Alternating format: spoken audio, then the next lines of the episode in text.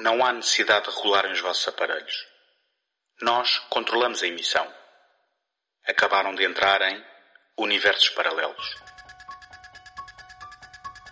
Neste programa mensal, o António Araújo, o José Carlos Maltês e o Tomás Agostinho exploram fantásticos universos de autor, cinematográficos e não só.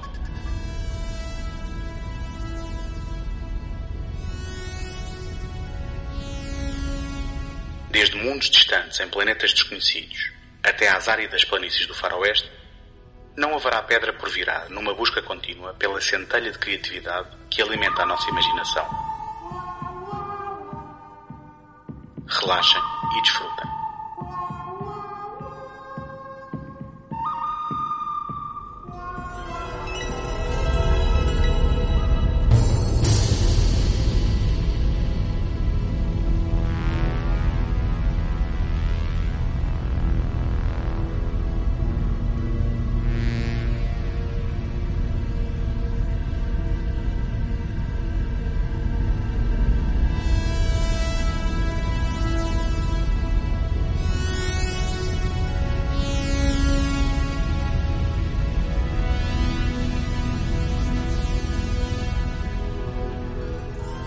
Sejam muito bem-vindos a mais um episódio do Universo Paralelos.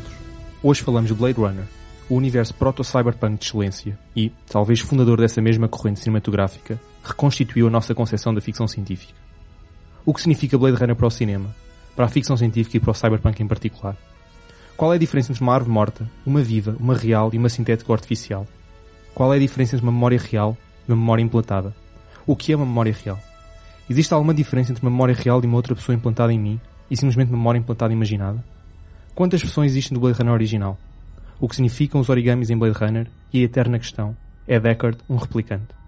Tentaremos ao longo deste episódio abordar estas e muitas outras questões, causadoras de grande ansiedade. Portanto, coloquem-se confortáveis e preparem-se para ficarem desconfortáveis. Sou o Tomás Agostinho e comigo estão os ilustres António Araújo e José Carlos Maltês. Digam lá às pessoas. Olá, Tomás. Olá, pessoas. um, como já é tradição da praxe, como é que tudo começou com vocês? Uh, quando é que foi a vossa primeira vez? Bom, por ordem de uh, grandeza, acho que então devia ser o José a começar, não é? Porque isto agora vai por idades. É, vai por idades, pronto. Chamemos-lhe assim. Uh, como é que foi a minha primeira vez com, com o Blade Runner? Não faço ideia, já não me lembro. Uh, cheguei ao Blade Runner pela... É, é, um daqueles casos curiosos em que eu cheguei ao cinema pela música. E cheguei ao Blade Runner pela música do, do Vangelis, numa altura em que lá no liceu Uh, aqueles uh, colegas que queriam ser diferentes dos outros ouviam coisas como Vangelis e Jean-Michel Jarre, que era a música eletrónica de que se falava e de que, um, e que não passava tanto na rádio, e portanto era, era assim algo uh, alternativo. E, e, um dia chegaram alguns LPs a casa emprestados, que era, que era a prática nesses tempos, as pessoas de hoje não sabem muito bem o que é, que é isso de emprestar LPs, com uhum. certeza. Uh, e, e, comecei a ouvir e, e, naquilo o que mais me, me, interessou foi exatamente esta, esta banda sonora ou música uh, adaptada do filme. Uh, já que o, o, LP, como o António ainda agora nos mostrou, não, já não lembrava nem sequer é a banda sonora original, é uma, é uma versão da música original de Vangelis. E a partir daí o nome Blade Runner ficou-me sempre muito presente e deve ter sido passado muito poucos dias ou semanas que lá fui ao clube de vídeo buscar aquilo. E, e pronto, e, e, a partir daí passou a ser um nome de referência, como é, para toda a gente que já viu o filme, penso eu.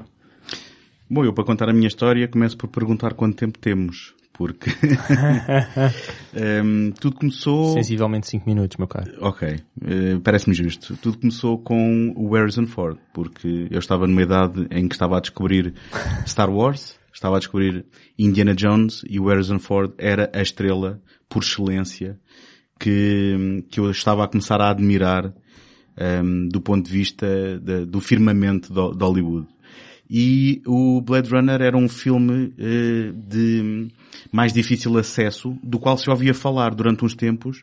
Uh, era, era um, alvo de um certo mito um, e eu uh, comecei por ouvir falar do Blade Runner com um, um, colega mais velho que descrevia cenas do filme como ele não era um herói como nos outros filmes, como ele um, era bastante massacrado, levava porrada, um, como tudo acabava no topo de um, de um edifício, um, e tudo aquilo me fascinava e, e, eu tentava imaginar na, na, minha, na minha mente o que é que seria aquele filme, sendo que era ficção científica, algo que me agradava logo por si só. Uh, a primeira cópia que eu vi de Blade Runner, e eu penso que cheguei o meu pai para me comprar um VHS, um leitor de VHS, em segunda mão, quase propositadamente para poder ver aquilo, foi uma cópia gravada da televisão que um amigo meu tinha, que curiosamente respeitava o formato original. Tinha as barras em cima e em baixo. Um, numa transmissão televisiva que eu penso que era relativamente uh, raro. Um, e uh, lembro-me de ver o filme uh, quando ele me empresta numa noite, talvez de sexta-feira, porque no sábado seguinte acordo e estou eu a ver o filme outra vez quando o meu pai me está a perguntar, então, mas tu estás a ver o mesmo filme que estavas a ver ontem à noite?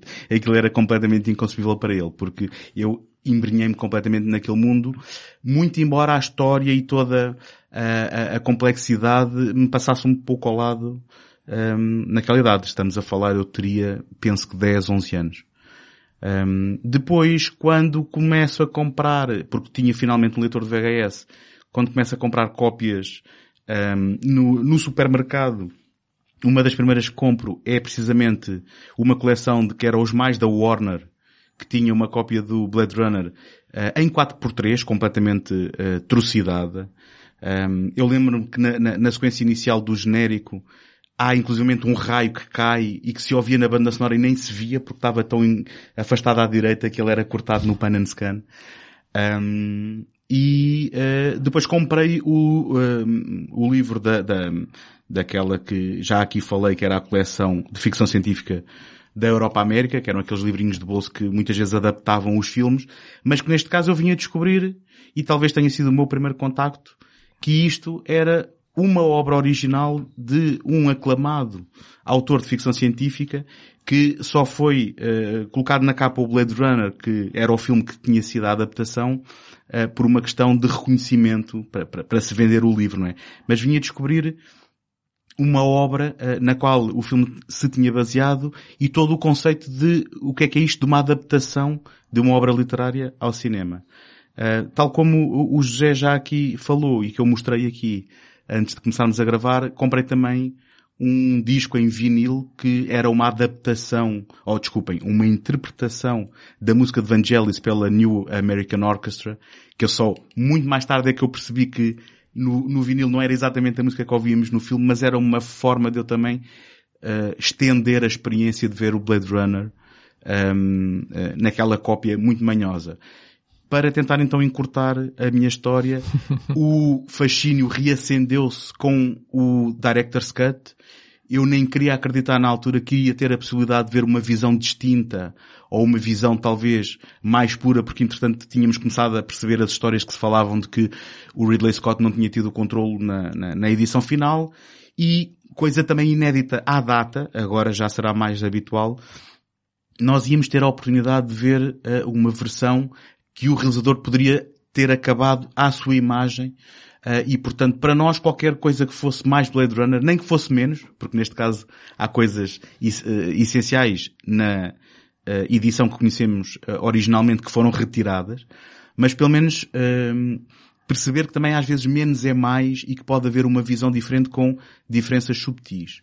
Um, e entretanto comprei uh, uma cópia do Director's Cut em VHS, mais tarde fiz o upgrade dessa cópia para um DVD e mais tarde depois saiu o Final Cut e também acabei por comprar aquela caixa metálica uh, com mil discos, uh, mas nós já falaremos com certeza das muitas visões que temos do Blade Runner e da oportunidade única para mim de poder ter visto um verdadeiro filme de culto, porque a palavra culto também se eh, manda a torto e a direito para coisas que não o são de, de verdade, mas um filme que foi um fiasco de bilheteira e, e de, de, crítica e até uh, na opinião pública e que depois foi crescendo, crescendo e que precisamente pelo culto e pela vontade das pessoas o quererem ver, se foi desenterrar uma work print que deu origem à Director's Cut e que depois veio a aguçar o apetite do Ridley Scott para o afinar e refinar ainda mais.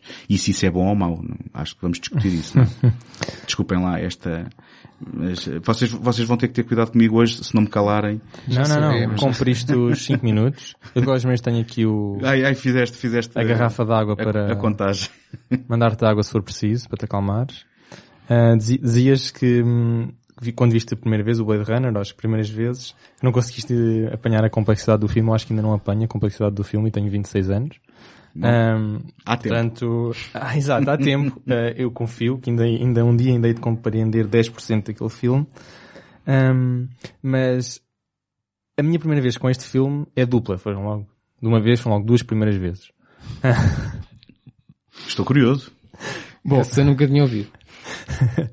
Bom, a primeira vez é porque vi a primeira vez o Blade Runner. A segunda vez foi, foi, também a primeira vez que eu fui eh, ao cinema do El Corte Inglês. Ah, Eu vi o Blade Runner pela primeira vez no cinema do El Corte Inglês em 2007, eh, na altura do, do Final Cut. E fui com o meu pai, lembro perfeitamente. Lembro perfeitamente da sessão toda, lembro perfeitamente que tive medo na sessão. Ah, medo, se calhar, ainda perdura até aos dias de hoje. Deixa isto assim, mistério. tiveste medo da sessão, não do filme. Ah, Bom, bom, do filme, do filme, do filme. Ah, da sessão nem por isso. O El Corte Inglês ainda era, ainda era ameno na altura. Mas não, tive medo de, de, uma outra parte do filme. Deixa-me assim, mistério. Uhum, ok. Mas Mas vamos querer saber, não é? Durante este, desta conversa. Va- Vamos ver, vamos Ok, ver. ok. Vamos ver se sinto-me eh, corajoso o já, suficiente já para, para, consegues. para expor, para expor, se consigo resolver esses traumas. Não, mas foi, portanto, foi a primeira vez que eu fui ao cinema do Corte Inglês, um cinema que na altura estava assim mais ou menos badalado, o meu pai levou-me, eu acho, eu acho que, eh, não sei se era o único cinema em Lisboa, mas era um dos poucos que tinha. Eu, eu desconfio que terá sido porque foi também onde eu vi, o Final Pronto. Cut. Eu, eu, eu, entretanto, fiz investigação sobre o assunto. O próprio IMDB nem sequer lista Portugal como tendo sido um dos países que teve distribuição do Final Cut. Teve distribuição do Director's Cut do- e do original. Estrearam ambos no Fantasporto, mas o Final Cut não consegui encontrar eh, informação. Portanto, eu acho que se calhar teve ali uma distribuição muito limitada no El Corte Inglês. Possivelmente. Um, mas pronto, eu consegui ver, vi em 2007 o Final Cut, portanto foi a primeira versão que vi, depois, uh, passado uns tempos, comecei a ver as outras. Já lá, já lá iremos.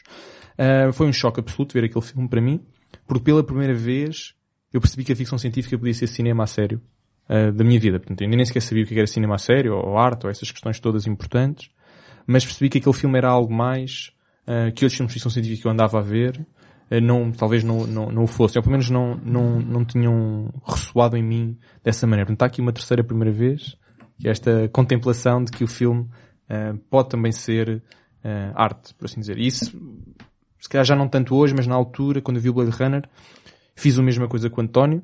Eu vi esse filme todos os dias durante pai um mês, sem abuso. Portanto, se- sem qualquer abuso. Obriguei o meu pai, criança, obrigou o pai, claro. Comprei- Obriguei o pai a comprar o DVD, resolveu-se o problema, todos os dias durante um mês, vi o filme. Ahm, eu não sei se não, não cheguei a arranjar problemas na escola por causa da, da obsessão de querer falar com os colegas.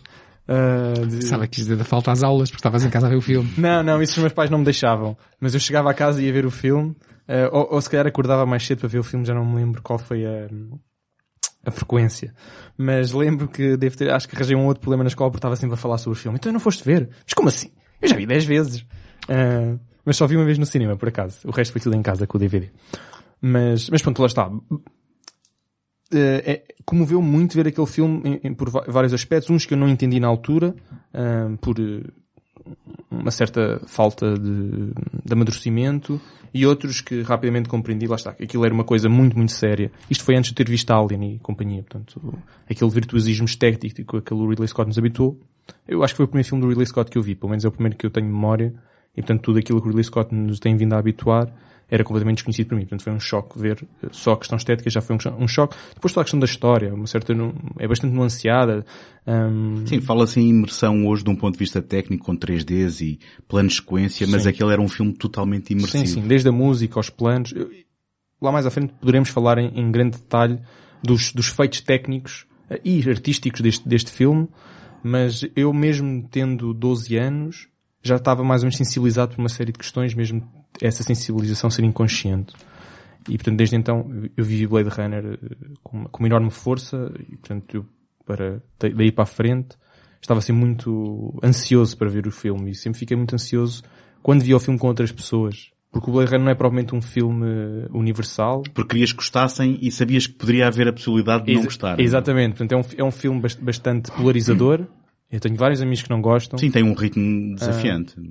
É verdade. Eu tenho vários amigos que não gostam e não gostam mesmo, mesmo daquele filme por questões mais técnicas, Uhum. por questões menos técnicas, por questões de é aborrecido.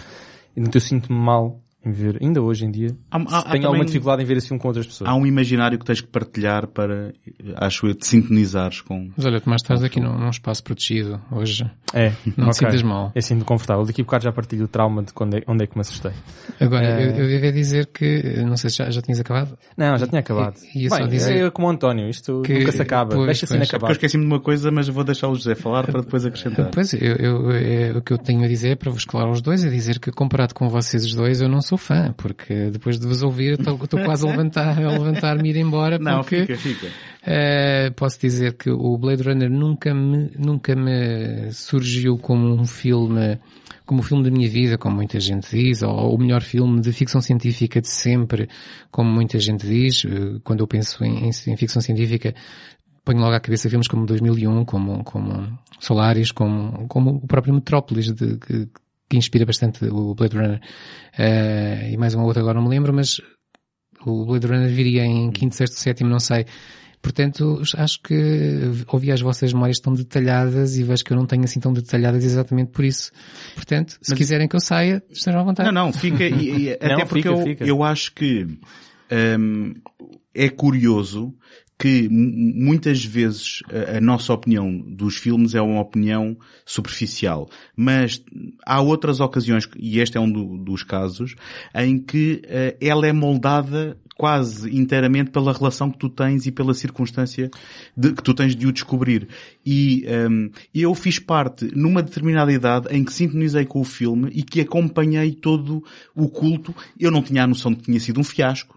Eu não tinha a noção que não era Exato, apreciado. exato, eu também, E para claro. mim era algo que estava sempre presente. E eu fui vendo foi o público ou a atenção sobre o filme a não existir, a aparecer, a flutuar e agora ele a consolidar-se como aquilo que é. E só para acrescentar àquela minha longa introdução que eu me esqueci, se ainda hoje entrarem em minha casa, o que vem imediatamente no corredor é um cartaz do póster original do John Alvin, do Blade Runner. Portanto, há esse elemento também só para... É um dos três Fs do, do António ao Blade Runner.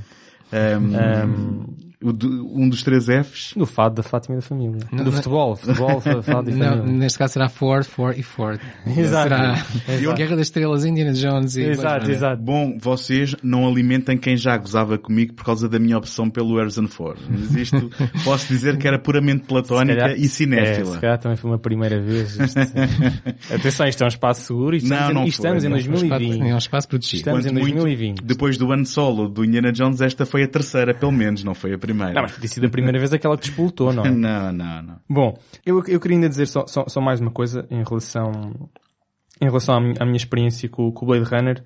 Tu estás a dizer que fomos moldados por, um- por uma certa conjectura e de certa forma ficámos sintonizados por aquele filme, isso é tudo verdade. Mas no meu caso, e assumo que no caso de mais pessoas, que está no teu António, eu fui bastante moldado pelo filme. Ahm, mudou drasticamente a minha maneira de ver cinema Sim, daí, desculpa, daí eu- para a frente. Ou seja, não foi só um filme que eu de facto vivesse com uma enorme ah, força e com uma enorme afetividade. A minha, a minha consciência, de certa forma, crítica perante o cinema começou com o Blade Runner. Eu, eu, eu não, me- não me entendas mal. Quando eu digo conjetura, é conjetura de o ter conhecido numa certa Sim, sim, sim, altura. estava porque a- a- foi a- a 100% fazer um o filme, foi 100% o filme que agarrou e que nos puxou lá para dentro Sim, e sim. que nos fez uh, deslumbrar, lá está, nem sempre sabendo exatamente os Exato. porquês e que foi algo que foi sempre revelando a cada visualização nova, sem dúvida no, Exato, no meu quando, caso. quando eu disse que tinha estabelecido aquela relação de o cinema podia também ser arte ou podia ser algo mais, calhar também não sabia bem o que, é que O era. que eu digo circunstancial é, eu não sei o que é que teria acontecido se eu tivesse descoberto Pois, o descoberto do anos filme aos tarde. 15, Pois é, aos 16, claro. estás a Sim, perceber? sim, sim. No- Noutra ocasião em que não tivesse comprado o livro, Sim. em que não tivesse comprado o disco, portanto, é, Pode é ser nesse sentido. um paralelo se calhar pode ser desenhado com a Guerra das Estrelas. Completamente, Ah, sim. é diferente ver a Guerra das Estrelas com 20 anos ou ver com 6 anos ou 7. E, e para mim tem tudo a ver com uma fase de descoberta de cinema que para mim era Hollywood. Era estes blockbusters. Exato. Bem, no caso de Blade Runner não, não era blockbuster, mas vinha informado pelo ator. Mas tem tudo a Claro. ver com esse período formativo, sem dúvida. Um, por, por falar nestas conjecturas, nomeadamente Hollywood e hum, o que é que se vai fazer na altura, eu, eu, eu queria, antes de entrar dentro do próprio filme, queria estabelecer assim umas certas...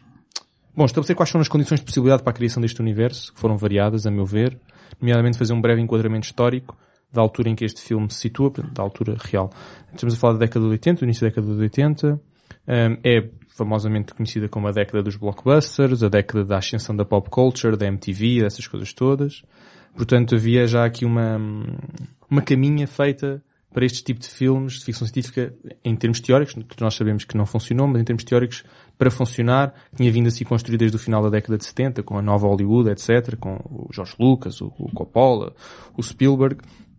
E portanto o Ridley Scott acaba por ser um estranho a esta, a esta cultura, mas... Era com- britânico também. Era britânico, exatamente, mas com o Alien, um, quase que mereceu assim um, um, lugar sentado na mesa. O Alien, Um, e sendo que ele ia, eh, estava em pré-produção do Dune. Exatamente. É exato, é isso. Eu de, vez em Portanto- quando, de vez em quando esqueço-me disso. A ficção científica Ah. estava, estava a ser, ele estava a ser moldado Exato. quase como um... Curiosamente, um, como nós já discutimos, portanto, o universo Alien já foi aqui subejamente discutido, o Ridley Scott nunca viu o Alien como um filme de ficção científica. Portanto, ele viu aquilo, ele descreve como um filme de terror com cenários de ficção científica, portanto, com cenários do espaço e com seres alienígenas. Este talvez seja o primeiro, e se calhar pode ser discutido talvez o único filme dele que ele assume como sendo ficção científica. Eu gostava de falar sobre isto um bocadinho mais à frente. Mas ainda sobre o enquadramento histórico, portanto estamos a falar de um sucesso do Alien, um, do sucesso de todos os outros filmes como Star Wars, que na altura estavam a ser colocados todos na mesma caixa, na caixa de- do espaço e da ficção científica. Um, para além disso, temas eh, dos filmes do- do- de, outra- de outras idades de ouro da científica, como por exemplo a Guerra Fria, estavam mais ou menos a morrer, porque vivia-se uma altura mais ou menos calma da Guerra Fria, o Gorbachev só ascendeu ao poder em 85, e portanto ali aquele início da década de 80 eh, foi uma década bastante, uma década, um conjunto, desculpa, um conjunto de anos bastante calmos uh, para esses temas de, de anseios políticos. Uh, Ronald Reagan subiu ao poder em 80, 81, algo desse género. Um, e portanto veio também mudar, uh, no momento fez é que todas aquelas mudanças económicas que vêm de certa, são de certa forma refletidas no filme, de forma mais consciente ou de forma inconsciente. Portanto, eu não digo que o Ridley Scott pensou em tudo isto quando estava a fazer o filme, mas ele acabou por viver estas, um, Eu acho que estás a, estás a deixar de fora uma parte muito importante nisso tudo que estás a enquadrar, não é? Que é o próprio eh, romance do Philip K. Dick. Não, não, é a eu- não, eu, eu, isso já lá vou. Eu Estou só a dizer porque, Ok, é que este, filme- ok. porque é que este filme foi, ou seja, porque é que este filme se calhar funcionou tão bem em, em 80, funcionou tão bem, quer dizer, não Mas teve ele, ele não sucesso, funcionou bem, não é? mas quando digo funcionou bem é nós quando vemos, parece, mu- parece que acaba por cristalizar uma, um conjunto de anos. Quer dizer, funcionou bem no nível, a Ah, nível de produção, não é isso, O resultado sim. final Ah, parece-nos bem. Ou seja, este, o, o, o enquadramento histórico em que ele se enquadra, é um, a, meu ver, um dos fatores. Portanto, não só enquadramento histórico a nível político ou social, mas também a nível do que é que o cinema andava a ser feito e tudo o que a década de 80 representou para o cinema. O segundo ponto é, de facto, o livro. ok? O facto de existir um livro. Ahm, eu, não, eu, não sei, eu não sei se eu, por acaso, não sei se este é o primeiro filme que adapta, bem, de forma livre, mas que adapta um, um romance ou um livro do Philip K. Dick ou, um- ou um conto. Eu não sei se é o não, primeiro. não sei dizer também. Uh, mas noção. a ser será, se não for o primeiro, é é garantimento dos primeiros. Eu acho que por acaso é o primeiro. Que já agora o livro chama-se Do Android's Dream of Electric, Electric Sheep. Exatamente. Portanto, o, o título Uh, foi mais e tarde que, alterado. segundo reza a história, o Ridley Scott leu metade do livro, achou que já tinha compreendido a história e fez o filme. Por isso é que as divergências são grandes entre o filme e o livro. Hum, Mais ou menos, porque Ah. o próprio Hampton Fancher, que foi quem eh, foi o, o primeiro motor para se fazer um filme, também não gostava do romance. Mas disse, mas há aqui material para fazer qualquer coisa. Sim, sim, pois, quer dizer, é, é curioso. essa história, exato. É curioso porque depois mais tarde vês o Ridley Scott a contar orgulhoso como o Philip K. Dick gostou das imagens que viu, que ele não teve a oportunidade de ver o filme comple- eh, se, ele tivesse, completado. se ele tivesse visto o filme, o filme finalizado, se calhar já não dizia a mesma Mas ele viu imagens e ficou deslumbrado. Portanto, de- depois, pelo menos a posteriori, havia uma vontade de agradar ao autor original. Um, eu, eu- eu- ainda podemos falar do livro, eu queria só fazer assim um, um resumo rápido, um apanhado do, do que é que andava a ser feito na altura, nomeadamente do género em que este filme se insere. Uh, tradicionalmente as pessoas associam este filme ao cyberpunk. Uh, acho que- que é errado associar este filme ao cyberpunk por duas razões. Primeiro porque o cyberpunk nasce um ano depois. Em, ter- em termos formais, o cyberpunk é cunhado em 83 e este filme é de 82, portanto a produção seria ainda anterior a essa. E, portanto, a- a- na melhor das hipóteses, é, como eu disse no início, é um proto-cyberpunk. Portanto, é algo que ainda não sabia bem o que era, de nível consciente, que o cyberpunk veio só ser definido com os seus contornos clássicos, mais tarde, e do qual o, o porta-estandarte não é o Blade Runner, mas sim o Neuromancer do William Gibson, de quem já falámos aqui neste, neste programa. A segunda razão pela qual eu acho que ele é menos cyberpunk que muitos, muitos outros, obviamente já estava a sofrer por estar a vir antes, é porque não, não tem, por, não tem todas as questões que tradicionalmente associam a cyberpunk. Portanto, tem a primeira, o noir, o filme noir, é garantidamente um filme noir, do ponto de vista estético, do ponto de vista temático. Um, até tem a femme fatal, modernizada, mas tem. Um, portanto, é, tem também toda a componente da informática do mundo, da revolução informática, que aqui neste caso é uma revolução analógica da, da, da, tecnologia, toda a tecnologia é muito analógica, mas tem de facto a componente dos androides, dos robôs, dos replicantes, todas essas questões que rapidamente dominaram a ficção científica dos anos 80. No entanto, há um, há um tópico que é incrivelmente debatível.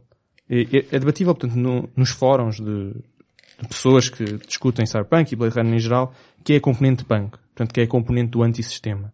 Que é a componente de necessitar de um, a necessidade de ter um herói, que é um anti-herói, que temos, mas esse não é tanto, não deve tanto ao punk, deve mais ao filme noir, a existência do anti-herói, mas a existência do anti-herói, do anti que é também contra o sistema, que é autodidata e que visa mudar as coisas e que visa impor uma revolução. É muito, é, ou seja, não estou a dizer que isto não existe neste filme, estou a dizer que é mais uhum. discutível e, é, e, enquanto que os outros dois pontos são muito fáceis de apontar a este filme, este terceiro é mais difícil e a linha é mais tenue e se calhar requer algum debate. E agora? Sim, eu, eu concordo contigo que ele não é uh, cyberpunk, mas por razões distintas. Eu sempre encarei o Blade Runner não como um exemplo do cyberpunk, tenha ele sido feito um ano antes ou um ano depois, mas sempre o encarei como uma influência enorme na estética do cyberpunk. Eu pensei que ele foi quase adotado, ou que aquilo que veio a ser o cyberpunk, e isto depois também será verdade, possivelmente, de, de muita da ficção científica e de, de muitas visões de futuro no cinema, vieram a herdar a estética do Exato. Blade Runner. E portanto, eu, um, também concordarei que não será cyberpunk um, e, e, que não é o pai nem o avô, mas é sem dúvida uma influência muito forte naquilo que depois foi a estética adotada ou, ou pelo menos a estética tal como se entende no cyberpunk e portanto eu, eu, eu, eu diria praticamente isso na medida em que eu não acho que o filme seja cyberpunk, até porque o próprio Lee Scott nunca utilizaria esse termo, nem sequer estaria preocupado com as questões que o cyberpunk depois vem a preocupar-se. As preocupações dele são questões de identidade. O filme é essencialmente, a meu ver, um policial. Um, muitos, muitos filmes cyberpunk o são, mas este aqui eu acho que a preocupação daquilo que nós hoje em dia chamamos de cyberpunk, neste caso a estética, é semelhante à preocupação que ele tinha estética com o Alien. Um, portanto, era uma questão de pano de fundo, de preencher um, as medidas narrativas e visuais. Sim, e de trazer verosimilhança ao universo. É? Exatamente. Não? Portanto, trazer verosimilhança à história que ele queria contar uma história de identidade uh, sediada numa estrutura de policial, a meu ver. Um, no entanto, uh, como o filme é de facto anterior, é prévio ao, ao cunho do termo, do termo cyberpunk, eu acho que depois influenciou rapidamente o cyberpunk. O cyberpunk definiu-se como uma coisa e depois mutou-se à medida que o Blade Runner tornou-se cada vez mais popular e é por isso que nós, dos filmes, nomeadamente nos filmes, nos livros é mais difícil, mas nos filmes vemos rapidamente a estética do Blade Runner inseminada em tudo o que é filme de cyberpunk ou assumidamente cyberpunk da década de 80 e 90. Não sei se o José Eu tenho uma, uma, visão um pouco diferente de, de tudo, mas uh, porque assim, quando falas em Cyberpunk, uh, ou melhor, quando estás a, a, a, diferenciar Cyberpunk e Blade Runner, se calhar estás a fazê-lo de uma forma mais histórica que outra coisa, porque o Cyberpunk como um movimento consciente de si próprio, ele nasce depois de, do Neuromancer e, e tu colocaste o ano de 83 como, como base. Uh, agora, qualquer movimento pode, pode existir consciente de si próprio a partir de uma dada altura, tendo já antes disso precursores que são, que são, que se integrariam nesse movimento tivessem eles surgido depois. Uh, só como não foram, como, como, como eles o precedem, historicamente não são considerados. Uh, isto acontece em todas as artes, acontece em todos os géneros. Eu acho que, que o Blade Runner é um desses casos em que ele, ele pode não cumprir uh, todas as, as, as as caixas podem, de, de, do, do cyberpunk, mas têm muito em comum. Um, por exemplo, uma das coisas que é normalíssimo no cyberpunk, e acho que faz parte da, da definição, é estarmos numa sociedade degradada, uma sociedade que, que contém tecnologia superior à nossa, digamos assim, mas que, uh, que é usada por pessoas que se calhar não, não parecem não parecem condizer com esse tipo de tecnologia. Pessoas que vivem vidas e, e subvidas, uh, seja no crime, seja em submundos onde estão a lutar por sobrevivência, em condições uh, quase deploráveis, uh, e, e, isso define bastante o, o, próprio Blade Runner, é isso que nós vemos acontecer. Sim, isso é verdade, mas falta-lhe talvez o elemento central do Cyberpunk que é um universo ligado ciberneticamente, não é? Uma, uma vivência um, digamos, através de avatares numa realidade digital. E, e essa componente que é central ao cyberpunk pois, não esse, existe aqui. Não é? esse, esse, é um dos pontos, existe aqui, se calhar, eh, mais a nível conceptual do, do que outra coisa. Mas os, os, os, Dead, os Dead disse, disse duas coisas, uma delas resume-se numa divisa que caracteriza o cyberpunk e que é frequentemente utilizada, que é o low life high tech. High tech, sim. Um, e porque, e obviamente isso está, está lá, patente no, no, no, no Blade Runner. No entanto, há, há, outra coisa que também é bastante comum no Cyberpunk, que é o contraste social. Esse contraste social é muito mais tenue no Blade Runner. Um, acho... é, é porque tudo o que ficou na Terra é refúgio, não é? É, é exato. Ou seja, nós uh, visualmente temos pouco acesso ao, ao luxo. Portanto, às pessoas, às pessoas que vivem de, de outra maneira. Só o Tyrell. Uh, só o Tyrell, mas mesmo, mesmo o Tyrell é quase nós, uma... Nós somos informados logo ao início de que ah. existe uma espécie de dois mundos. Exatamente. O mundo que fora Sim, da Terra claro, e o mundo na Terra. Claro, logo mas... aí é uma divisão social bastante Sim, clara. Claro, mas o, mas o contraste por vezes é, é necessário um, Bom, é, o contraste por vezes tem que ser duplo, não é? Portanto, tem que ser um contraste necessariamente visual, não é? Porque, vejam lá para esse, criar uma maior força. Vejam lá essas discussões mais uh, interessantes sobre isto, é, é se é cyberpunk ou não, ou se são outras. Uh, claro, não, não, mas, mas acho que estas, estas discussões já, já não é só sobre cyberpunk, já é sobre como é que o, o, o universo, se, não é? Exato, como é que o filme, como exemplo, é que o universo declara. Já, já agora eu lanço só mais uma acha. No, no, no livro existe, no filme não.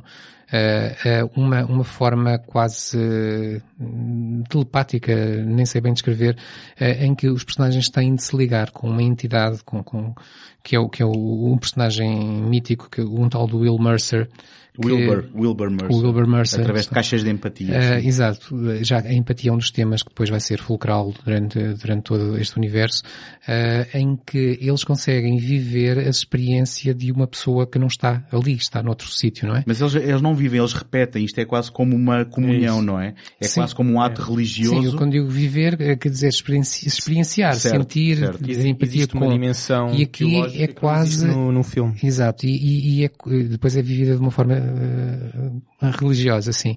Mas uh, a forma, vá lá, prática de viver isto tem já algo a ver com a tal cibernética. sim, o... mas eu acho que aqui tematicamente a preocupação é mais o ser humano ter necessidade de estímulos que são externos para poder reconectar-se com a sua capacidade de sentir empatia, Sim, não mas é? achei piada que o, fa o facto de, de, de uma, esta forma, que, que eu achei bastante original disso acontecer, remeter um pouquinho para, para, para aquilo que hoje nós chamamos de realidade virtual. E, do, e de um livro que vem de 68 também. Exato. É, é importante. E, e, já agora, só para complementar, no livro também há uh, as chamadas uh, máquinas de alteração de humor Penfield, que também, lá está, mais uma vez, tem a ver com a manipulação do estado de espírito do humano, uh, apontando mais uma vez à degradação da capacidade do humano o ser de verdade, não é?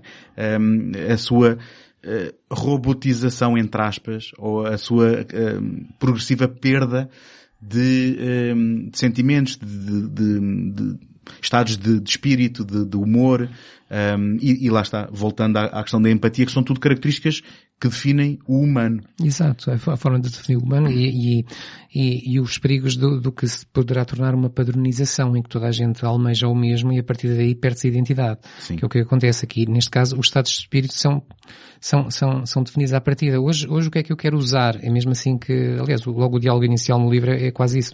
Uh, hoje, hoje eu deveria usar este estado de espírito, uhum. não é uhum. melhor usar aquele. E, e, já agora que estamos a falar do livro, e depois também é curioso porque um, aquilo que parece ser quase uh, o desejo de uma personagem neste universo do livro do Philip K. Dick é ter um animal. Só que uh, ter um animal nesta, nesta conjuntura só é possível ter um animal sintético, mas mesmo apesar de ser sintético, essa, um, essa presença de, de, algo que está vivo parece também instigar neles um, algo que eles uh, podem já estar a perder também, ou ter esse contacto, uh, porque, porque na verdade ter um animal vivo é um símbolo de estatuto de sim, uma riqueza sim. que já não existe, eu, não é? Quero, quero só sublinhar que esta dimensão, estas duas dimensões que estamos aqui a discutir, portanto, a, a dimensão de, de um certo status, um certo estado de espírito até, não está tão presente no filme e a dimensão religiosa está completamente uh, ausente, sim. ausente Sim. que é bastante forte no, no- livro, tanto, tanto que Sim. vastamente a segunda parte do- da história do livro dedica-se à religião que tem um nome, que é o mercerismo. Um, e eu queria ainda dizer, dizer, dizer outra coisa, que é, qu- quando eu há bocado disse que não era cyberpunk, era na medida em que ele de facto era naquilo, não é cyberpunk, mas é no entanto também, na medida em que o José estava a dizer que foi um precursor essencial e que se tivesse sido Certo. feito durante a era cyberpunk, portanto, se tivesse feito em 85, já o era. Um, por isso é que eu chamei-lhe proto-cyberpunk, na medida em que não tinha consciência de si, visto que o movimento ainda não existia enquanto tal, enquanto consciente de si, mas, eh, quer dizer, pode não ter um ponto ou outro, é discutível se tem, se não tem, mas quer dizer, mas dizer, Mas que, sim, o Blade uma- Runner, dizer que o Blade Runner não é, tínhamos de estar a tirar 50 outros filmes que se calhar são, ou que são ditos que são, isto, tínhamos de estar a retirar por, por coisas de tecnicalidades, não é? Foi uma influência de certeza. Ah, eu só queria fazer esta distinção do proto-cyberpunk um, versus o cyberpunk enquanto corrente já estabelecida a partir de 83, 84. Eu queria ainda dizer outra coisa, e é uma distinção técnica, e que tem vindo aqui- temos vindo aqui a discutir, e se calhar não, não ficou completamente claro, pelo menos da minha parte, entre as formas internas e as formas externas, que temos vindo aqui a discutir não só do género, mas também dos filmes. Portanto, o que eu quero dizer com formas internas e formas externas. Portanto, o que eu quero dizer com formas externas, falar dos ícones que compõem os filmes de um determinado género.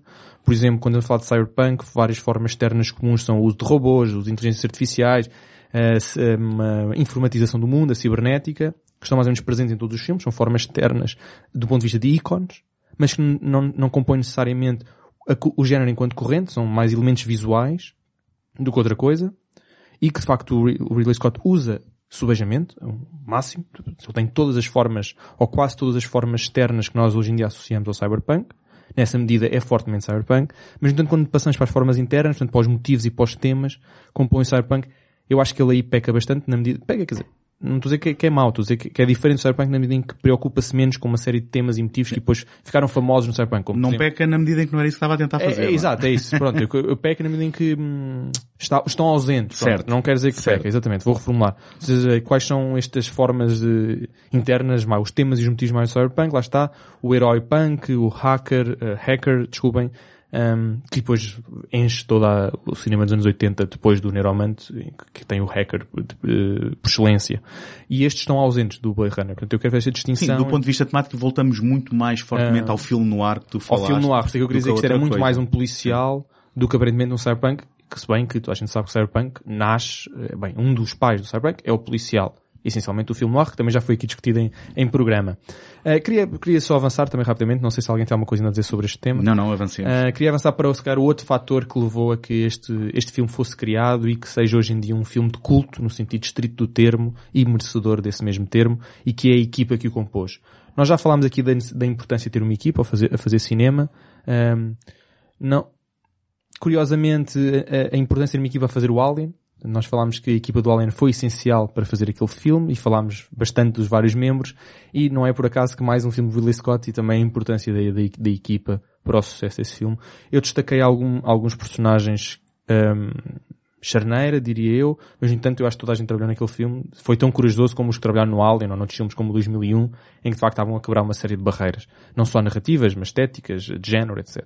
Portanto, o Ridley Scott, como sendo, obviamente, o, o comandante de, disto tudo, à semelhança do Alien, um estilista absolutamente virtuoso, um, e que fazia coisas absurdas que não tinham sentido narrativo, mas no entanto do ponto de vista estético são, são incríveis, tal como no Alien lembramos todo dele por eh, água a cair dentro de uma nave, a ver uma brisa de ar, etc. Aquela a questão dos, dos galos ou dos, Os bonequinhos mecânicos. dos bonequinhos mecânicos que estão a debicar o, o copo de água e aqui o Blade Runner também está cheio de, de- de- desses pormenores que apare- aparentemente não acrescentam nada, nem sequer símbolos o são, mas um, acrescentam muito ao, ao- ao quadro. Um, depois a equipa dos, dos três escritores, portanto o Philip K. Dick, já- de quem já falámos, o que escreveu o livro, o David Webb Peoples e o Hampton Fancher que tiveram... Pela, o- desculpa, tens de ter isso pela outra ordem. O Hampton Fancher. Ah, atenção, não E tá- depois o não, David não, não Webb Peoples. não, não, não, não estava a querer dar destaque a, um mais não, mas para mim bem que- cronologicamente faz Ah, sentido. ok. O Então- Hampton Fancher é que é o motor da história. Eu só meti isso por ordem alfabética, mas ok. O, Ah. o David Peoples até tem uma coisa engraçada no documentário Dangerous Days, que diz que quando foi chamado deram-lhe o argumento a ler. Um, e porque ele foi chamado porque o Hampton Fancher não estava a querer capitular a tudo aquilo que o realizador e o resto da equipa queriam alterar.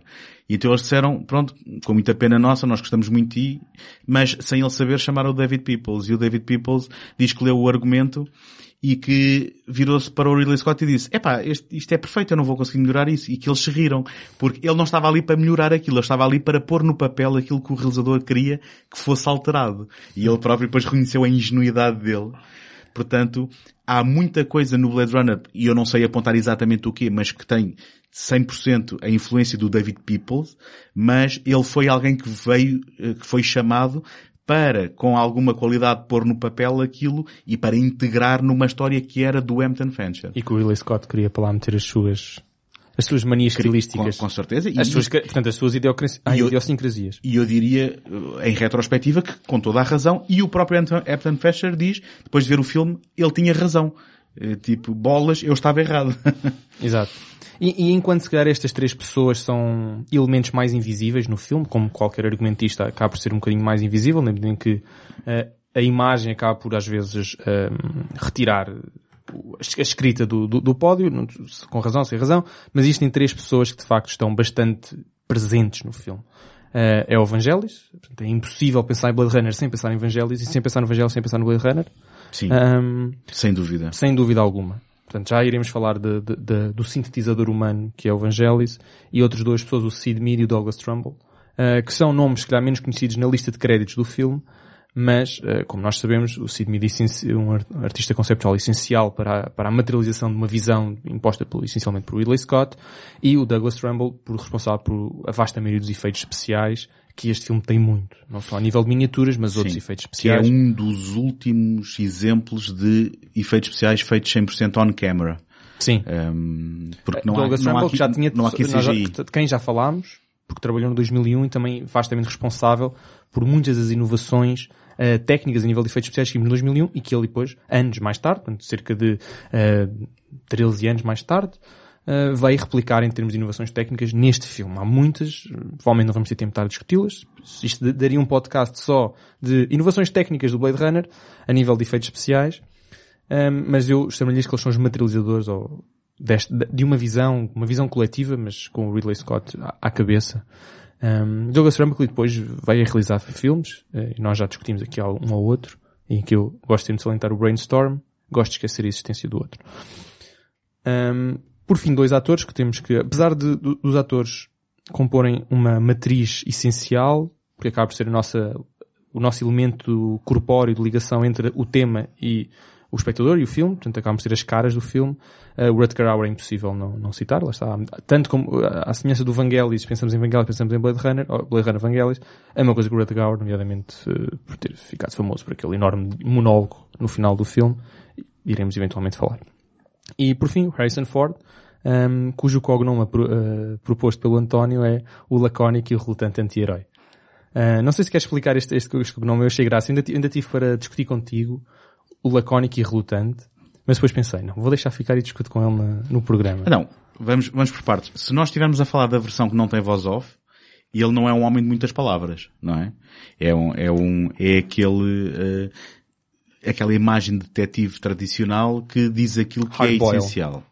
Um, ele é relutante no sentido que ele, no final, no, no princípio do filme, ele tinha-se retirado da vida do Blade Runner e ele é de certa forma coagido a voltar para resolver uh, onde o, um, o antigo chefe lhe diz tu não sendo Blade Runner não és nada. E portanto há aqui uma questão de quase de, de ele se provar a si próprio Uh, e ele, se pudesse, possivelmente estava a beber whisky em Las Vegas. Digo eu. Uh, imagino eu. Um, Anti-herói, porque uh, ele, apesar de fazer alguma investigação, que foi um elemento que até foi introduzido a posteriori em refilmagens, quando eles perceberam que, peraí, isto é um detetive... Isto é um policial. É um policial. Convém ter investigação. É, é um detetive que não detetiva. Até um, o Philip Marlowe tem.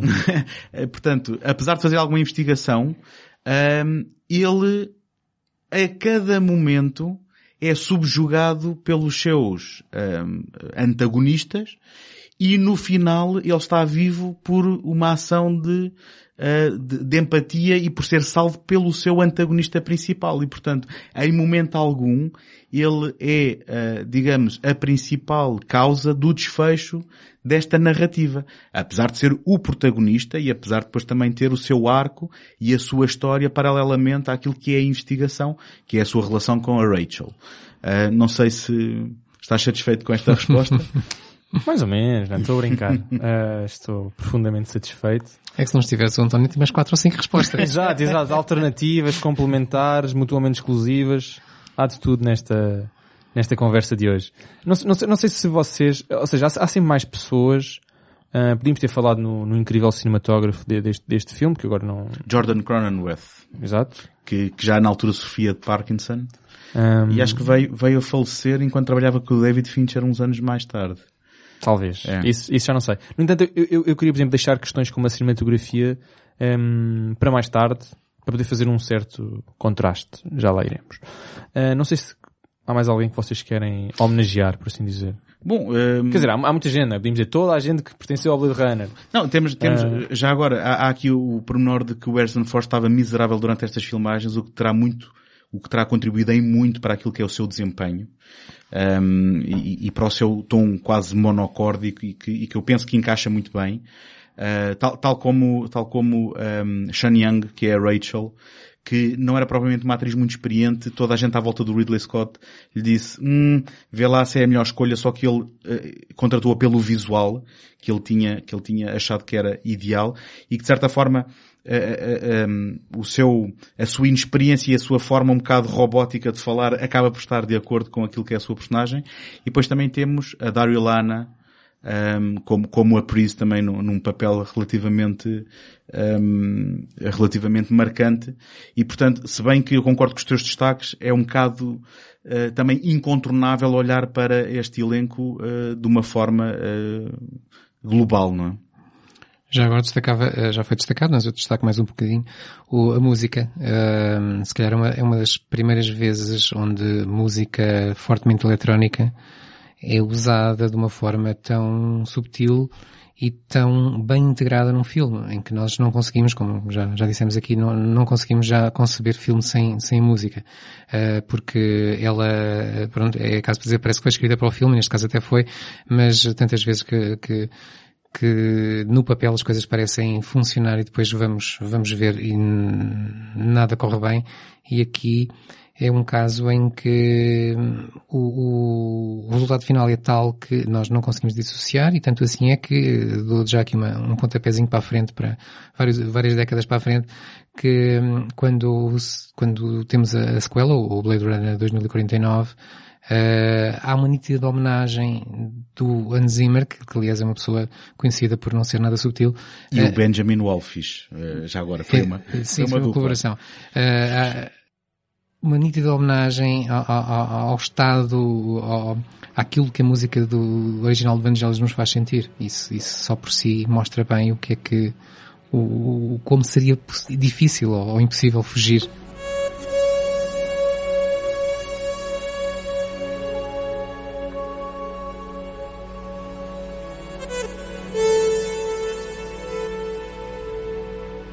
Sim, eu, eu hum, digo que ainda hoje a música do Vangelis naquela abertura tem uma capacidade de deslumbramento que eh, dificilmente se imaginaria passados estes anos.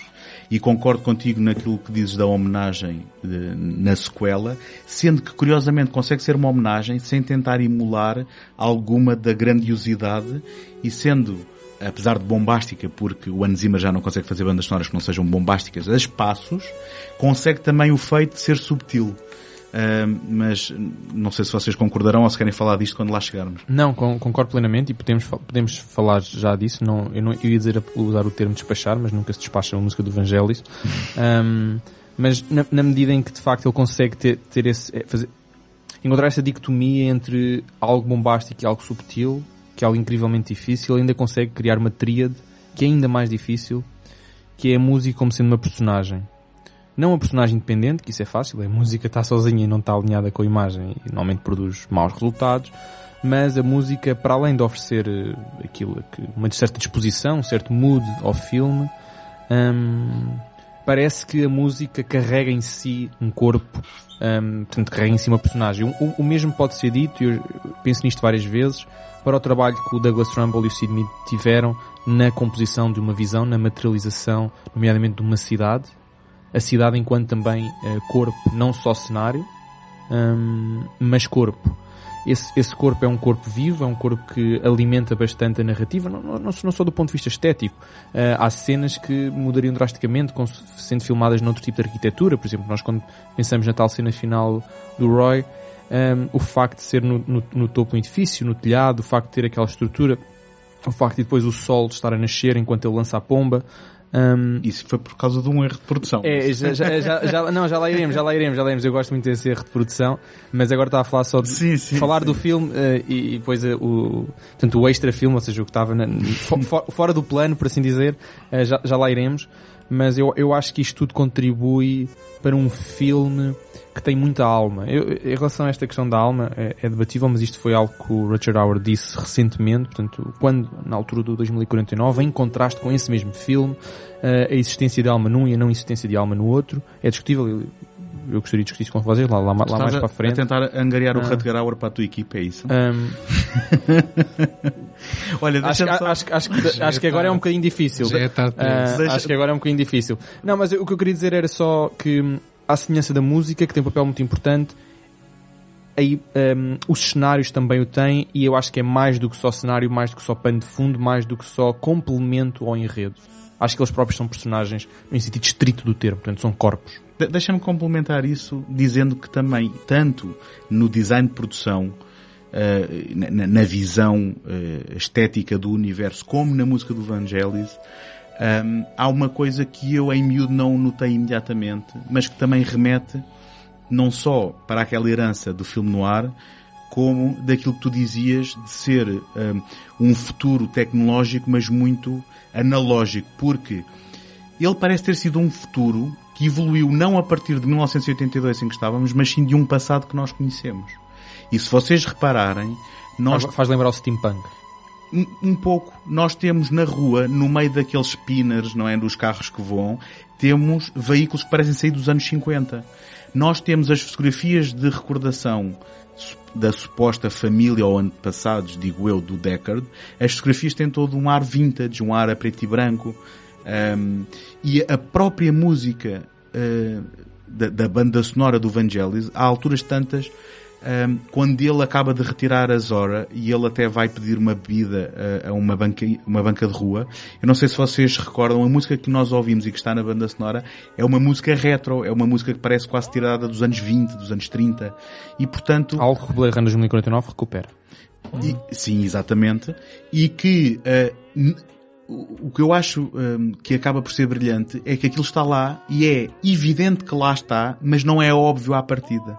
Não, é, é mais, mais um elemento que dá uma textura das tais que se vão descobrindo com as repetidas visualizações, mas que não me parece algo que salta à vista e que se faz notar um, às primeiras visualizações, eh, para, para quem possa estar um, mais distraído ou, ou para quem uh, possa não estar tão envolvido nessa história.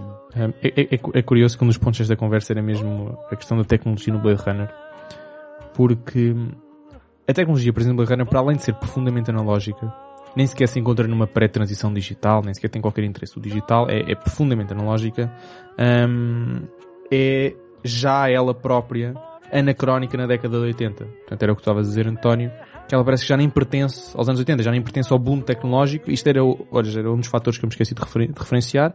Contribui, obviamente, para o sucesso do Cyberpunk, que é o boom tecnológico gigante, Microsoft, Apple, etc., na década de 80, dos computadores pessoais, por exemplo um, e de, outros, de, de, outra, de outras tecnologias, é que parece mesmo que vai buscar a tecnologia dos policiais da década de 40 e 50, uhum. um, tal e qual como eles existiam na altura, só que com uma pintura uh, futurista. Acaba por criar aqui um certo retrofuturismo do presente de, de 82. Uh, exemplos práticos. Por exemplo, tu dizias que uh, na, nas ruas, portanto, temos os spinners, temos os carros voadores, portanto, um conceito supostamente futurista, mesmo em 2020 é ainda futurista, Uh, mas depois temos fotografias uh, analógicas, em oposição a fotografias digitais. Não há um, componentes digitais, não há, não, há, não há o telemóvel, não parece haver internet. Portanto, ainda é tudo muito palpável, muito tangível. Há cabines telefónicas. Uh, com, com, vídeo, com vídeo. Um, sim. sim. mas ou seja, Essa mas, é uma inovação. Mas é, é, é, são estruturas, estruturas do passado com conceitos do futuro. Não há nada do presente de 80.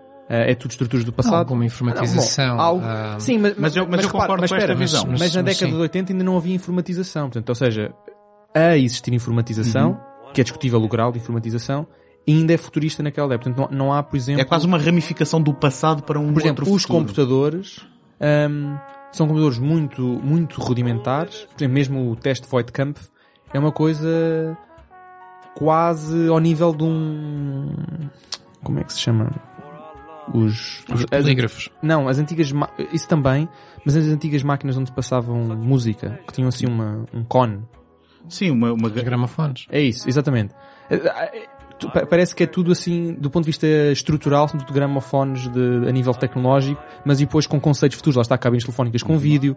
ahm, Sim, aquela Hum. sequência em que, o, em que o Deckard está a tratar a fotografia para ver, eh, para ampliar e perceber Sim, o, o exatamente. faz uma fotografia, Portanto, portanto ele insere é aquilo num, é num muito, aparelho É e- muito analógico essa maneira de, de ver fotografias, que era, por exemplo, fazia-se na altura dos laboratórios de fotografia, com os ampliadores e com essa coisa, mas depois qual é o conceito futurista? É ele falar. Exato. Por- Porque recordemos, recordemos que isto... Que ainda hoje em dia, desculpa, que ainda hoje em dia é algo moderadamente futurista, conseguires in- intervir sem mãos e livremente com, com, com objetos. Sim. Uh, recordemos que isto é um futuro e são avanços tecnológicos num contexto de um planeta com, com problemas sociais em que as pessoas estão a fugir. Uh, eu não sei Sim, sim, exatamente não- não- o que é que é não- não- não a referenciado dizer agora. Se, se existe uma certa verossimilhança e se faz sentido dentro daquele universo as coisas serem ahm, a tecnologia ser conceptualmente avançada mas estruturalmente rudimentar ou se, mas ou de se- qualquer maneira ou há- ou se é uma influência- estética. É, eu acho que é mais uma consciência estética da influência do policial, eu acho que é mesmo muito importante. As pessoas O que eu estava a tentar dizer é que faz sentido no contexto sim, sim, da, claro, da- da claro. narrativa estabelecida. não sei se isso foi a intenção dele ou se foi por acaso uma coincidência e Não que ele depois que se tenha sido percebeu. por acaso. Ah, não, não sei se ele se percebeu pós-facto ah, a ter este tipo de tecnologia até faz sentido, se não foi uma intenção estética tipo os, os, os bicharocos de, do Alien de bicar no copo d'água, de género, ah, bora ter uma cabine telefónica com vídeo. Para o bem e para o mal com o Ridley Scott nada é eh, Pois, se calhar, não se calhar. intencional. Mas, mas, é- mas é sempre curioso, eu acho muito interessante falar disto, porque depois o Blade Runner 2049 acaba por propagar esta ideia hum, analógica, anacrónica da tecnologia, que se em 82 ou 81, quando o filme estava a ser filmado, hum, já causa, pode ter causado alguma estranheza, mas menos, porque era um filme, era um mundo na altura muito pouco informatizado, muito pouco tec- tecnológico. Agora em 2017, quando saiu o Blade Runner 2049, hum, é, é diferente, mas já, já lá iremos porque há um contraste entre a tecnologia do original e a tecnologia do 2049 dentro do próprio 2049, a, a meu ver. Ah, não sei se algum de vocês queria falar mais de tecnologia, mas eu gosto, gostaria, de- gostei de fazer este ponto sobre este elemento anacrónico da Eu, eu tecnologia. gostaria de falar era de, de consequências, se calhar, dessa tecnologia ou falta dela, eh, e que são importantes para, para, para o, o, o background de- destas histórias, como, como é o caso da poluição, em que a Terra foi lançada depois de, de uma guerra e que torna, que torna inabitável. No, no livro diz-se mesmo que a maioria dos seres humanos não conseguem sequer viver decentemente na Terra e por isso é que imigram para outros planetas e ficam aqueles que se sujeitam a, a morrer mais cedo com problemas respiratórios, ou seja o que for. No, no filme isso não é tão, tão evidente. Não é mencionado, pois não? Não. Não, não, não, há mas esse o contexto. 2049 Sim, depois... A falar dá ali um aceno aí. Sim. Eh, mais e, que um aceno. E, e aqui surgir então, eh, pronto, eh, eh, hoje em dia, tanto se fala em ecologia, eh, na altura ninguém pensou no, no, no, no, no Blade Runner como um filme com, com preocupações ecológicas, se fosse hoje, se calhar toda a gente falaria nisso. Eh, portanto, aí estava à frente do seu tempo. Uh, depois o, o, o facto da, da, da, imigração barra colonização, onde se está a falar de colonização espacial, se está a falar de os que imigram como aqueles que são quase seres humanos superiores no sentido em que têm melhores condições uh, financeiras e, e, e, não só financeiras porque há, há testes, uh, por exemplo, pessoas com determinadas doenças não, não poderão deixar, ser-lhes vetada a, a saída do planeta. E, e, aquilo que, que, que, o António já falou, que é, que é uma certa adoração pela vida animal que já não existe quase na Terra. Uh, são, são alguns fatores engraçados que talvez não sejam hum, óbvios eh, no cinema em geral e que aqui são preponderantes. E, e Sendo que no filme sobra só a referência à coruja, não é? sim, sim, e sendo até que no livro os animais mecânicos são mais facilmente eh, percebe-se mais facilmente que eles são mecânicos, enquanto que no filme há dúvidas. Sim. E o próprio, Tanto que ele, se- se- se- ele, ele não é? te- o próprio Deckard tem que perguntar. Ah, como é que é? Do you like our owl? It's artificial? Of course it is. Must be expensive. Very. I'm Rachel. Deckard.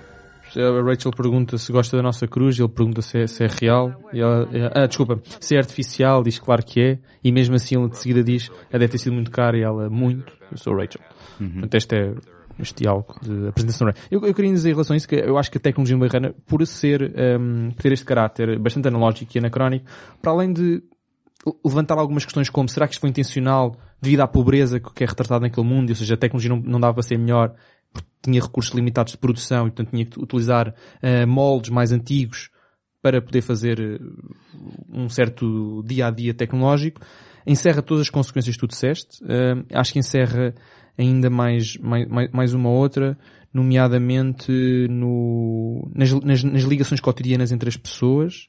E, e, desculpa, nós estamos a esquecer-nos aqui de uma coisa importante, que eu acho que a visão que o Blade Runner dava era uma visão pessimista de futuro daquilo que podia ser um futuro da nossa realidade. E uma das coisas que eles conseguiram prever foi, de certa forma, uma globalização que é exacerbada no filme, onde nas ruas de Los Angeles há uma grande predom- predominância de- da língua e da cultura asiática, Ahm, portanto, que é algo que nós ainda poderíamos estar dirigidos para lá do ponto de vista da população mundial. cu- é? cu- curiosamente, só, só fazer aqui um parênteses, mas curiosamente essa, essa noção de ter cidades americanas eh, quase colonizadas por cultura asiática é um trope, é dos tropos mais comuns do, do cyberpunk quando nós falamos em cidades como Neo, qualquer coisa, Uhum. Neo Los Angeles, Neo não sei quantas. O Esse- 2049 dá um twist a isto, não sei se repararam, que há muitas influências russas Sim, e algumas tabletas com eh, caracteres árabes e, portanto, Sim. há definitivamente um, eh,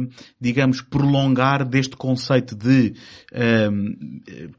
caldo cultural, mas não só exclusivamente com, com Eu, eu, eu, os queria, orientais. Eu queria dizer só em relação à tecnologia, acho que encerra outra consequência, ahm, que é a predominância do, a predominância e a opção, eh, quer dizer, uma opção paradoxal, com, com a tecnologia e com o artificial, por um lado, e por outro lado que leva a uma de- por, por uma parte da população com o natural, com o orgânico. De facto não há nada orgânico, não é só não haver animais orgânicos, não há árvores, ahm, não há nada orgânico a não ser as próprias pessoas, Atenção, no primeiro filme nós estamos a falar de uma experiência de Los Angeles ali É, é isso, é isso. centralizada. Eu é? estou-me a restringir ao filme. O próprio livro levanta estas questões. Um, o- as pessoas têm uma preocupação muito grande com, com o mundo animal, mas é também extensível ao mundo natural.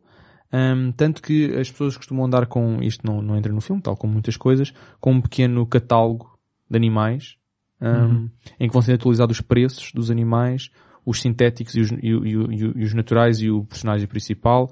O Deckard anda o filme todo à, à espera de conseguir comprar um personagem, um, um animal sintético. Eu já não lembro qual é o animal que ele queria comprar.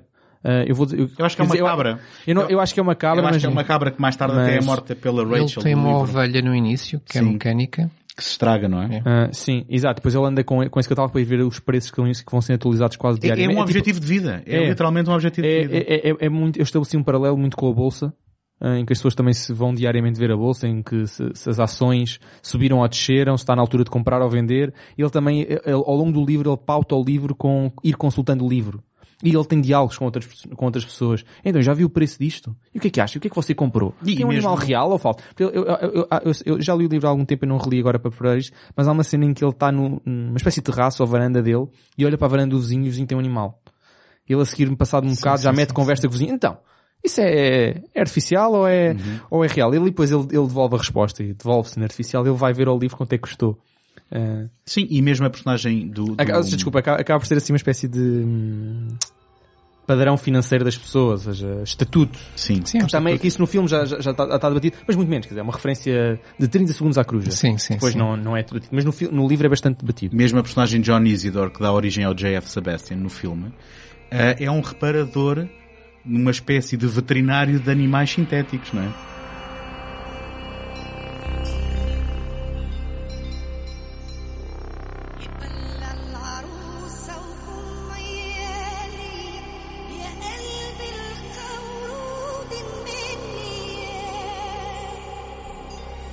Agora, eu gostava que isto, esta conversa nos levasse àquilo que está no cerne destas histórias, que é precisamente os replicantes e o facto de que nós estamos a falar da existência de vida sintética, mas que não é só na reprodução de eh, animais como é no, no livro, mas sim depois ehm, também a, a replicação de humanos e de falarmos um pouco do que é que é isto um Entre- replicante. entremos agora. Eu estava a tentar eh, evitar esta conversa. Porquê? Ah, porque isto é a parte difícil, não é? É falar dos replicantes, o que é que significa. Mas escuta uma coisa. A questão do se é humano, se não é humano, o que é humano, emoções, dificuldade, Não etc. tem dificuldade A conversa, É pode coisa ser, fácil. a conversa pode ser só nós explanarmos uma série de questões sem resposta. É isso, porque- mas- mas essa, atenção, Eu tenho essa mais é a minha perguntas única. Essa é a minha única estratégia. Eu então digo, digo mais, acho que o filme dá, dá, dá respostas e, e, e, no fundo brinca com as nossas expectativas, mas força. Não, eu não eu não estou eu não estou a dizer isso, mas eh, estou a dizer que eu gosto mais de lançar eh, perguntas Mas, do, do- mas do desculpa, dar eu estou interessado. Achas Ah. que brinca com as nossas expectativas em relação a?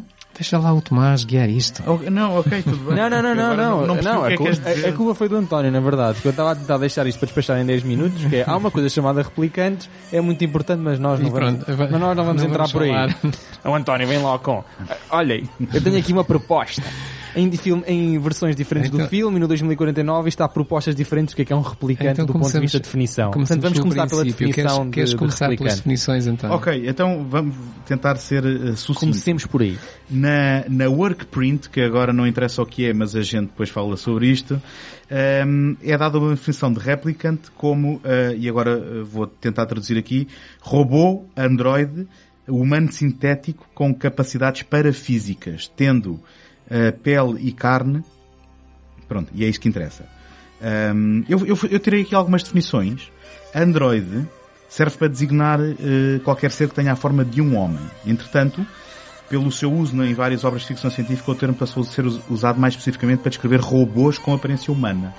Pronto. E então, o que nos leva à definição de robô. Um robô é um dispositivo, ou um grupo de dispositivos. Calma, deixa- deixa-me só fazer aqui um parênteses. Antes de tu passares ao robô, entre, o- na verdade, entre o Android e o robô. Uhum. Ah, hoje, hoje, hoje, hoje em dia, ah, quando nós falamos de robótica, tem, tem- portanto, te- te- temos a robótica hum, da, da- da ficção e a robótica vá, da ciência. Ah, o essa descrição que tu deste a um robô humano como sendo um androide na robótica da ciência e cada vez mais na robótica da ficção, porque está cada vez mais rigorosa a diferença de, termos, terminológica, é um humanoide. Um, são os humanoides, são os robôs com aparência humana. O androide é cada vez mais, imaginemos o próximo nível do humanoide. Uh, portanto, isto na altura não eram preocupações, visto que a robótica ainda era uma, uma ciência bastante embrionária, uh, do ponto de vista humanoide, androide, mas hoje em dia já é cada vez mais detalhado e mesmo a própria ficção científica, a própria ficção do modo geral, já começa a, distanci- já começa a diferenciar, por exemplo, termos como androide do humanoide, humanoide como o- a, a base, portanto, Sendo o robô humanoide é genérico para homem e mulher, não é? é, é, É porque havia o genoide que nunca era ah, usado para as mulheres. Exato. Aqui é humanoide, é homem e mulher, portanto é um, um robô, portanto um ser artificial. Vamos já, deixo já introduzir a definição de robô que tu tens aí, mas o robô é um ser artificial que tem a aparência de um humano.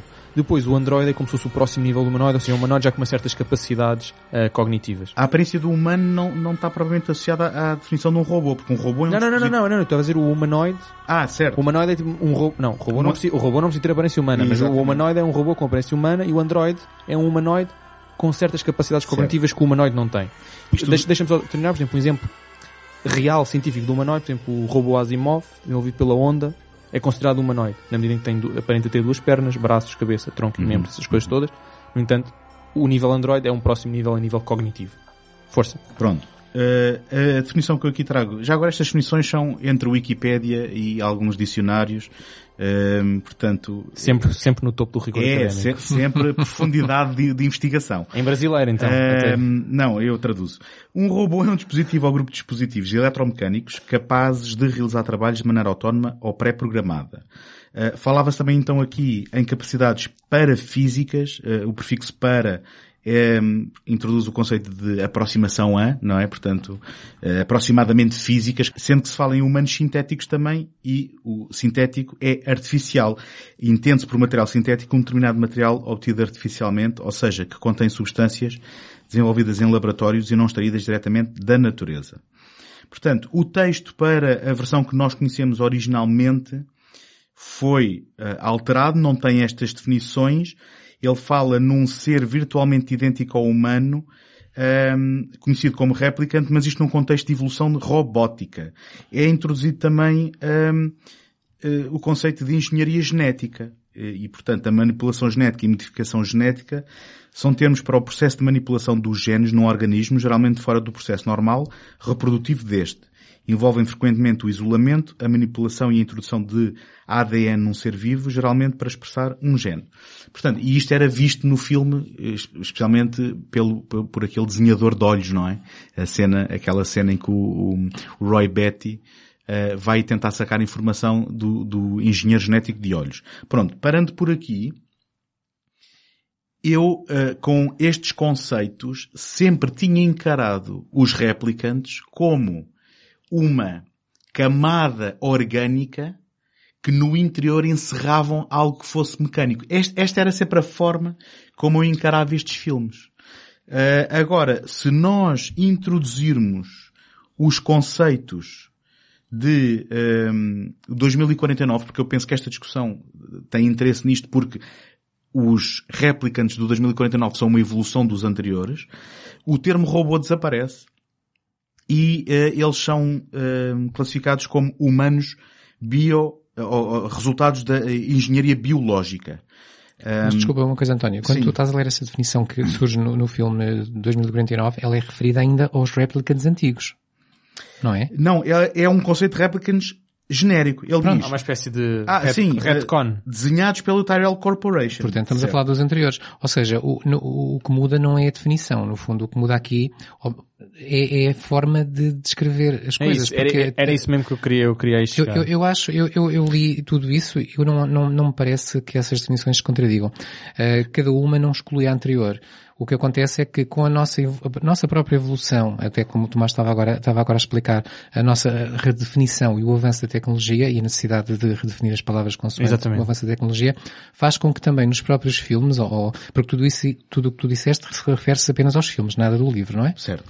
Uh, faz com que uh, cada vez que é preciso escrever um, um desses textos para um filme, uh, tenha que ser adaptado a algo que seja correto cientificamente naquele momento. Uh, e portanto começa-se a usar uh, os termos bio, começa-se a usar a genética, mas nada disso nega aquilo que está antes. Até porque, já agora, uh, em relação ao que tu tinhas dito da tua própria percepção da, da, da, da ideia de replicant, uh, no livro fala-se que eles estão, são tão bem uh, construídos uh, de uma maneira que emula tão bem o, o- a fisiologia humana que só mesmo testes à medula óssea Certo. revelam diferenças. Certo. Ou seja, Atenção. é impossível. Eu, eu não estava à procura de inconsistências, eu estava só a tentar debater-me com a minha própria visão e, hum, em retrospectiva, tudo isto é tão mais interessante, sendo eles humanos, eh, resultados de engenharia, hum, agora está-me a escapar a palavra, biológica. Sem dúvida nenhuma. Eu só estava era aqui também a trazer o debate que eu penso que tu de certa forma endereçaste aqui. Que tem tudo a ver com uma questão de linguagem e de percepção É, eu- do público. Eu, eu queria, Exato. eu queria só fazer aqui uma nota. Mas uh, deixa-me só ler então o que é que é a engenharia biológica. É a aplicação dos princípios da biologia e da engenharia ao processamento de materiais através de agentes biológicos para prover bens e assegurar serviços. E depois é também aqui introduzido o conceito do cultivo sintético, basicamente conseguirmos sintetizar, uh, portanto, proteína uh, e, e- e organismos, não é? Mas uh, só, só para reforçar, o que eu estou a, a tentar dizer é que certa forma foi preciso chegar ao 2049 para eu parar e perante esta diferença de linguagem em que deixamos de falar de robôs e passamos a falar de humanos, resultados de engenharia biológica, para de repente eu retroativamente repensar tudo e de repente a- a- o gravitas do- do- da narrativa e da- das temáticas do Blade Runner ainda são maiores para mim. Acho, que, acho que ainda tem mais significado Mas e eu, mais eu diria, eu diria que até o próprio Ridley Scott já tinha previsto essa, essa tua eh, dificuldade ou essa tua visão Uhum. e, e, e o Ridley Scott, eh, não necessariamente o Philip K. Dick, eh, quando a, pa- a palavra replicant aparece, eu atrevo-me a dizer que há uma necessidade muito grande de reinventar algo a, a- a reinventar algo em termos de léxico, que é não usar a palavra robô, que seria a palavra fácil, mas que remeteria muito muito diretamente para algo mecânico, algo que não poderia, não poderia nunca ser Algo confundido excessivamente autónomo. Mas com eu- um ser humano. Eu diria que esse foi o, o, o único lapso, então, no meio destes textos introdutórios, porque ele é usado no primeiro filme. Pois, Eh, estás a ver? E aí Pois, é que pode, dizer isso. em retrospectiva, eu, induzir eu, eu a queria só, é? só, só dizer uma coisa, e era, vai na linha do que o José estava a falar, uma, uma nota de, de caução, por assim dizer. É que é, antes, antes de começarmos a, antes de continuarmos a escarafunchar os termos, e antes de continuarmos nesta ideia semântica e linguística deste termo replicante, há duas coisas que eu queria dizer. Primeiro é a proposta, que era o que o José estava a dizer, o replicante como sendo um termo hum, que sintetiza em si uma categoria. Uh, e não uma outra maneira de dizer outras coisas. Portanto, sintetiza em si uma nova categoria de seres artificiais. Portanto, é como se tivéssemos o robô, o androide, o humanoide e o replicante. Um, essa é a primeira ideia que eu acho que temos de ter presente. Tudo o resto são maneiras apenas de tentar pôr a, colocar a audiência ao mesmo nível de, de entendimento que o criador. O criador, neste caso, o criador do universo. Portanto, essa é a primeira queria. E a segunda é que, lá está, como o José disse, à medida que os, que, que- que os tempos tecnológicos vão evoluindo, também eh, vamos afinando a nossa terminologia científica. E, portanto, algo como robô, android, podiam se calhar ser usados de forma indistinta em 82, hoje em dia é muito mais perigoso eh, fazer essa, essa, de certa forma, essa confusão. Eh, portanto, quando nós olhamos retrospectivamente para um filme de 82 e estamos a implicar, no no sentido positivo da palavra, com eh, a utilização, se calhar incorreta de robô, porque nós próprios associamos o robô hoje em dia a algo simultaneamente incrivelmente lato, em que tudo é um robô, ou por outro lado, a nível de ficção, eh, eh, imaginam- imaginemos um, imag- imaginamos, desculpem, um robô autónomo, quase um robô tipo, sei lá, hum, do Metrópolis, uma coisa assim muito robotizada, muito mecanizada. O como- C-3PO, por ah, exemplo. ou o C-3PO. Ah, ou seja, que, ou seja, o que eu quero dizer com isto? Não lhe estou a retirar a inteligência, estou a dizer retirar é uh, inverosimilhança, ou não estou na verdade, a dizer rever- verosimilhança com o ser humano. Ninguém olha para o C-3PO e confunde aquilo com o ser humano. E vamos ser Um, muito honestos, e capacidade de sentires empatia por algo que é virtualmente igual a ti, ou algo, Exato, algo que tu ainda consegues Pronto. colocar o distanciamento de Ah, ser metálico, não Por isso, é? por isso eu, quero, eu quero reforçar aqui a ideia do replicante como uma síntese de uma nova categoria ahm, e tudo o resto, todos os outros jogos linguísticos são formas da época, de cada filme ou de cada versão, de tentar explicar isso o melhor possível, que o replicante é uma coisa, não é nem um Android, nem uma é, acaba por ser um, um objeto dentro de si mesmo, uma categoria dentro de si mesmo, e nós vamos tentar explicar o melhor possível com a linguagem corrente, com, como os digo, com a linguagem científica corrente. Sendo que o termo Android Ah. vem do próprio livro original, não é? Sim, sim, sim, claro, mas o livro ainda é mais antigo, não é? Certo, seja, o certo. livro, o livro é, de- é dos anos 60, Mas se o, não estou em erro. o José apontou Ah. 68, sim, mas o José apontou aí muito bem que já no texto do filme está que eles são indistinguíveis de nós. E se fosse, se tivesse um braço metálico, é- cortava-se um braço e via-se que, Exato, Claro. e que isso, era de isso é a metal, parte é? mais importante, porque agora discutirmos aqui se no- na primeira versão, eu não dizer que não é interessante, mas Uhum. se na primeira versão não foi utilizado o termo humano e na última versão, 2049, já é utilizado o termo humano,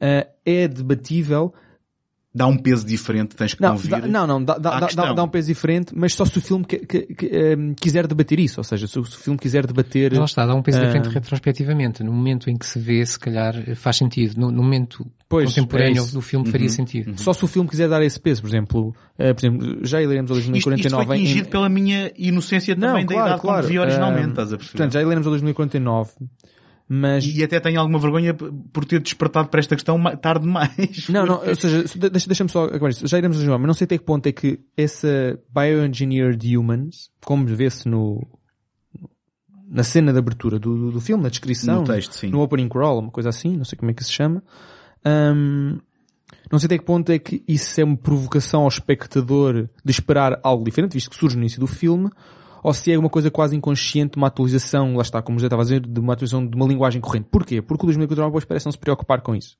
Ahm, parece que lida da mesma maneira ah, a questão dos replicantes, como ligava o original, atualizado eu- eu a 2019. Ah, desculpa, 2017, mas já, mas já, já, já, já, já, lá iremos. Mas eu posso dizer que Ahm. n- não foi inconsciente, porque eu assim que vi isto no cinema, fui logo despertado para, oi, espera, não são robôs, são humanos, e estás a ver, e lá está. Não, não, não, mas e de quando- repente não, houve um não, não é isso, nesta questão. tu inconsciente do ponto de vista dos criadores, ou seja, se quiseram mesmo provocar o espectador, de género, olha, isto são humanos e nós vamos profundamente abordar essa questão. Que eu acho que eles não, não se preparam com isso. Mas já leremos esse filme. Esse filme, eu agora queria ainda pegar nesta noção dos replicantes, ahm, e se calhar lançar para o ar e não responder já, mas aquela questão eterna que rondeia todos os fóruns de internet, eu acho que já fez correr mais eh, rios de tinta do que livros, do que livros e textos sobre a Bíblia. Essa, a- essa questão, tens que falar obrigatoriamente das versões para introduzirmos essa Eu, eu questão. sei, né? eu vou só lançar a questão Sim. eh, para o ar e vamos agora falar dela ao longo do resto do, do episódio, portanto não- nunca vai não, ser se vai respondido. fazer- não se vai falar de mais Ah, nada? Com algum- Não. não. com alguma sorte não saímos Ah. desta. Exato. Eh, que Ah, é... Mas então assim eu não entro nessa, porque eu queria falar de outras coisas. Não, atenção, eu não, eu não tenho qualquer interesse numa discussão de... Sim ou não. Eu também Sim ou não, ou, debater a ou, de- questão. ou de- ou de clubismos de... Sim, eu também acho que sim. Ou seja, isto não é, apesar de ser o mesmo ator, Eu tenho uma não é o, se definitiva. o outro disparou primeiro ou não disparou primeiro. Eu tenho uma resposta Ah. definitiva, mas interessa mais discutir a pergunta do que a Pronto, resposta. que é a questão de se o Deckard é um replicante ou não. Uhum. É uma questão que assolou eh, os fãs desde, desde a primeira versão. Hum. Desde a primeira eu discordo disso. Eu acho que na primeira não estava sequer a pergunta. Achas? Acho que só aparece no Director's Tá Cut.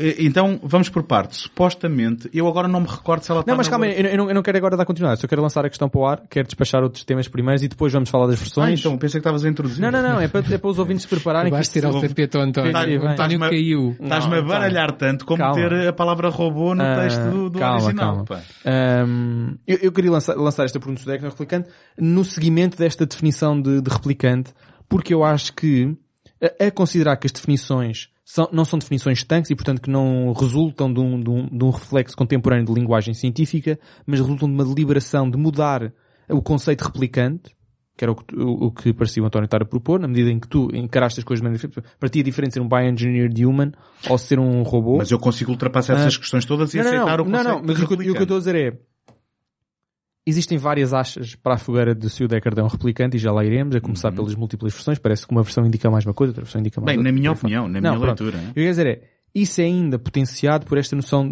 de definição de replicante, hum, de bioengineered human ou de robô como dois, dois antípodas desta, desta definição genérica de replicante. Eu só queria mesmo lançar a pergunta Estou muito isto. abaralhado, tô, Tomás. Ah. Tomás, olha lá para a esquerda e para cima. Ahm, não, eu só, só queria lançar isto que é para, agora a partir deste momento estamos a discutir com esta base de definição de replicante e se calhar vão ter respostas diferentes, não, só baseado na versão. Então, em- na enquanto o António Ah. recupera os sentidos, eu, É que eu não sei se estou a perceber a premissa. Vamos vou falar aceitar, um bocadinho, tá Vamos aceitar cá replicantes. Eu vou falar um bocadinho. Sim. Eh, é o seguinte, eh, comecemos então pelos replicantes. Já que é, que é o, é aquilo que o filme, ou o livro, o filme, o universo, nos dá, acho que de mais inesquecível e, e de mais próprio é esta noção de que existem eh, uns seres que quando nós lemos a- aquele textozinho pensamos que não são humanos e depois durante o filme começamos a perguntar-nos mas afinal eles são mais ou menos humanos, More human than human. more human than human, como, como se, como se o diz no lema da. Tyrell, não é? Uh, do que, do que, do que os outros. E é a partir daí que se vai, que vai, que vão nascer todas as discussões importantes do, do filme. Não as nossas, nós poderemos discutir outras coisas mais parvas, mas as discussões do filme têm, têm todas a ver com isso. E eu, eu disse há pouco que para mim isto era, era assim uma, uma, uma provocação do próprio Ridley Scott, porque eu penso que, ao contrário do que as pessoas costumam dizer, que ele não dá respostas, faz as perguntas, eu penso que ele dá muitas respostas. Ah, e, e- vou ser sucinto, vou explicar o que é que eu quero dizer com isto. Ah, o teste que é feito, ah, como se diz, acho que até no próprio livro, era, era muito chato estar, estar a cortar as pessoas e para ver como é que era a medula medula óssea delas. Ah, e então, o, o teste que é feito ah, para distinguir um humano de um, de um replicante é um teste de empatia. Um teste de empatia porque é suposto que os replicantes não conseguem sentir empatia a não ser uns pelos outros. Deteta-se empatia deles uns pelos outros, mas não por mais nada. E, e, mais uma vez interessante aqui, a ideia dos animais. É que eles, como não viveram numa sociedade com animais, não, não sentem empatia por animais. E muitas das perguntas que são feitas nesses testes, vocês repararem, são perguntas sobre animais. Uh, porque seria mais fácil um humano sentir esse tipo de empatia. Depois o que se vai ver durante o filme, durante a história, é que não existe empatia nenhuma, aos nossos olhos, humanos, dos humanos uns pelos outros. Qual, qual, todos os personagens se tratam mal uns aos outros, sem o mínimo uh, interesse, sem a mínima simpatia, sem a mínima empatia, sem a mínima respeito até uns pelos outros. Uh, e, e, a partir dessa altura começamos a perguntar-nos, então se o que está aqui em causa é empatia, onde é que nós vamos descobrir empatia neste, nesta história? Vamos descobri-lo exatamente nos replicantes quanto mais não seja na, na famosa cena final. Uh, portanto, Eh, eu- quando eu digo que o Ridley Scott ou o filme nos está a dar uma resposta, está-nos a dizer se nós vamos distinguir duas coisas diferentes, que são replicantes e humanos, e se o teste é este, o teste falha redondamente. Aliás, no próprio, o próprio livro, em situações diferentes, e o próprio filme lidam muito com os possíveis falhanços do teste.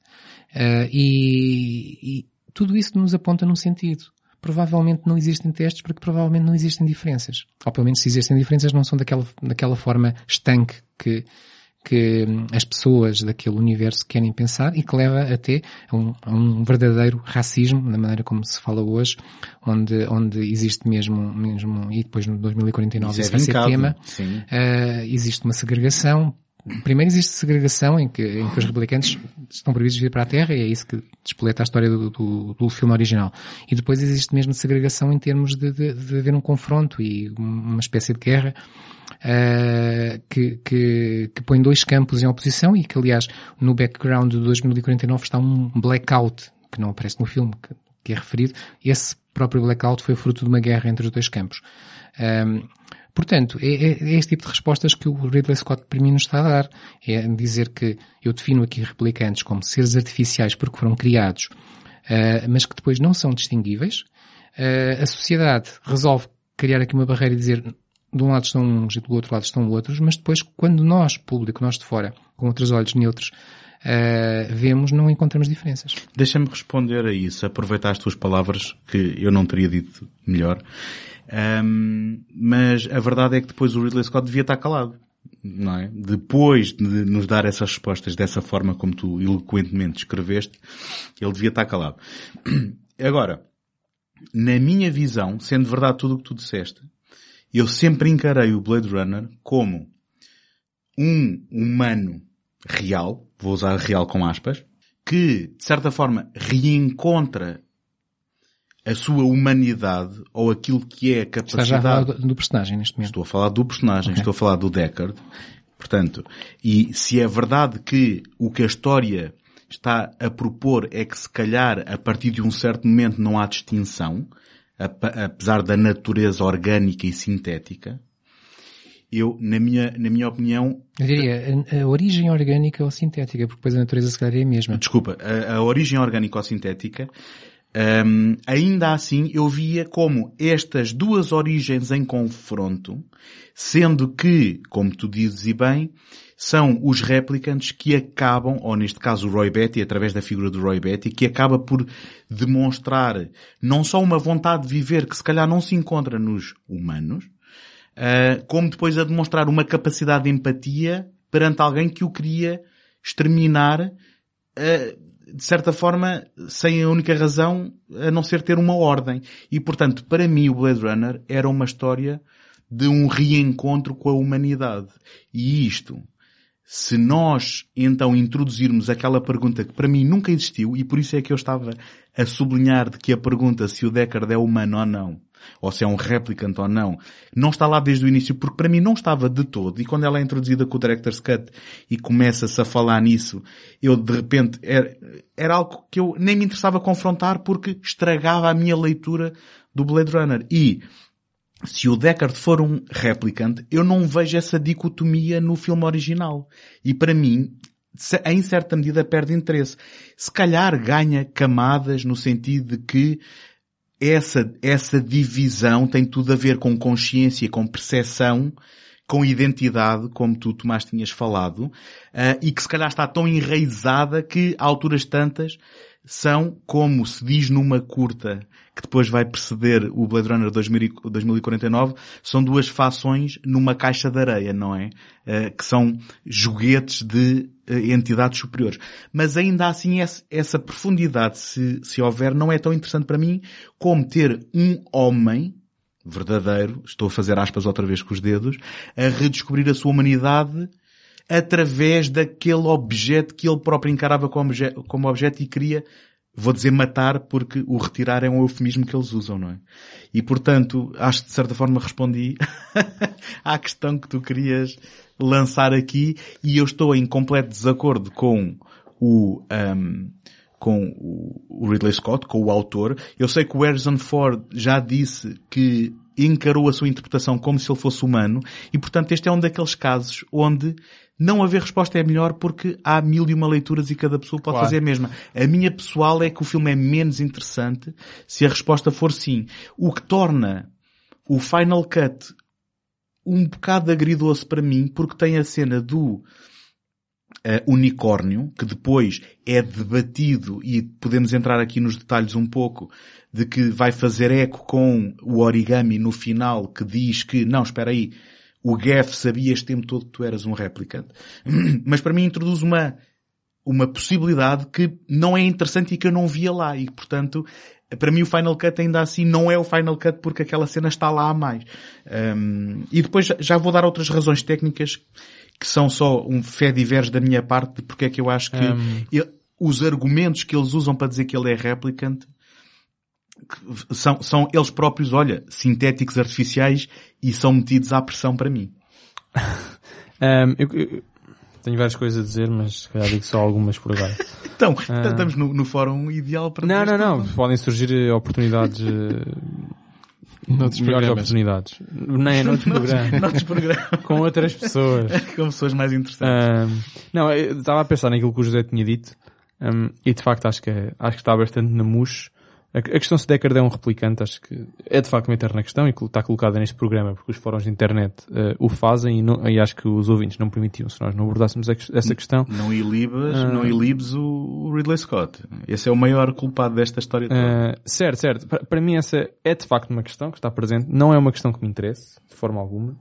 Ahm, Interessa muito mais toda a questão de que o José estava a falar da humanidade, que hum, parece que vemos muito mais humanidade nos replicantes. Não é parece, vemos mesmo muito mais humanidade nos replicantes do que nos ditos humanos e que a diferença entre um e o outro é, do ponto de vista dos filmes e até do livro, meramente da gênese. Não da natureza, a natureza em ambos é orgânica, o filme prova-nos isso, eles são todos de natureza orgânica.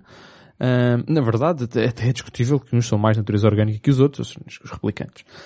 A gênese é que é diferente, mas a partir do momento em que, cu- curiosamente, o Blade Runner original nu- nunca mostra a gênese de nenhum replicante. Nunca vemos o, entre aspas, nascer de nenhum ser sintético. Eles são-nos dados já maduros, crescidos, na verdade até velhos, já prestes a morrer. Ahm, Bem, porque só tem 5 anos. Certo, certo, certo, mas ou seja, aquela questão que é colocada no início do filme, hipotizada pelo, pelo Tyrell, que haveria um problema, não é pelo Tyrell, já não sei por quem que é, pelo Bryant, acho que é pelo Bryant, hipotizado que eles seriam capazes de desenvolver emoções próprias, hum, E daí os 5 anos. e daí os 5 anos exatamente, e que eles seriam capazes de desenvolver emoções próprias, então daí os 5 anos para eles não, não nada de ideias de revolta, ok? E depois é, eh, de certa forma, potenciada pela existência da Rachel, que é supostamente o próximo nível de, de replicantes, portanto os outros são o Nexus 6, a Rachel supostamente é um Nexus 7, na medida em que a Rachel tem memórias implantadas. Não, não, e os outros também têm. Porque, porque... Os outros não têm. Tem, tem, porque é, é, é por isso que há toda aquela história de o, o Leon ter tentado recuperar as Não, fotografias. Ah, não, mas é isso que eu quero dizer. De facto, eu- eu- desculpa. Eh, eu, eu- eu vou reformular. Eles de facto têm memórias e serve é a tal almofada que o Tyrell fala de que eles com essas são, são menos, eh, são, desculpem, são mais propensos a atividades, eh, a controlar as suas emoções. E, e, e a Eh, não mas- questionarem a, a sua existência, não é? Sim, mas a Rachel é a primeira que não tem consciência disso, porque são memórias implantadas. Os outros sabiam, eles têm noção que são replicantes, não, não eles na verdade eles estão, sabem tão bem que são replicantes, por isso é que querem não Certo. deixar de ser. Certo. É um bocado a história do Pinóquio. Ahm, Essa guarda para o segundo filme. sim, eh, já, essa, essa tá, tá aqui na verdade o Pinóquio existencial. Ah, ou a xerupado existencial. Vai. Mas, Isto vai acabar estalada. Uh, desculpem, perdi-me. Uh, não, ou seja, a Rachel é de facto especial, é, uh, na medida em que é a próxima que são termo, que é a inconsciência perante a implantação de memórias. Esta questão da memória é uma- é uma questão que, me- que me preocupa bastante, na medida, que me interessa bastante neste filme, e que depois no 2049 é talvez das questões que me interessam mais, e que são um pouco preocupantes para, para o filme. Mas, já lerei. Mas, mas a questão é, o facto de Rachel ter inconsciência de se, de se as memórias estão implantadas ou não, portanto ela encara-se como sendo humana, eh, não só lhe oferece uma maior empatia, que é provada pelo Void Camp, que demora muito mais eh, perguntas até ser identificada enquanto tal, coisa que os Nexus 6, ao qual pertence o grupo do, do Roy, do, do Leon, da Pris e da Zora, um, precisam de menos questões por lá está, porque o facto de eles terem uma consciência de que são, entre aspas, produtos falsos, à semelhança dos origamis, um, dá-lhes de facto uma, uma maior, bem, uma maior incapacidade de, de ter emoções e uma maior capacidade de as falsear e isso é, eh, deslumbrado, ou seja, deslumbrado não, desvendado no, no teste. Coisa que a Rachel, por ser inocente, por ser ingênua, por lá está, porque não sabe que, que é, entre aspas, artificial, dá-lhe uma maior eh, capacidade de ter emoções mais genuínas. Isto, eu acho que isto está presente, acho que essa é uma das questões que sempre me preocupou bastante, que é porque é que a Rachel é diferente do, dos, dos outros. Não é só porque a Rachel supostamente não tem um prazo de, de validade, supostamente, isto também é discutível. Ahm, Não sabemos se tem ou não. não, é isso, é isso. A partir do momento em que retiram a voz off do, Não, é, da é, versão é, é original. isso, é isso. Portanto, é, é discutível se tem um prazo de validade ou não tem prazo de validade. O de lei 2049 não quer dar resposta a isso. Ah, mata logo no início, supostamente, da história. Portanto, nunca saberemos se ela, se ela tem. Ahm, Muito antes do início da história, já vai. Sim. Sim, muito antes. Muito antes. Ou seja, do início da história, depois colada ao, ao original, né? Ela morre, lá. O fenómeno não está na- no prazo Na de verdade, o filme é muito inteligente a evitar respostas a, a- Sim, a perguntas já- delicadas. já- sim, já, já lá iremos. Mas sempre me preocupou esta questão da, da humanidade. Não, é- não é o que constitui um humano e o que não constitui um humano, porque eu acho que essa pergunta não está lá. É suposto o espectador já saber mais ou menos, até porque, quer dizer, está dada, mas a resposta está dada. É, para o Ridley Scott é a empatia. É charneira. Ah, mas a questão que me interessa mais é quem é que merece essa empatia. Ou seja, em quem é que o Ridley Scott quer colocar o ónus da empatia. Nos seres dito artificiais ou nos seres dito orgânicos. E claramente, como o José disse, ele, ele coloca o ónus da empatia nos artificiais e não nos orgânicos, por razões já aqui provadas pelo José. O que isto leva a questões, do ponto de vista social contemporâneo, bastante marcantes. Falámos aqui há bocado do racismo, que está presente em 2049, já está presente no Blade original. Esta questão de que só porque vem num sítio diferente, Não, isso, isso são chamados Um, skin jobs, não é? Isso Exatamente. É, é um termo Um, depreciativo. Mas não, não, não vamos ilibar também os, os replicantes, porque eles matam indiscriminadamente. Há é uma certa vontade de viver que parece já estar ausente dos humanos e, no fim da linha, há uma capacidade de Sim, demonstrar eu- eu- empatia. Eu, mas eu- eu- não eu sou vamos... capaz, não, eu sou capaz de discutir contigo até ao ponto máximo de se eles matam por insensibilidade, é um ponto, Bom, ou por revolta. as razões Seja- serão importantes? Seja uma coisa ou outra, eu, eu- eu vou mais longe, que é, que é eh, o, o que está aqui, o que, o que diferencia aqui, ou, e pode ou não ilibar ou atenuar esse crime é o facto de estarmos a falar de seres que têm 5 anos de vida. E, e mais uma vez vem a questão emocional, se eles, se eles nascem eh, já perfeitos, já adultos, já capazes de, de- de exercer o trabalho para o qual Exato. são criados.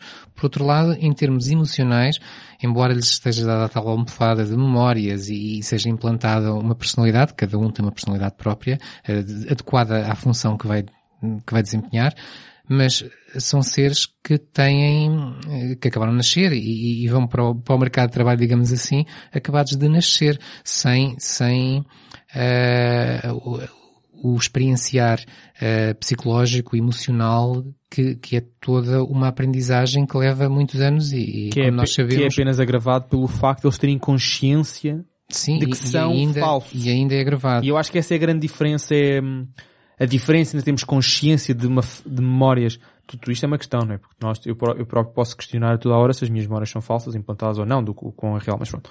Mas é, é, é reforçado pela ideia de que eles não têm, que eles têm consciência do, do quão, entre aspas, falsos o são, versus personagens como a Rachel, que já não o têm. Hum, eu acho que isso é uma, é uma forte razão para este hum, amadurecimento emocional Uh, porque está- que, vai, que vai em linha ou para além do, do prazo do, de facto terem nascido ontem e hoje já estão a trabalhar e espera-se que eles tenham uma atitude adulta. Estas sempre foram as questões que mais me interessaram, esta questão das, das De- memórias. Deixa-me só, deixa só endereçar muito rapidamente, porque eu tenho mesmo que fazer isto. Um, do- dois dos grandes argumentos que se usa para dizer que o Deckard é replicant é a questão do sonho do, do unicórnio, que, enfim, ele está lá porque foi lá colocado eh, numa, na edição do Director's Cut, não existia na, na, na original. Um, e depois há aquela questão dos olhos, de que nós conseguimos ver os replicantes por causa daquele brilho nos olhos, e há uma determinada cena em que o Harrison Ford tem um brilho nos olhos. Con- Conjetura minha, pura, puramente, essa cena, ele está na linha, digamos assim, ele está em, em segundo plano, desfocado, na linha eh, em que a câmara está a apanhar a Rachel. Portanto, qualquer que tenha sido o efeito óptico com, com, com a iluminação que eles usaram em estúdio, Calhou apanhou, sem querer. Eu- calhou ali Claro. e eles agarraram-se a isso. É, eu acho que esse argumento é um argumento Porque em mais sólido. nenhum outro ponto Sim, eu há, concordo há, há essa Eu, eu acho que esse argumento é um argumento muito pouco sólido. Eu acho que o, o único argumento possivelmente interessante é o argumento do unicórnio e entramos agora num dos tópicos que eu queria discutir hoje, ah, que é a questão dos origami.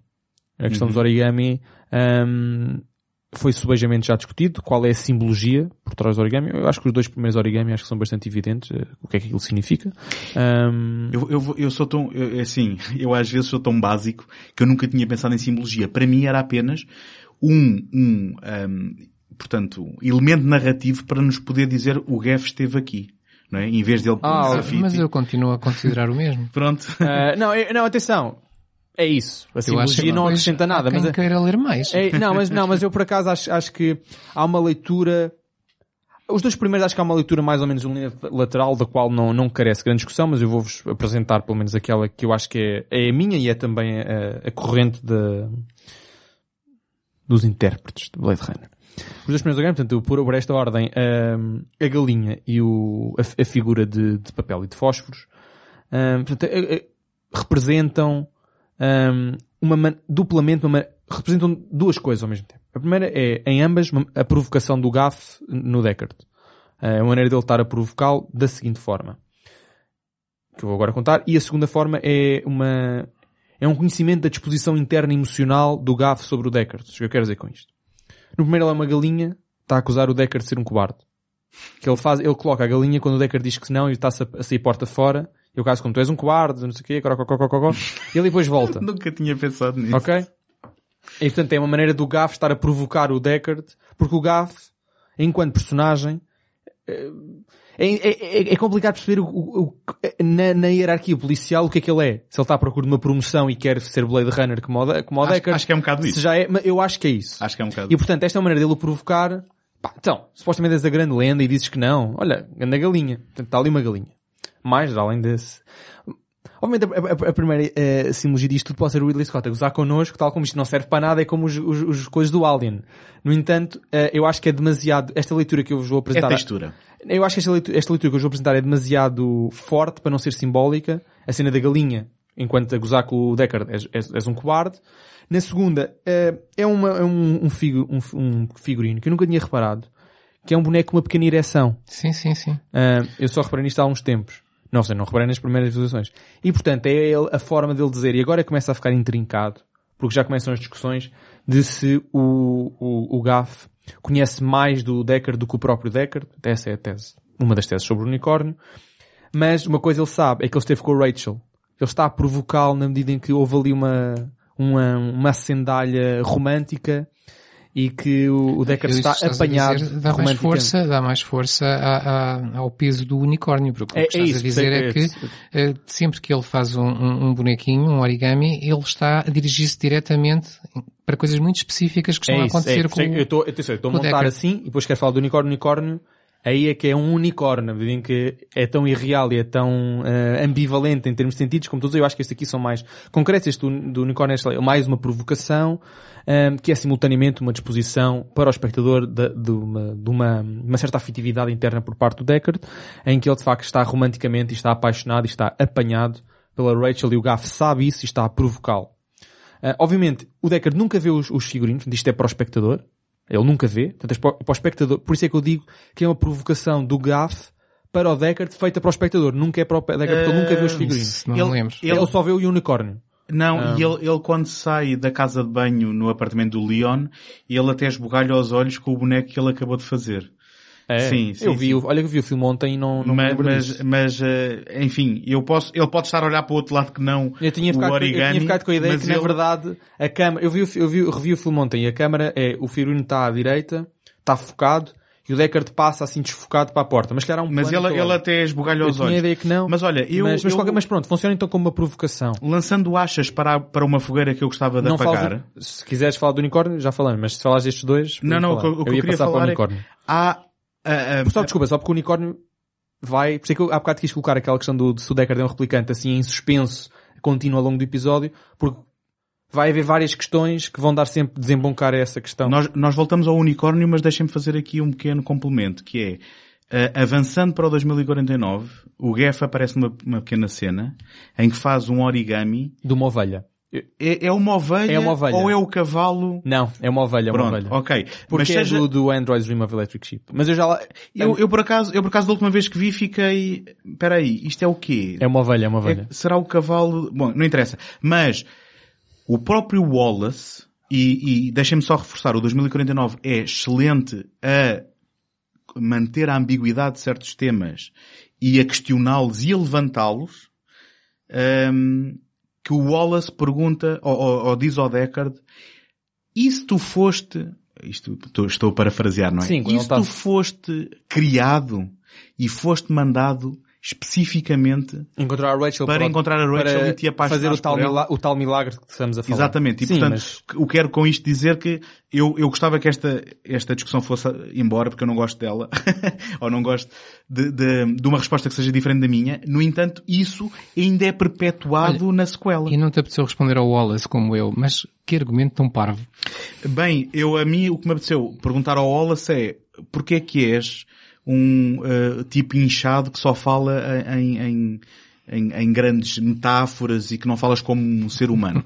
Mas, eh, enfim, eu tenho problemas com o 2049 também. Já lá é- vamos, deixem lá passar É- para o unicórnio e já vamos... É só um- Eu prometo que a seguir ao unicórnio vamos para o Mas- mas- 2049. É só um e chama-se, pá. e chama-se Jared Leto. Mas, Exato. Não, é só, é só porque eu quero, pronto, esta sequência, de facto, então se considerarmos esta ideia de uma provocação do Rachel, do Rachel, não sei o que, Decker, quando passamos para o unicórnio, esse é o, o símbolo mais discutido eh, e no filme todo, mais do que se o próprio Deckard é um replicante, é o unicórnio, até porque a questão do Deckard é um replicante normalmente está sediada, mais do que naquela questão técnica dos olhos, é toda a gente fundeia o seu argumento no unicórnio. Sabes que esta cena do unicórnio foi uma cena que não foi aproveitada, filmada já para o Legend, o filme seguinte do Ridley Scott. E que ele diz que queria ter lá metido no Blade Runner em pós-produção e que não deixaram. E eu, a mim ninguém me convence que isto não foi uma coisa que ele foi, foi desenvolvendo ao longo dos anos e que depois foi lá meter. Provavelmente, por isso é- por isso é que- por isso é que eu, por isso é que eu digo que a questão, é- nem sequer é importante, mas a questão do unicórnio. Bem, o unicórnio tem uma interpretação, que tem uma resposta ou outra, não é? Se re- eh, reforça a ideia para uns de que o Deckard é um replicante, porque há a questão do sonho, mas isso é eh, dependente da versão. Uhum. Portanto, se na versão em que há o sonho do unicórnio, a leitura é fácil. Ele é um replicante, o Gaff sabe que aquilo é- são memórias implantadas, tem acesso àquelas memórias, sabe que ele sonha com o unicórnio, coloca o unicórnio. Essa leitura como- é mais possível. Exato. Não é a única. vá. Não, não, não é dizer. Sim, sim, Nem é estamos a dizer o mesmo. Estamos Nem é a dizer o mesmo. Tanto que, pronto, é a ideia de que o Gaff sabe o que ele é, ele sabe que sonha com o unicórnio, é uma provocação na medida em que eu sei, eu sei o que tu és. Mesmo se calhar tu não saibas. Reforça a ideia de provocação. É uma leitura pouco interessante, acho eu, mas é uma das muito possíveis e é se calhar a mais famosa. Aliada à versão em que tem o sonho do unicórnio. A outra, que eu gosto mais, e que funciona e é reforçada pelo 2049, portanto, tudo isto são leituras que o Ridley Scott provavelmente estava era o litro para ele. Ou se calhar foi muito pensada a posteriori e tal só em 93, quando ele lança a Director's Cut, é que pensa que o unicórnio pode ser um símbolo provocador, na medida em que leva a, levanta a questão de se o Deckard é um replicante, mas é pensar o, o, o unicórnio não como algo do sonho do Deckard, e portanto que se o Deckard é replicante, mas pensar o unicórnio como sendo não só para a Rachel, mas ser a Rachel. Um, a Rachel como o- um ser uh, especial, único, a sua espécie, tal como o unicórnio, uh, mítico até. E se nós pensarmos que o 2049, o unicórnio torna-se ainda mais provável como sendo a Rachel. Ela é de facto, às semelhanças do unicórnio, uma impossibilidade. É um replicante que tem um filho. E portanto podemos pensar o unicórnio como tendo sido feito para Rachel. Isto encerra duas consequências. A primeira é que a pergunta principal já não é sobre o Deckard ser um replicante. Sempre. Eu gosto desta abordagem porque acho que essa questão não, interessa muito. E a segunda é como é que o Gaff saberia isso. Como é que ele saberia que não só a Rachel era especial, como numa leitura altamente contemporânea do termo, em que ela de facto é especial em duplo sentido do termo. É especial porque é, um, é única, é o, é o único Nexus 7 na altura, e é especial porque é capaz de ter um filho. Reforça a tal leitura ahm, que o personagem de Jared Leto faz, válida ou não válida, de que o Deckard é um replicante que foi colocado ah, em caminho da Rachel e foi meramente um veículo para a Rachel ser ela sim um, o unicórnio e mais, mais do que ela, depois o filho. Neste caso, a filha. Ah, Eu Isso, estou a fazer esta viagem contigo, mas eu acho que este é um daqueles temas em que quanto menos se pensa, É melhor. melhor é a É- resposta. Não, não, é isso, E- é isso. e além Atenção, disso, eu não, não nos faz, eu- eu- com o António, acho que isto não nos faz nenhum sentido. Mas Ah, deixa-me só dizer-te uma calma, coisa. eu- eu- tu, eu- tu chamas de Nexus 7, tecnicamente ela nunca é chamada isso. Não. Não, E sim, eu sei, mas Isso- eu vou-te é- chamar isso é uma- Nexus 7. Isso é uma ah, inf- inferência tua. 6.2. ah, até porque depois há- o 6 salta para o 8, não há 7. Bom, está bem, mas É uma, mas é uma inferência Mas é uma. Provocação. É como aos iPhones, não é? É como aos iPhones, quer dizer, mas é uma provocação na medida em que é suposto o espectador colocar a Rachel num patamar. Acho olha, eu que é uma provocação posso, do ponto de vista do Posso dar-te uma teoria Ah, completamente diferente para de- ver se essa, se essa fica de-. Deixa-me só acabar. Eu não sou Ah, defensor não desta teoria. Quanto, quanto tempo é que Ah. vai demorar? Não só deixa Não, rápido. é isso. Não, eu não sou defensor desta teoria. Eu acho que falar de, de Blade Runner implica falar destas coisas todas e é só para provar que hum, os fóruns da internet estão... Esta teoria Sim, nem sequer sim. é minha. Estão, estão, eu nunca, Mas nunca esse- tinha pensado nisto. Certo. Ah, estão replicados Mas de, hoje ah, em estão dia- replicados. Estão replicados não é Eu sei- eu sei que isto mas não estão será- repletos de teses e teorias. Não será de agora, mas há, há uma tendência também para pensar a mais. Mais. Intelectualizar os Sim, filmes, claro. sim. Eu próprio não, eu não, tenho, não me interessa eu nada tenho disso. uma teoria muito mais simples para tudo isso, que é quando o, o Gaff, óbvio, acho que todos concordamos, ele faz os origami e não só nos origamis, em toda a sua atitude, ele tenta provocar ao máximo o Deckard. Sim.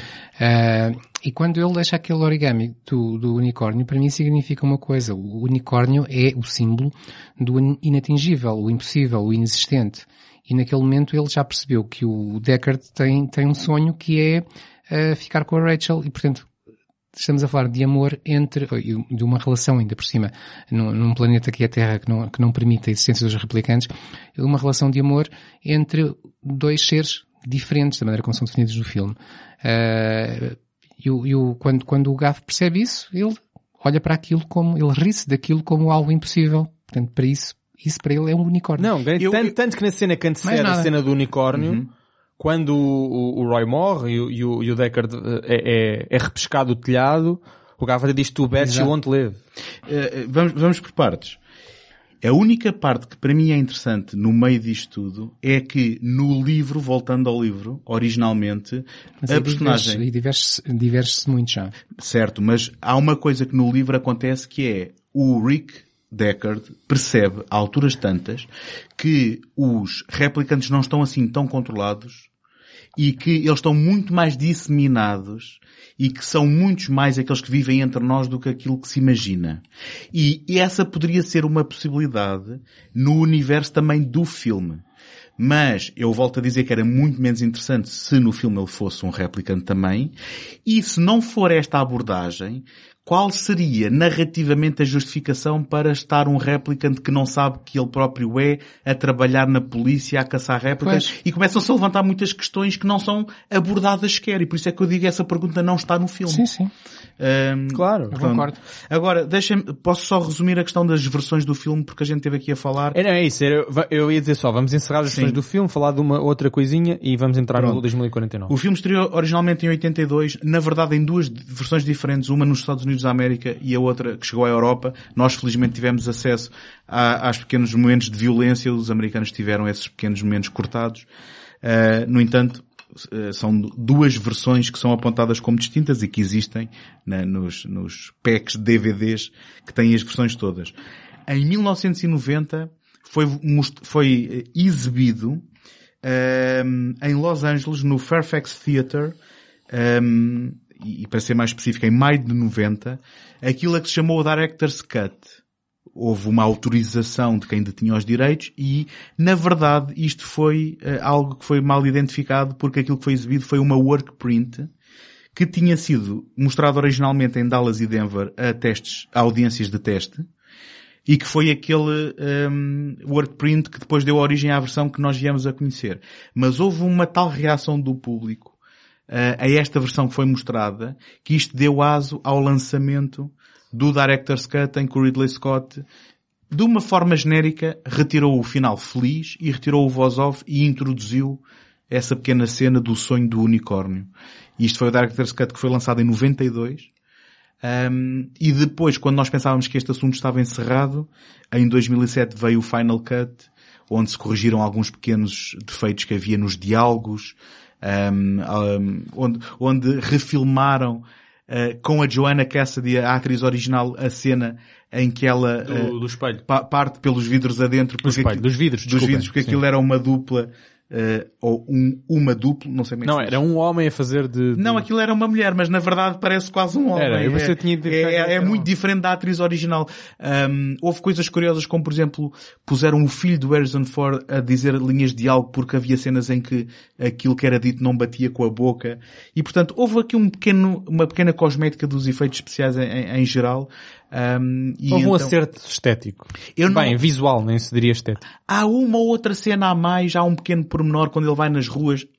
Enfim, aquilo que é para o Ridley Scott a versão definitiva, essa versão estreou em 2007, foi aquela que tanto eu como tu vimos E o Jornal Corte Inglês. no, no El Corte Inglês e que, eh, pronto, é, é, digamos, é como o Star Wars, não é? Agora é esta a versão e não há mais nenhuma, eh, mas neste caso eles foram muito mais simpáticos porque nos deram acesso a todas estas versões em caixas bonitas.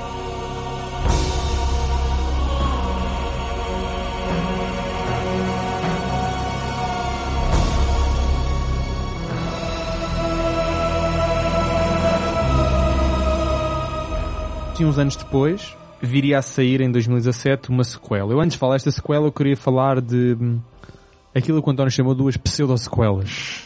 Ah, os livros do famoso ah, KW Jeter, Jeter, G- Jeter, deve ser Jeter, Jeter, não é? KW Jeter, não sei, também não importa muito.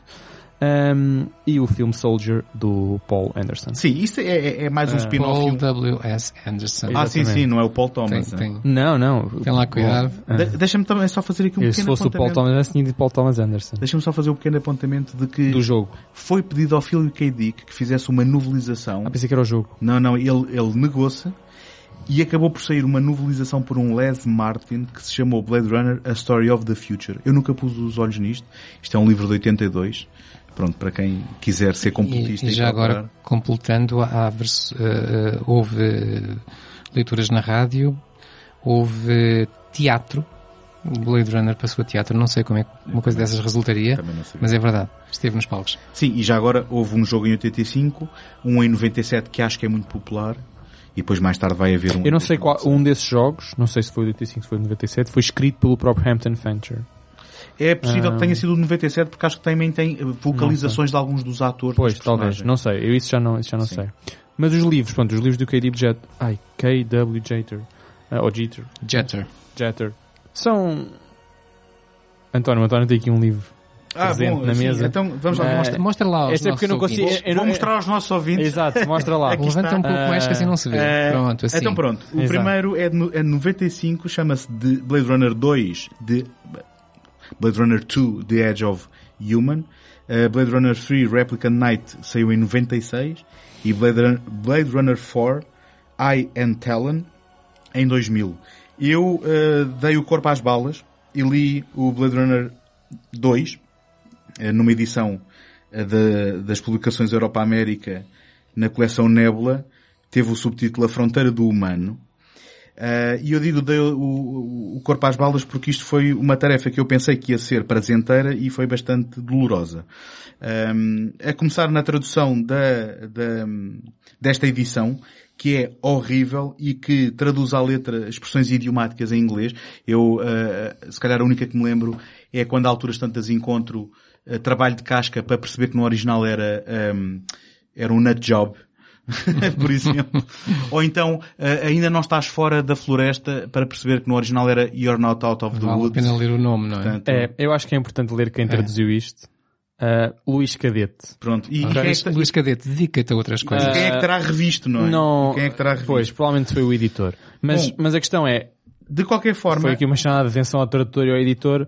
Eu compreendo que na altura com o Sr. Europa América isto era sempre a varrê-las, era três livros por semana, Não mas desculpa, não. ah, não há desculpa para certas coisas Eu- como eu confesso ah, que Nut sou- Job, que trabalho de nós, não, casca de nós, e fora da floresta para Trabalho- out, out of the woods. trabalho de casca, trabalho de casca. Trabalho Eu- de casca. Eu confesso que eu sou um fã incondicional da Europa América desde miúdo, mas se calhar o meu português sofreu com a leitura dos livros deles, pe- pela amostra.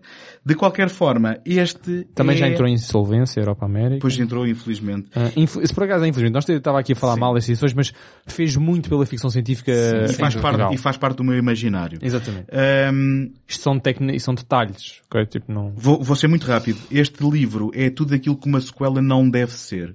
É uma sequela que tenta emular e trazer todos os elementos do original sem introduzir nada de novo. Ok? Eh, basicamente, ele recupera eh, todas as personagens Até mesmas parece que que estamos em estavam... 2017, pá. Olha lá. Ele recupera todas as personagens mesmas que estavam mortas do original. Estamos a falar, por exemplo, do Sebastian, o JF Sebastian que estava morto no fim do original, aparece neste, neste livro. A Prise, que estava morta, aparece neste livro.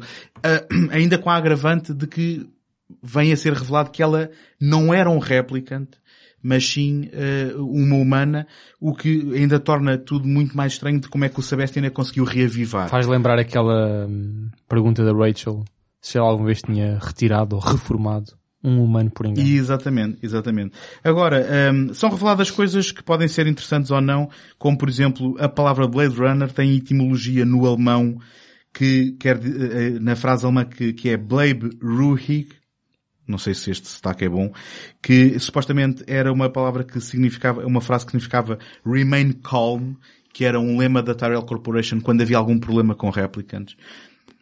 Um, ou seja, lá está, resposta a perguntas que ninguém fez, não é? Um, agora, Então, calma, estamos em 2017? Isto vai acabar mal. vai, vai. Este, este tipo é o Gaff. Estás a ver? Este tipo é o Gaff. E Os nossos ouvintes aqui ainda não viram, já estou aqui vários origamis aqui basicamente há aqui umas opções estranhas também como recuperar do livro original. Ele tenta ser quase uma sequela de, um- de uma mescla do livro com o filme. Ele recupera o um, John Isidore, que é a personagem que deu origem ao Sebastian, e portanto no livro tens a personagem Isidore e Sebastian, quando elas eram pronto, praticamente as mesmas na transposição do livro original para filme.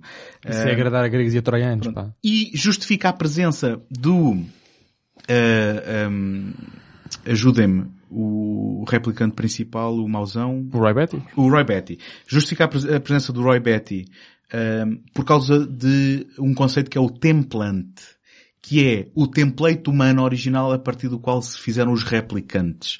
E isto é um conceito que não existe de todo na, na, na mitologia do, do Blade Runner, a não ser neste livro. E é introduzida também uma personagem que é Sarah Tyrell, que é o template da Rachel. Rachel que entretanto tinha fugido com o uh, Rick Deckard, Por mas causa das memórias que eram da sobrinha do Tyrell. Exatamente. Mas que na, na, na realidade do livro ela, ela está mesmo a morrer, então ela tem que ser mantida numa espécie de urna em que, que- em que lhe baixa o- o- os sinais vitais para que ela Sim, possa uma espécie de criogenia. mais tempo. Depois, todo, todo o MacGuffin da história é também tentar lidar com um erro que existia no Blade Runner original. Quando o Bryant diz ao Deckard que tinham eh, fugido seis replicants e que entretanto um tinha morrido, Dois. Ele no está. filme diz dois. diz dois no Final Cut. Porque no original Ah, diz um e isto ok. sempre tinha sido um erro de matemática no filme original. e ele tentava lidar aqui a dizer há mais um à solta. E depois há toda a questão. Ah, isso é o McCuffin. É ele é ir atrás desse. É, é ele e o Holden, que é aquele, eh, aquela O que personagem. morreu, mas que não morreu. Que, que- lá está. que Bem, ele estava- não morreu, estava no hospital. Muito mal Estava no muito hospital mal, pois ele não aqui- chega a morrer. Aqui é retirado do hospital pelo, pelo template do Roy Betty e é-lhe posto um pulmão artificial e mais não sei o quê. E depois anda aqui, é um triunvirato ah, de... No fim, no fim, tudo isto era uma artimanha da, Ray, da, da Sarah para ahm, dar a entender que havia toda uma conspiração para deitar abaixo os Blade Runners, mas que tinha ah, como intenção destruir a Tyrell Corporation. É uma história muito pouco interessante e acho que já perdi tempo demais a falar dela. Ah, alguém viu o Soldier? Não. Não. Então fizeram muito bem também. O Soldier é um, um filme horrível do Paul W.S. Anderson. É um filme que parece retalhado, parece incompleto, mas que é um argumento do David Peoples que eh, a alturas tantas lembrou-se de numa cena qualquer num planeta que é uma espécie de lixeira, ter lá um spinner caído, e então, oi, isto é do universo do Blade Runner, mas não há mais nenhuma ligação a não ser esta referência hum, muito, muito Quando tu tenue. disseste filme horrível do Paul W.S. Anderson, É redundância. para que, é? exato, É para que a redundância. Eu, eu compreendo e subscrevo. Portanto, a partir daí, eh, podemos pôr as, as luvas ou tirá-las? É, que- não, é colocar de certeza, porque passado uns anos, não é? desde, esse- desde os livros do, do, do Jeter, uh, Jeter uh, desde o próprio filme do, do, do, do Paul W.S. Anderson, uh, uh, o público, para fanatismo de alguns, e para... Eh, discordo, em discordo absoluto dessa, dessa introdução e acho que está inquinada. Digo, Claro que está inquinada. Ainda não sei onde é que ela vai chegar, mas acaba lá. mas Para... fan- fanatismo eh, a propósito Fanatismo de uma sequela? Ah, hã? Não estou a perceber. O fanatismo... Não, não, não, a propósito do filme que, que é o 2049. Não, está bem, mas tens que Ah. introduzi-lo e só depois é que falas da reação a ele. Já sabe o que é o Isto 2049. era, oh, Tony, isto era um origami. Exato. Já todos sabem que é o 2049, É que eu- eu né? estou a tentar Pronto, ter um- em 2017... Estou a tentar o ter uma conversa Villeneuve- equilibrada com, com Ok. adultos. Vá. Em 2049, Denis Villeneuve lança uma sequela oficial, canónica, produzida pelo próprio Ridley Scott, do Blade Runner original. Atenção, escrita por Hampton Fancher Sim, em claro, colaboração com Michael Green. claro, claro. Pronto. Lon- Longe de mim estar a retirar Temos o fotografia do Roger Deakins, ok? Temos cá Ah. o filme. Continua. Pronto, o filme foi apresentado, está devidamente identificado enquanto variável. Ahm, e o que eu quis dizer com o fanatismo, ou seja, para felicidade de alguns e infelicidade de outros, como qualquer filme, como qualquer sequela. Isto vem dentro de um tópico maior que tu próprio tinhas sido tu a propor, que é a nossa relação com sequelas no cinema. Não, eh, eh, não era, não era a nossa relação com sequelas. É... Mas eu gostei desse tema, portanto eu roubei e passa a ser a nossa relação Mas com isso vai sequelas. dar duas horas de conversa. Ah, Mas não, não não, é- só, só, só, só, brevemente para introduzir que... Eu é mais o que, qual é o papel de uma sequela. Eu esse, Ah. Isso é que para mim é, é o tópico Ok, mas eu, eu in- in- in- introduzo já a própria relação com as sequelas. Eu não tenho a melhor relação possível com sequelas. Não sou fã delas. Ahm, e portanto eu já estava, portanto, em particular com o 2049, já estava muito pé atrás. Eu sei que tu não tens essa atitude, tu tens uma atitude sempre de que a coisa pode ser a melhor cena de sempre. Sim, claro. Ahm, e pronto, encerrar rapidamente o assunto, acho que o José é um bocadinho mais neutro. Não, e, e o facto de que, o facto de que, e, e por isso é que, e eu E sei, já lá vamos essa coisa do que, é que, que o o que é que José- supostamente constitui uma boa sequela. eu sei que o José se calhar vai alinhar contigo na posição em relação às sequelas. Mas, eh, o cinema, desde que existe, ehm, reaproveita-se. O cinema, desde que existe, eh, adapta eh, histórias. Uma sequela, hoje em dia, é encarada de uma forma cínica e talvez correta como algo que é feito para capitalizar numa propriedade conhecida para não termos que puxar muito pela cabeça e pela imaginação e fazermos dinheiro. No entanto, pode ser uma oportunidade para expandir universos, para revisitar personagens, Garantidamente. Pronto. E portanto, eu, a única coisa que eu digo é que uma sequela não é necessária, mas nenhuma arte é necessária.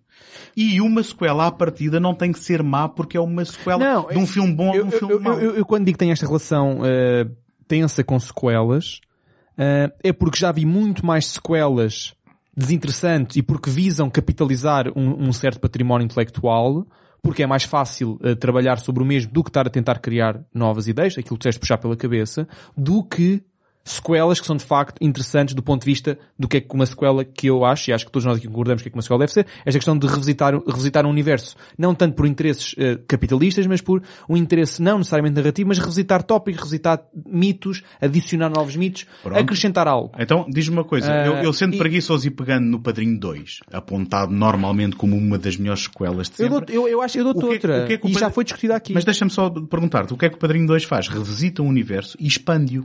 Sim, eu Não é? acho que isso é o que qualquer sequela, boa sequela deve fazer. Pronto. Então, aí, aí, aí estás a, seja, a tem- argumentar contra não, ti mas próprio. é bom que temos as premissas fundamentadas porque o que depois se discute é o, o- ou seja, o, o grau de expansão, etc, o grau de revisitação. Eu acho que uma das melhores sequelas uma vez feitas, e já foi discutido aqui, é o Aliens. A- a- Ahm, E aí está, e aí outro tipo de boa sequela que é uma reinvenção. exato. Pronto. Portanto, eu, eu não tenho provavelmente um estigma contra tudo o que é sequelas e falo mal tudo o que é Eu sei sequelas. que hoje em dia nós estamos Ah, queimados f- pelas- Império Contra-Ataca, eu gosto. Há quem diga que é o melhor filme. Aí, aí, Ah, é discutível se é sequela, mas é? pronto. Eu também Mas, acho que é mas eu, sei, Não vamos eu sei que nós hoje em dia estamos Ah. queimados com as sequelas de sabor nostálgico que, em vez de pegarem elementos e Isso também não é novo, não é? Sensação. introdu ou seja, reciclam, não é? E- Sim, usam re- o saudosismo, não é? é, e requentam, exatamente. exa- Isso já, nem, isso já, isso já, tá- já, já quase que está no domínio dos remakes. Não, atenção, Mas- atenção, isso, isso Às vezes é- são, quase, são quase a mesma coisa, mas É já, isso, mas é já isso mesmo. existe há É muito, isso mesmo. mas nós estamos a passar por um período particular, Sim, porque estão a revisitar propriedades com muitos anos de existência. Claro. E, e normalmente o apelo é nostálgico. Por exemplo, eu não quero ir embora numa tangente, mas é por isso que o, ah, o Despertar da Força foi um sucesso e o, Os Últimos Jedi, que para mim é muito mais desafiante, não teve sucesso nenhum, porque tentou fugir a esse Claro, mas eu, nós estamos no Mas- mesmo plano, no que to- então no que toca ao Star Wars, acho que estamos dois no mesmo plano. Mas eh, já que chamaram para aqui o meu nome para esta conversa, que eu não queria, eh, só dizer que... eh, Tu tal- nem querias estar aqui desde tal o co- início. desde o início. Tal como o Tomás disse, eh, estatisticamente, eh, as sequelas costumam ser mau resultado, o que não quer dizer que não apareça Mas uma ou é, outra. isso, porquê é que isso há de ser um, um problema à entrada do cinema?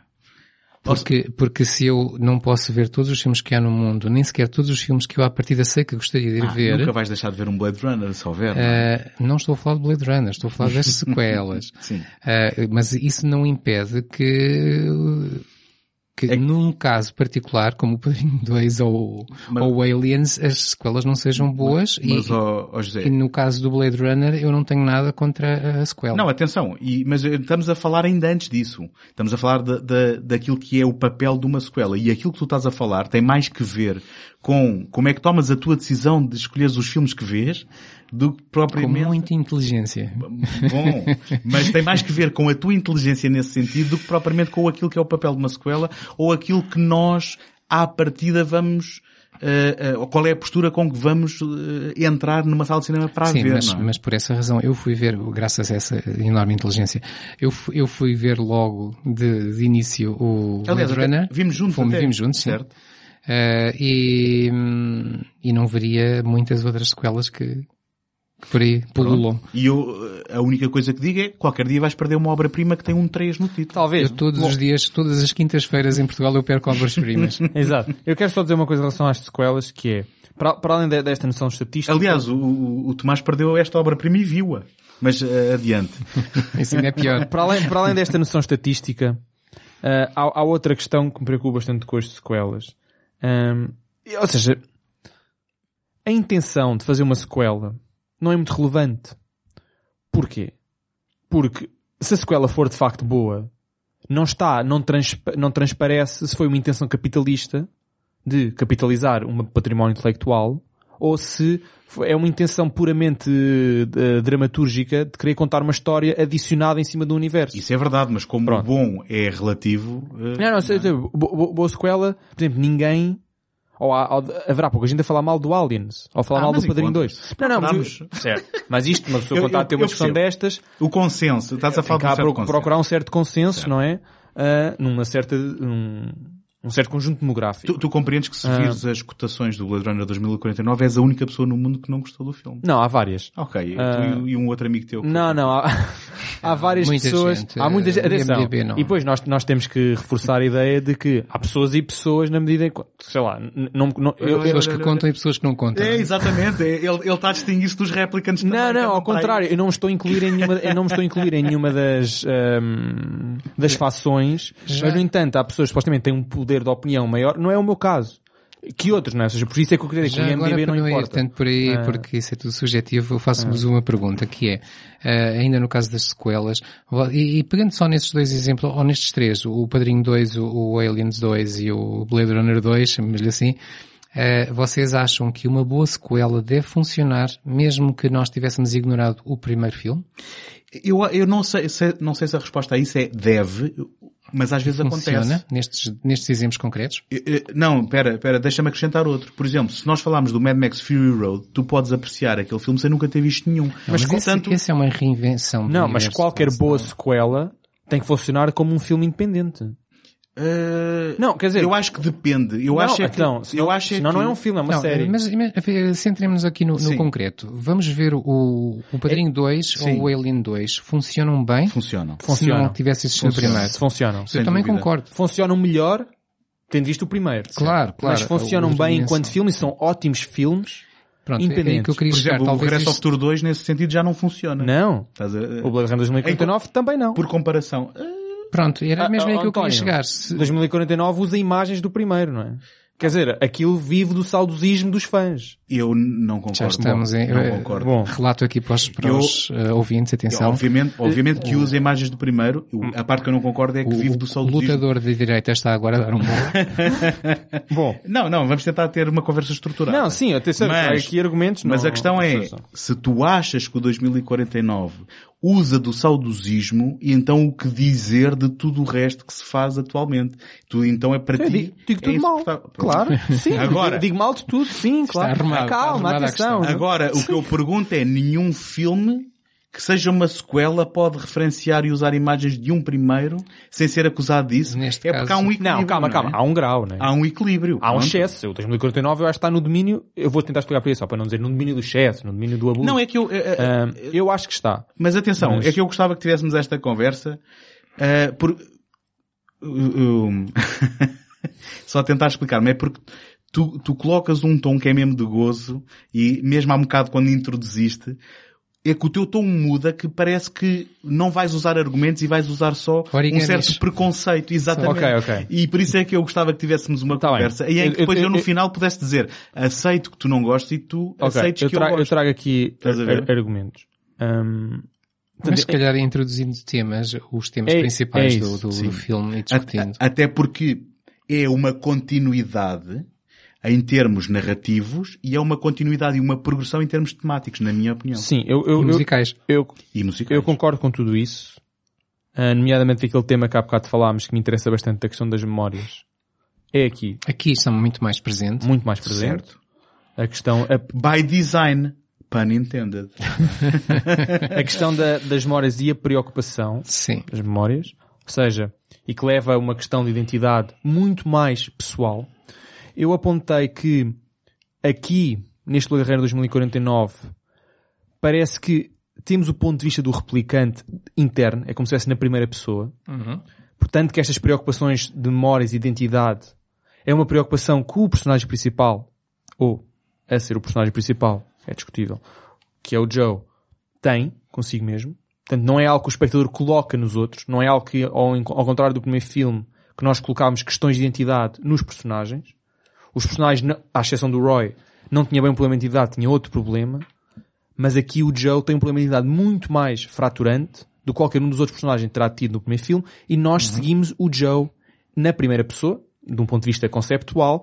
Ahm, Atenção, e o Joe, Algo- o Joe que começa por ser o agente capa, Exatamente. em que não há Sim. ambiguidade nenhuma. Ele é, É- um réplica. É, é isso, é que dizer. ao serviço aquela aquela da questão polícia. se o protagonista é replicante ou não é replicante, que é uma questão que pode ser levantada com maior ou menor força no primeiro filme. Neste filme essa questão não existe. Portanto, essa questão não é sequer preocupante. Ele é garantido um replicante. A questão é outra. Dupla, na verdade. A primeira é a questão da identidade. Há uma forte preocupação com a identidade. Eu acho que este, este é- acaba por ser o tema mais central do filme.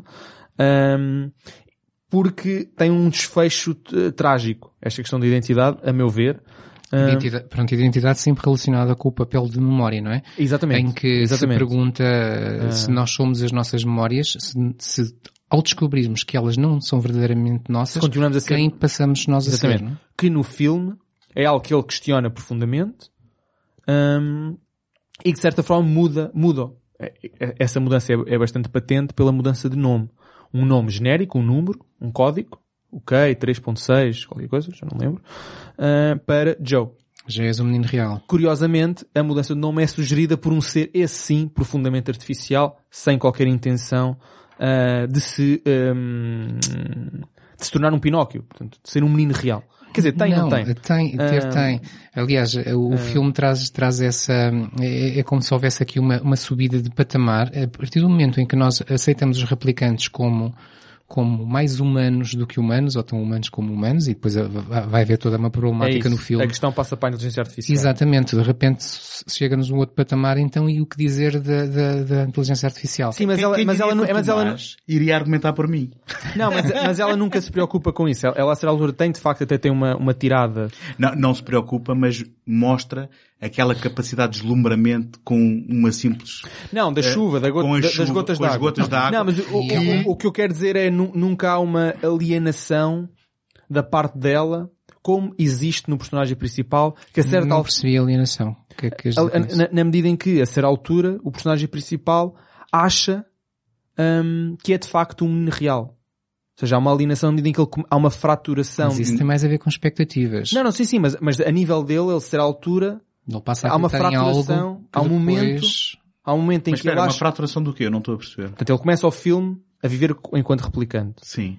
Depois há, há um, há um choque com as memórias dele, nomeadamente cujo motor principal é o cavalo, de madeira, que tem a data, etc. Começa a investigar cada vez mais e começa a perceber que, hum, afinal, o, o- o- a Rachel teve uma- um filho ou uma filha, ele ainda não sabe, e depois há, há uma cópia, mas ele não sabe se ele é a cópia ou se ele é o original e há uma Pronto, cópia dele. ele, ele acredita que é o filho, que é, Não, que é ele um acredita milagre que, nascido Exatamente. Portanto, ele acredita que é o, entre aspas, o original. Toda esta questão de cópia e original Uhum. é altamente debatível e é interessante. Ou seja, e o que eu quero dizer é, há uma fraturação de identidade não só de como é que ele se vê perante o mundo, mas como é que ele se vê perante si mesmo. Esta ideia de que ele, a certa altura, vê-se como já não é um replicante, nunca foi, sou um humano. Ele, e por isso fundo, é faz a fraturado. viagem oposta da Rachel. exatamente. Pensava ser Ele, humana na verdade, faz a descobre- viagem completa. É- Porque é um ele- ciclo fechado, é, não é? Porque ele, Ele volta começa a- como replicante, enquanto, atenção, não é do ponto de vista do espectador, é do ponto, e esta parte é muito interessante no filme, é provavelmente o ponto mais interessante, é a entrada no ponto de vista da primeira pessoa do personagem. Sim, sim, sim. Que é, ele começa como replicante. Que neste caso também é do espectador, mas sim, o mais claro, importante é ser porque dele. é, filmar, é na primeira pessoa. Mas o replicante, depois ele acha-se humano, ou seja, ele acha é replicante, acha-se replicante, acha-se humano, e depois há outra vez um choque absoluto quando ele é confrontado com a triste e dura realidade de que ele não só não é humano, eh, é portanto replicante, é existe a dicotomia, ou é uma coisa ou é outra, e mais que isso, é colocado em suspenso para o espectador, já não tanto para ele, mas para mim ainda está colocado em suspenso, se ele é de facto a cópia. Ma- ma- Mas, ó, ó, ó, Ah. Tomás, tu tinhas falado de uma fratura em relação à Joy e foi essa parte que eu me perdi.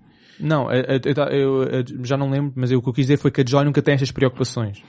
Eh, nunca não, estas mas- preocupações de identidade. Mas, não, mas não coisas. minimizes o papel dela. Não, não, não. aqui- Eu acho que o papel dela é absolutamente essencial. Ela é a segunda personagem principal, a par, num ponto de vista de uma leitura, de uma certa leitura do filme, não estou a dizer na leitura tradicional do filme, numa certa leitura do filme, ela existe numa parelha absoluta com, com, com o Kay barra Joe, e que ela é, tão, é um motor tão importante nas mudanças de, identi de percepção de identidade que ele tem sobre si mesmo, alinhado com ela. E depois há mais do que isso, porque é, tal como vocês E ela ofere- desculpa, e, e oferece um contraste para o espectador das várias transições. Porque se só houvesse humanos e replicantes, eh, era fácil isso diluir-se e a problemática será, se calhar seria menos forte. Esta introdução de um personagem que é, Estaríamos muito colados ao primeiro filme, é, assim, é, dá, é a introdução de uma dimensão. personagem que é claramente artificial e que em, num- em nenhum momento do filme questionamos se é artificial. Podemos questionar que ela tem hum, atitudes humanas. Mas não questionamos, quer dizer, não é a questão do, do orgânico já não se coloca. Enquanto no meu filme era uma questão do orgânico e do sintético, certo. Sim, mas aqui a certo. questão é o Atenção. humano pode não ser orgânico. É- é Nós estamos é- para lá do humano. Nós estamos a falar Eu não sei se estamos de- a falar, eu acho que isso não existe. Para, já, Nós- para lá do humano acho que não existe. Nós estamos, nós estamos a falar de um replicante que é, em, resultado de engenharia biológica, usando a definição, que tem uma relação com eh, um ser que é totalmente digital, correto? E nós até temos uma tirada entre eles de que eh, o material genético dele é codificado com quatro caracteres. E dela é só dois. E a dela é só dois. Mas tens metade dos números e o dobro da, da elegância. Da elegância, exatamente. E depois há outra questão que é, ela é programada, ela é um programa, é um serviço e é programada para ser a companheira perfeita para ele. Mas é ela que o instiga que ele é especial. O que também introduz a questão de que é mais ou menos relevante essa relação tendo sido programada ou não. Porque Ao fim e ao É, cabo, a a o nosso é ADN mesma- também é programado A questão pela é a natureza, mesma do é? Original, aqui é- atualizada aos, aos tempos modernos. Aqui, eh, eh, eu, eu aí fiz uma leitura ligeiramente diferente, António, porque ela inicialmente mostra, mostra ser um ser programado, e aliás a primeira cena em que ela aparece, em que quando está a falar com ele, dizer, então o que é que queres fazer hoje? Vai se transformando e mostrando diferentes versões de si própria, mostra que está ali para agradar e para seguir um programa, mas depois ao longo do, do- da história, ela vai tomar atitudes até contra si própria, em que, em que mostra, pronto, eu, eu iria usar outra vez aquela palavra do primeiro filme, que é a Certo, palavra empatia. Certo, certo. E, e, e, e E deixa-nos sacrifício, no ar. capacidade de sacrifício. Isso eu capacidade acho que a questão, a questão é E deixa sempre no ar, exatamente, eh, deixa sempre no ar a ideia de que ela própria, o código dela, ou aquilo que nós queremos chamar, evoluiu e começou a ganhar capacidades e, e- e qualidades eh, que nós chamamos humanas. E, mais uma vez, se calhar é a personagem mais humana, agora usando o humano Uhum. no sentido lato, de todo o filme. E, e há alturas tantas, eu agora esqueço-me do nome da personagem, mas a, a chefe do agente K diz-lhe, todos nós apenas procuramos algo que seja real. E o que é interessante é que ela, nessa cena, é uma cena até um bocado estranha, porque há, Há uma uma, sexual. há uma sugestão sexual. O género, o que é que aconteceria se eu acabasse a garrafa? Exatamente. Perdia, porque era perdia, quase... perdia a noção dos limites. Não, e era quase um, ok, tu és um objeto que estás aí, eh, eh, portanto, à minha disposição.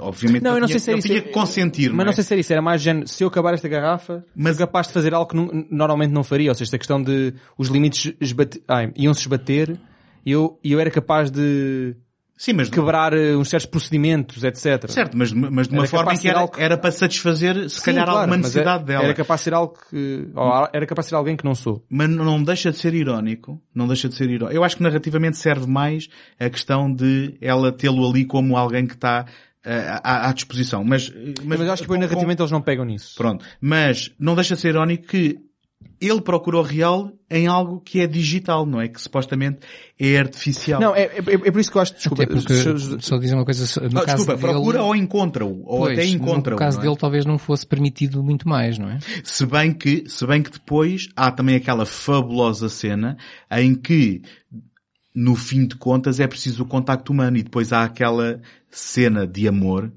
que eu penso que podemos classificar assim, em que tem que haver um avatar humano, que neste caso é uma inversão também daquilo que estamos habituados a ver.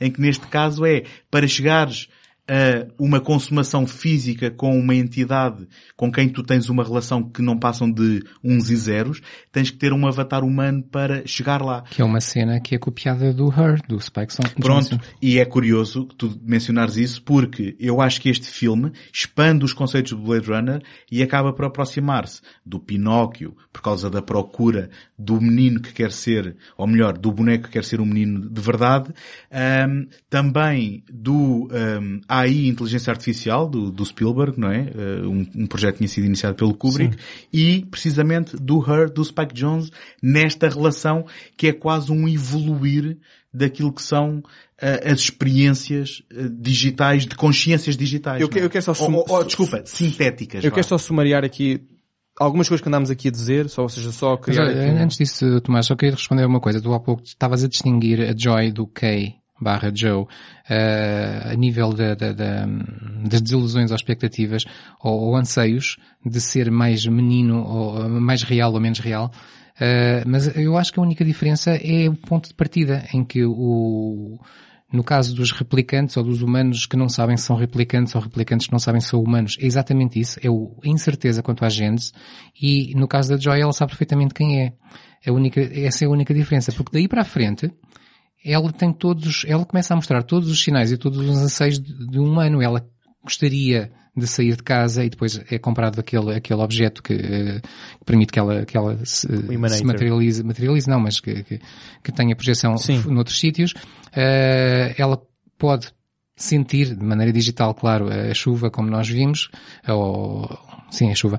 E, e- Não, não é tanto o sentir, é mais a capacidade de deslumbrar, não é? Sim, sim. De descobrir sim, o mundo. Sim. contemplação. E, e, e depois eh, ela, enquanto o instiga a ser, a acreditar que ele pode ser um menino real, eh, no final, quando ela própria se sacrifica, ela diz-lhe, agora também já sou uma menina real. Não, sim, eu, eu, eu, Portanto, há sempre, há sempre essa capacidade de querer só- mais. de- de- de- Deixem-me só É clarificar. uma aqui- menina real pela possibilidade de morrer. Exatamente. É, é isso. Tal De- como- de- Deixa-me só clarificar aqui uma coisa só que eu disse.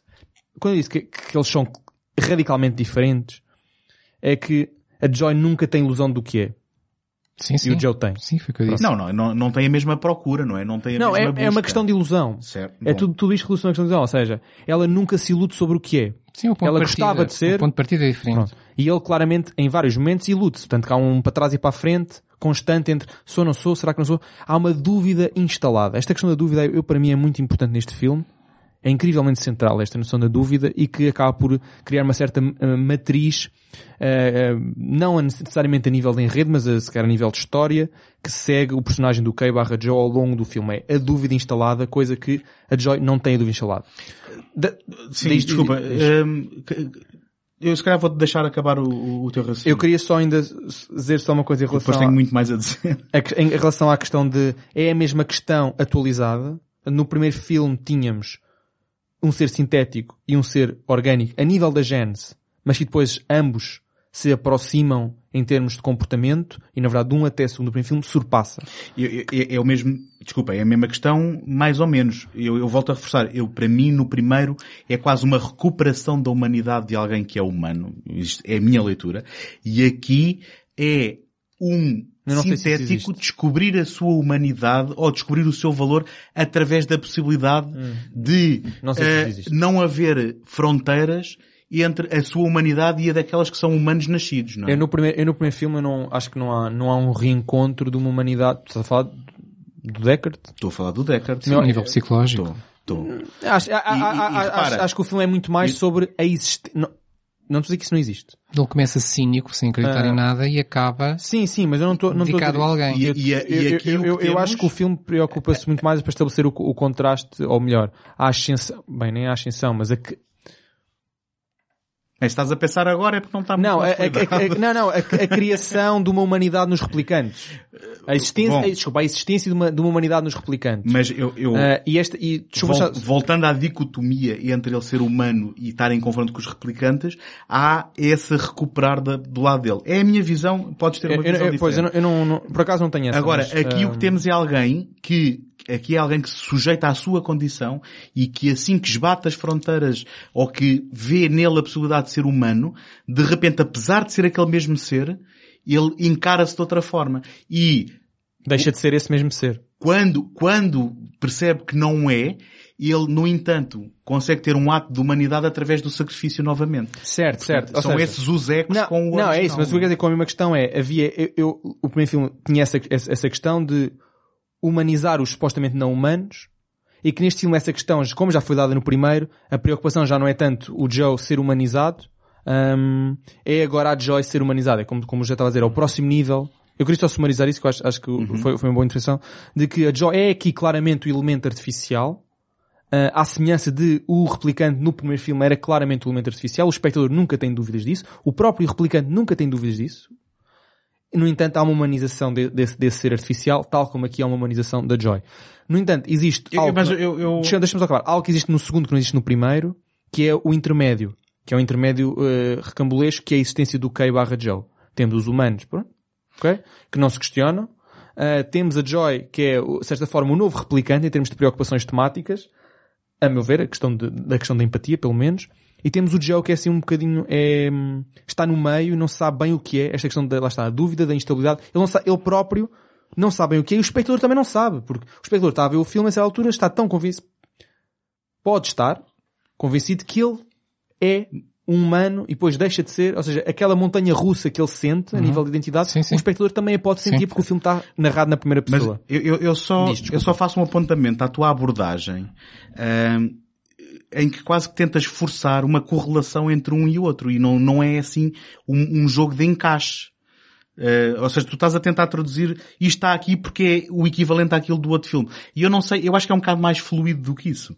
Ahm, só Não, estou, não é só a está- questionar. Não é o está aqui porque é equivalente, mas que há Ah, não, não. comparações e Que há- existe. Sim. Claro, não. Há, há referência e, e há, e há as pontes temáticas, sem dúvida. E, e Sim. há, Eu não sei- há as E acho- pontes, e acho que não elementos. são coincidências. acho Não, que- não, claro eu que não, sei até que ponto... eu Não, não, Não é um jogo de encaixe, não é um Lego. Não sei, não, não, não, não, não, não, não sei o grau da força, ou seja, o grau do quão forçada este- esta, Isso é outra, isso esta é outra ligação série. é. A força é noutra. Não, não, não, não, não, sei, lá está. Não sei o quão forçada esta, esta ligação é. Ou seja, se é muito forçada na medida em que eu quero eh, reabordar as mesmas questões, mas atualizá-las não só por uma certa contemporaneidade, mas atualizá-las porque há uma necessidade de uma boa sequela a atualizar as questões. Não, não pode dar as mesmas respostas, ou não pode reciclar. A nível de intenção, ok?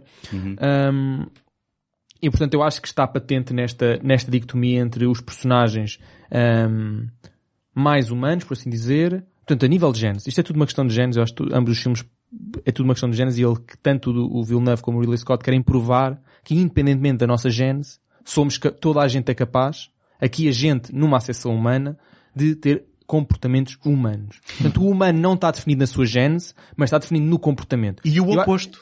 E o oposto. e o oposto também. Porque tu tens aqui E eu acho, que, chefe- desculpa, eu acho que esta resposta é dada tanto no primeiro filme como no segundo filme e a questão do oposto também. No primeiro filme, os humanos maltratam uns aos outros. No segundo filme, ias falar da chefe Não, da polícia. a, che- é a chefe certo. tem, tem, tem aquele diálogo em que ela manda matar o bebê porque isto, pronto, se se descobre isto vai ser É isso, o, certo, o certo. fim do mundo. Ahm, e ele diz, nunca retirei nada que tivesse nascido. E ela pergunta qual é a diferença. Exato. Ou seja, independentemente depois da resposta Ah. dele, só esta pergunta demonstra que é- é- para A ela não há fronteiras ao contrário, não é? isso, Pelo é isso. inverso. A gênese não... Da mesma não forma, eu gostava de falar aqui de uma personagem que eu adoro neste filme, que é a Love.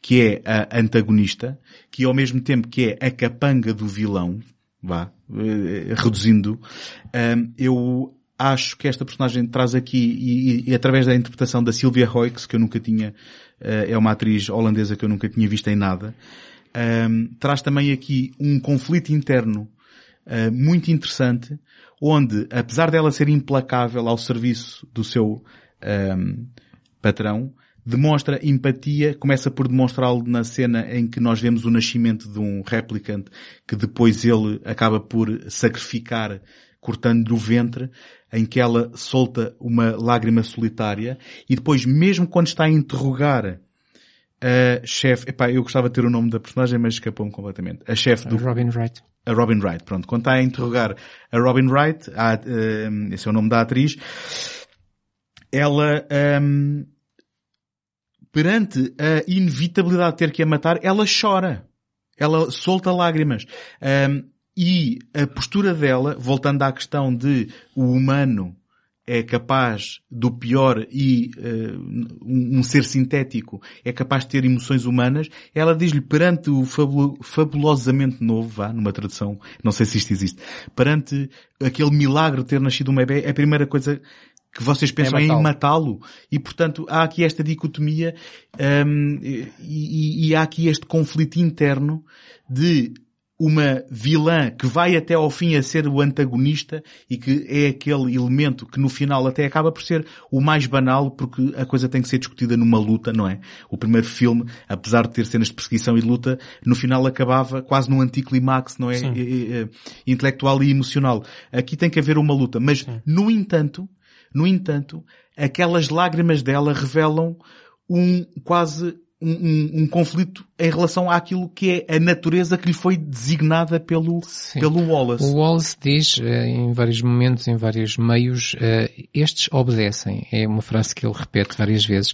E, e se calhar define bem a personagem da, da Love, que é, eh, por acaso não tinha pensado muito nisso, que é o facto dela, ela realmente obedece sempre, ela é implacável em todas essas cenas, ela não hesita, ela não nos passaria nunca pela cabeça desconfiar que ela fosse tomar outra atitude, mas no entanto as lágrimas estão lá, é como se fosse algo tão tão primariamente instintivo que ela reage sem sequer se calhar perceber que está a reagir.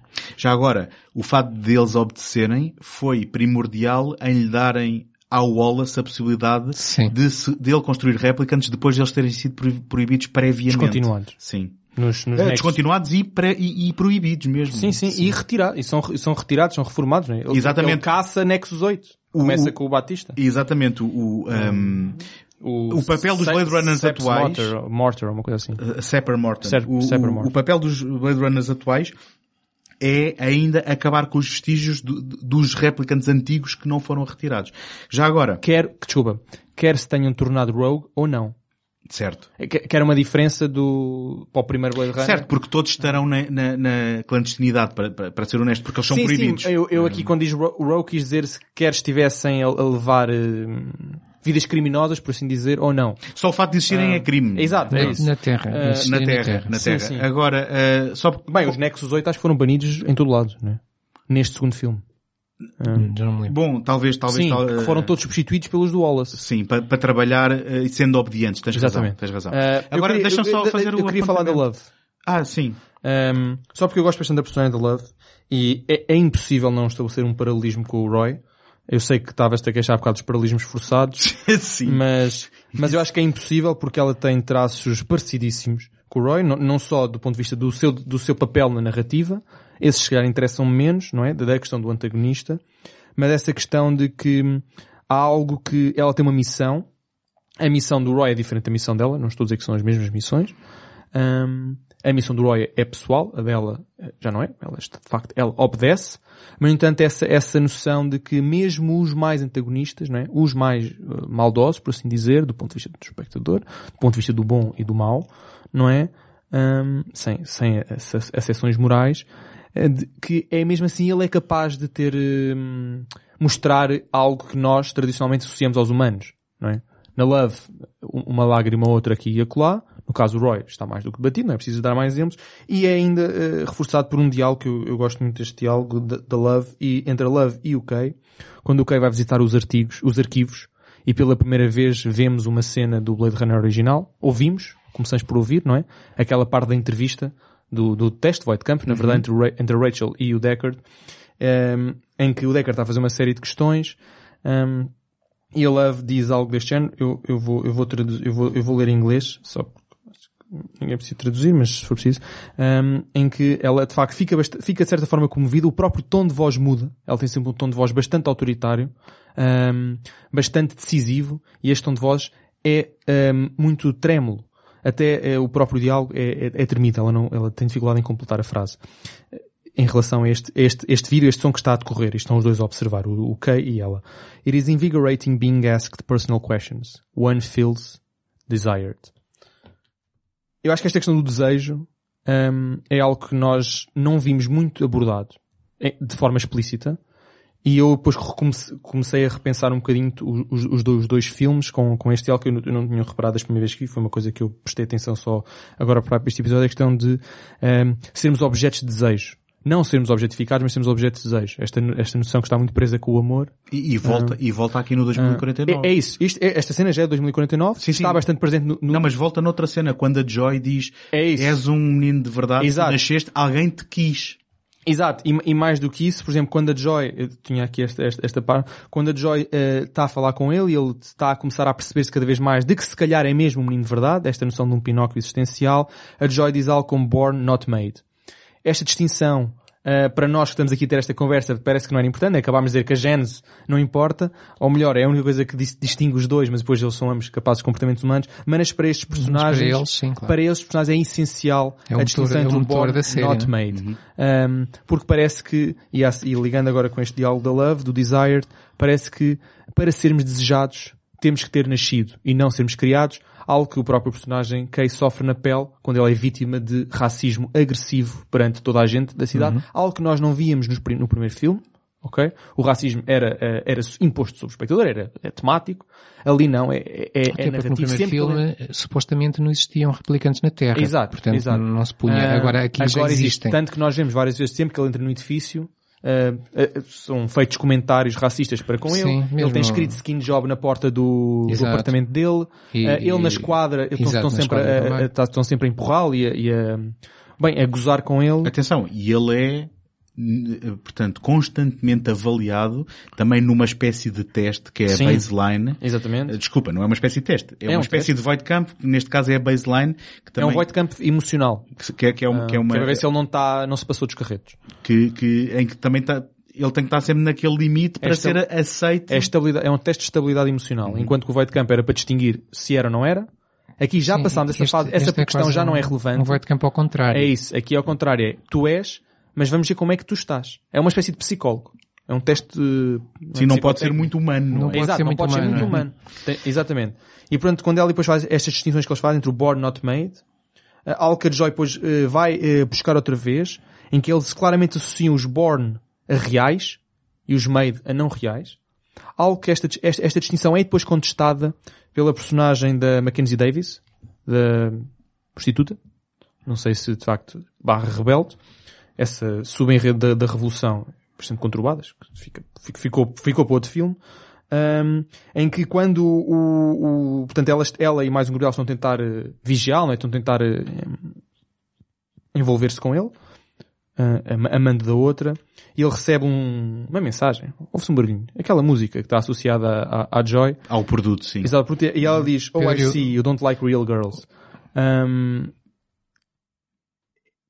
entra em confronto com esta noção que a Joy parece estabelecer que os que nascem são reais e os que são feitos não são reais, visto que a própria Mackenzie Davis não, é é feita, é um replicante. Um, portanto, esta é uma pergunta que veio várias vezes ao longo do filme, a noção de real, algo que o primeiro filme não se preocupa-se menos com isso, portanto há outras questões mais prementes no primeiro filme, mas que nesta parece existe, que é depois reforçada pela existência de três tipos, parece três tipos de, de real. Um, e que cada, cada tipo, cada entidade tem uma noção diferente do que é que é real. Por exemplo, a Joy acha que o real distingue-se entre o born e o made. Uh, claramente, a Mackenzie Davis acha que o real está entre o replicante e o humano. Ah, desculpem, não. Entre o, entre o físico, material e o imaterial. Portanto, Joy versus replicante barra humanos. E esta, e esta noção do real, dos pró- que os próprios personagens têm sobre o real, não é que o espectador coloca neles. Eles vão, vão comentando isto. Vai mudando, por exemplo. A Joy, quando é colocada num, no Emanator, permanentemente, não é? Tanto que o, o, o, o Joe, nessa altura, já é o Joe, está reticente. Já, se acontecer alguma coisa a isto, tu morres. Já usam a palavra morrer. Sim, porque foi apagada. da- Exatamente. ela diz, ela diz assim. que ah, não, agora é, que- agora é que eu quero, não só porque quero estar contigo, esta noção que vimos aqui a discutir, de que há uma tomada de consciência, uma tomada de consciência, neste caso, humana, Portanto, é uma, há uma decisão que vai contra supostamente a programação, porque supostamente ela não podia, ou seja, a- na programação dela não estaria É a capacidade de sacrifício. Exatamente, a capacidade de sacrifício também, portanto, não estaria algo de género uh, Autodestruição. robusto- autodestruição, exatamente. Que é algo que também já agora coloca em risco as, as leis do, do- da robótica do Asimov. Também é assim uma espécie de pescar de olho, uma, pronto. Mas, e ela diz, não, agora é que eu quero, não só porque eu quero estar contigo, mas é just like a real girl. Esta noção de que uh, eu agora posso morrer. Ok? Porque os que são, os que são feitos, os made, não podem morrer. Se calhar isto também, um, coloca a questão de que se calhar o retirement já não, para além de um eufemismo, é também uma, uma coisa assumida de que eles nunca estiveram vivos. Exato. Portanto, não estamos a matá-los, não morrem. Eles nunca estiveram vivos, só foram construídos. Algo que a Joy parece recriar com, como eu nunca estive em risco de morrer, nunca, etc.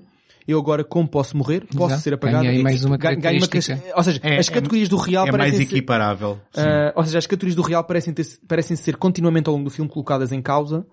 Uh, eu gostei bastante disso, essa noção de estar constantemente a questionar o real. Mas já chega de nos convenceres que tu adoraste o filme. Ele adorou Ah. o filme. Ele adorou Não, o e filme. que, e que é Mas eu ainda reforçado. tenho... Espera aí, deixa-me só terminar. ainda o, tenho o umas último, coisas. último ponto, que é a piscadela de olho, que é feita com o, mais uma vez, com o animal, e que é esta já na cena com o Harrison Ford, com o Deckard, quando o Joe conhece, passado poucos minutos depois que o Deckard, já estão a beber um copo, andaram ali à pancada e tal, não sei o quê, tipo, aquilo não vai dar em nada, portanto podemos ficar aqui o dia todo ou podemos ir beber um copo. Vamos beber um copo. E ele pergunta, para o, e ele pergunta ao, ao Deckard, olhando para o cão, is it real? Ah, e o Deckard responde assim num tom seco, pá, não sei, pergunta-lhe. Ah, O que é uma resposta ótima, porque é válida tanto para um cão como para um replicante que não sabe que o é. Exato, era aí que eu queria chegar. Que parece que o filme quer dizer que a noção de real não só não é uma noção estanque, ok? O que ajuda a, a- a estabelecer um paralelismo com a noção do humano não é uma noção estanque. É uma noção relativa e que vai mudando, não só do ponto de, subjetivamente segundo o espectador, mas os próprios personagens veem-se de maneiras diferentes em relação a eles próprios. Esta noção do real é um real para mim. Ou seja, Mas o olha- que eu acho que é real pode não ser o mesmo que, por exemplo, o José acha que é real. Por exemplo, eu Nem sou uma mais. entidade hum, digital e eu estabeleço o real com critérios diferentes de tu, por exemplo, és um replicante. As Deixa-me- minhas, desculpa, as minhas preocupações do real são diferentes personagem para personagem. E isto é algo que este filme fez de forma brilhante. Deixa-me só pegar nisso e ehm, talvez eh, introduzir aqui o conceito de que, ou, melhor, pegando nas tuas palavras, talvez traduzir aquilo em que eu eh, queria falar para esta questão do real, de que ah, o real também passa por aquilo que são as relações que se estabelecem. Eu já nem falo em humanas. Estou a falar em relações, sejam elas de que origem forem, sendo que a natureza é, nós queremos acreditar que é aquilo que nos define como humanos. Mas tu tens o Deckard, que quando é eh, aprisionado pelo Wallace, lhe é apresentada uma cópia da Rachel, que era para lhe suscitar a emoção, não é? De estar de novo com alguém com quem ele se tinha relacionado. Um, e ele um, até eh, sarcasticamente diz os olhos dele eram os Verdes. olhos dela eram Verdes. verdes. Portanto, que é a mesma forma de dizer que ela pode ser uma cópia, mas não é a entidade Não é a minha. com quem eu me relacionei. Não é o meu real. E, curiosamente, essa cena corta para uma cena em que o um, Joe, o agente K, agora Joe, um, que acabou de perder a Joy, um, ver um reclame gigantesco em que os próprios olhos de- da, Joy são negros e, portanto, tem um ar muito pouco humano, não é? Até bastante um, Reforçado pela escala, não é? reforçado pela escala. E ele ali está a olhar supostamente para uma cópia da, da, da eu, eu costumo chamar pessoa, mas da entidade com quem ele estabeleceu uma relação e ela já não está lá. Hum, e é engraçado porque o Wallace tinha acusado o Deckard de que ele gostava da dor. No meio dos seus diálogos um bocado pomposos, vamos ser honestos, ele diz-lhe hum, tu gostas da dor porque uh, a dor lembra-te da alegria que tiveste com a Rachel. Mas isto em inglês é pain reminds you Joy was real e depois tu tens o Sim, contraponto e- e- com a e personagem ne- Joy. ne- ne- Nessa cena, ainda em relação a esta ideia de que Wallace está de facto a provocar o Deckard, não só provoca-o fazendo uma cópia da Rachel, mas provoca-o dizendo que hum, tu nunca te estiveste profundamente apaixonado. A provocação começa logo quando ele eh, hum, propõe que ele seja um replicante e que está tudo, e que foi assim um esquema elaborado e que não é amor real e essas coisas todas e que ele depois vai reforçando essa ideia em coisas como o António disse e em coisas como tu na verdade não gostavas dela, tu estavas bêbado na memória da sua perfeição. Drunk on the memory of her perfection. E ele diz isto e mostra a Rachel. E o Decker dá um murro no gajo com toda a força, dizendo, pá, desculpa lá, os olhos eram, vermelhos, eram verdes. Portanto, nem isso conseguiu, repara, tu, o teu argumento já caiu por falso, que nem isso, nem numa questão absolut- é- absolutamente física conseguiste é- acertar, portanto, garantidamente estás errado na componente A emocional. um nível, a um nível mais filosófico é, é- é outra coisa ainda, que é o, o demonstrar que as pessoas não são objetos. E para o, para o Wallace, elas são objetos. Ele está sempre eh, a falar nelas como objetos e vemos como ele, claro. quando alguma coisa não corre bem, é capaz logo de esfaquear o, o, eh, o ser ali à Sim, há frente uma dele. insensibilidade. E- Sim, no caso- supostamente os filhos dele. porque, filhos dele, porque aqueles o Deckard pergunta-lhe, tu não tens filhos. E Tem ele já tem milhões. Mas só, Sim, só que reforça- mata-os por, por... reforça aquela ideia de E- que aqui os, os humanos tradicionais são os menos humanos. Sim, mas Já o- onde primeiro eu queria chegar é- era que eh, estas duas reações, do Deckard e a do, do Joe, eh, no fundo o que estão a, a mostrar-nos é que eles atribuem humanidade, identidade, individualidade ao outro, ao outro ser. No primeiro caso a Rachel, no segundo caso a Joy. Porque é um objeto que nós podemos substituir facilmente. Se eu perder esta caneta que tenho na mão, posso comprar uma igual. Por acaso, não, eu não sei onde é que eu arranjei esta, mas pronto. Eh, mas Mas não- nunca será igual. E essa é a questão que eles tentam estabelecer. no caso da individualidade humana, não há Substituto. substituto, porque todos, todos os indivíduos são diferentes. E é isso que se está a jogar nesse, nesses dois momentos. Eu acho e que é, é- isso que o Wallace não E- compreende. E eu acho que este tópico de individualidade é um dos temas mais fortes deste filme e que de facto é um dos, diria, um dos novos temas. Porque o primeiro filme pode lá estar, mas não é um dos filmes mais preocupantes. Esta questão de a individualidade, esta questão do substituto, esta preocupação de hum, há mais, mas não há mais, só há este. Não há múltiplas Rachel, só há uma Rachel, a minha. Não há várias Joy, só há a minha Joy. E eu vou ficar triste por causa disso, mesmo sendo replicante. Quando, quando o, o- o Joe fica abalado com a morte de Joy, isso diz-nos duas coisas. Que a Joy foi profundamente humana e que o, o Joe é irrelevante se ele é replicante ou não, porque ele já tem uma atitude humana. Uhum. Eu acho, eu acho, eu, eu acho que esta questão no primeiro pode lá estar, mas acho que não, não é tão provocador. Provocador não, não tem tanta Só força. uma como nota à parte que não tem nada a ver com o Ah. resto, mas depois eu esqueço-me. A música, há pouco mencionámos aqui a música que se ouve do sistema operativo da Joy quando ela Uhum. inicia e desaparece, é o Pedro e o Lobo do Prokofiev, que Pedro e o Lobo que é o paradigma do, do o arquétipo da, da mentira e do mentiroso. Pronto, agora Sim, imagina ok, o que não- quiserem aqui. Não fazia ideia. Também não sabia. Um, eu acho que, de certa forma, eh, o argumento deste filme acaba por ser um pouco mais subtil e intrincado. Eh, eu apontava-lhe um, eh, o, se calhar os diálogos do, do Wallace são um bocado pomposos, ele não chega a ser uma personagem, ele, chega, ele é quase um, uma cifra, não é? Um, e, e não ajuda a ser interpretado pelo Jared Leto, que é, que é um, um, um canastrão. Um, e eu também não sou 100% fã da questão da revolução, que nos tempos que correm Sim, tem, é, terceiro filme. tem, tem Claro. cheirinho a, a, a semente para sequela que eu dispensava, pessoalmente. Oh, Eu- António, não sejas assim. Olha lá, não pode ser viste. uma obra-prima. Olha, é o 3. É o três. É o 3. Não, não, eu não dispensava o terceiro. Eu dispensa- dispensava era uma semente aqui, ou Ah, eu eu estar a ver o contigo. filme, eu estar a ver o filme e a perceber-me Ainda disso. bem que falas da revolução. Ma- Mas deixa-me deixa só acaba, dizer acaba. que o argumento volta a ser pelo Hampton Fancher e pelo Michael Green. E tem aqui uma curiosidade que eu descobri recentemente de que num- numa das primeiras versões dos argumentos do Hampton Fancher para o Blade Runner eh, de 82, que eram versões muito mais interiores e muito mais, eh, muito menos épicas do que o filme que acabou por, por, eh, por ser lançado e por ser feito pelo Ridley Scott, havia uma cena de abertura que envolvia um eh, Blade Runner chegar à casa de um replicante que ele ia retirar e que estava a cozinhar, tinha um- uma panela ao lume que havia ali uma troca de diálogos ehm, em que alguém não respondia e havia ali um certo mistério. Curiosamente ele recuperou essa cena para a abertura do Blade Runner 2049 ehm, e que, deixem-me dizer, só para também completar eh, ou- ou- ou terminar aqui eh, aquilo que para mim são os elementos, além de toda esta narrativa que nós tivemos aqui a discutir e as, as- as- os temas e as subtilezas do argumento, nós temos uma fotografia do Roger Deakins que penso que lhe valeu o primeiro Oscar finalmente. Penso que este filme foi o filme que lhe Acho, valeu acho, acho que sim. O sim. Oscar, que é uma fotografia que eu digo sinceramente eh, poderíamos pôr eh, pausa em qualquer cena e era um quadro. Ahm, eu sou fã do tom eh, mais épico e mais ponderado porque vamos ser honestos, o Blade Runner eh, original também tem o seu ritmo que não é para todos.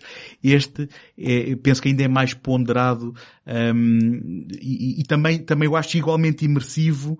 Já falámos aqui da música, não vou eh, eh, alongar muito nisso, mas neste caso o design de produção que é de um Dennis Gassner, penso que também consegue fazer-nos sentir que estamos no mesmo universo, que estamos num, num espaço que evoluiu a partir daquele outro filme que conhecemos. Eh, eu depois não sei se querem falar de particularidades deste universo ou não. Só uma particularidade que eu acrescentava que é o facto de nós neste sairmos da cidade, Certo. temos a cidade tal como no primeiro, mas depois saímos da cidade e temos uma dimensão diferente. Certo, vamos a San Diego, a Terros, onde há um orfanato, um, um orfanato barra escravidão crianças. Vamos até Las Vegas, que foi atingida por radioatividade, não é? Nós sabemos que houve eh, conflitos.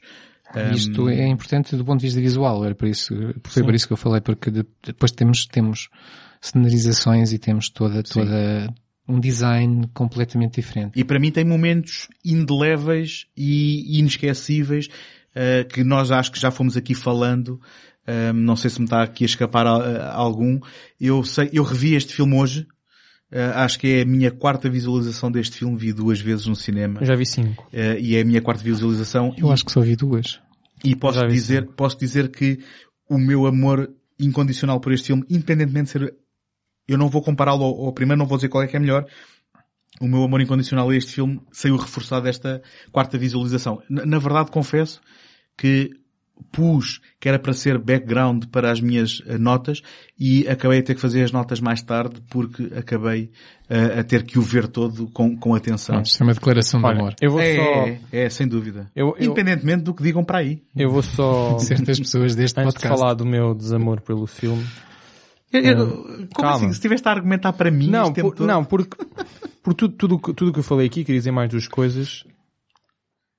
São coisas temáticas, não é? Portanto, depois o Certo. filme, o filme é um, ob- é um objeto, é um, obje- é um objeto de cinema e que eu acho que falha em múltiplos aspectos, dezenas deles. E entendo que vais fazer uma declamação e não lançar um debate, porque eu não Ah. vou responder. Não, não, não, não, não vou, não vou falar sobre isso até porque acho que, acho que não, lá, não, no, o podcast não ganha com isso.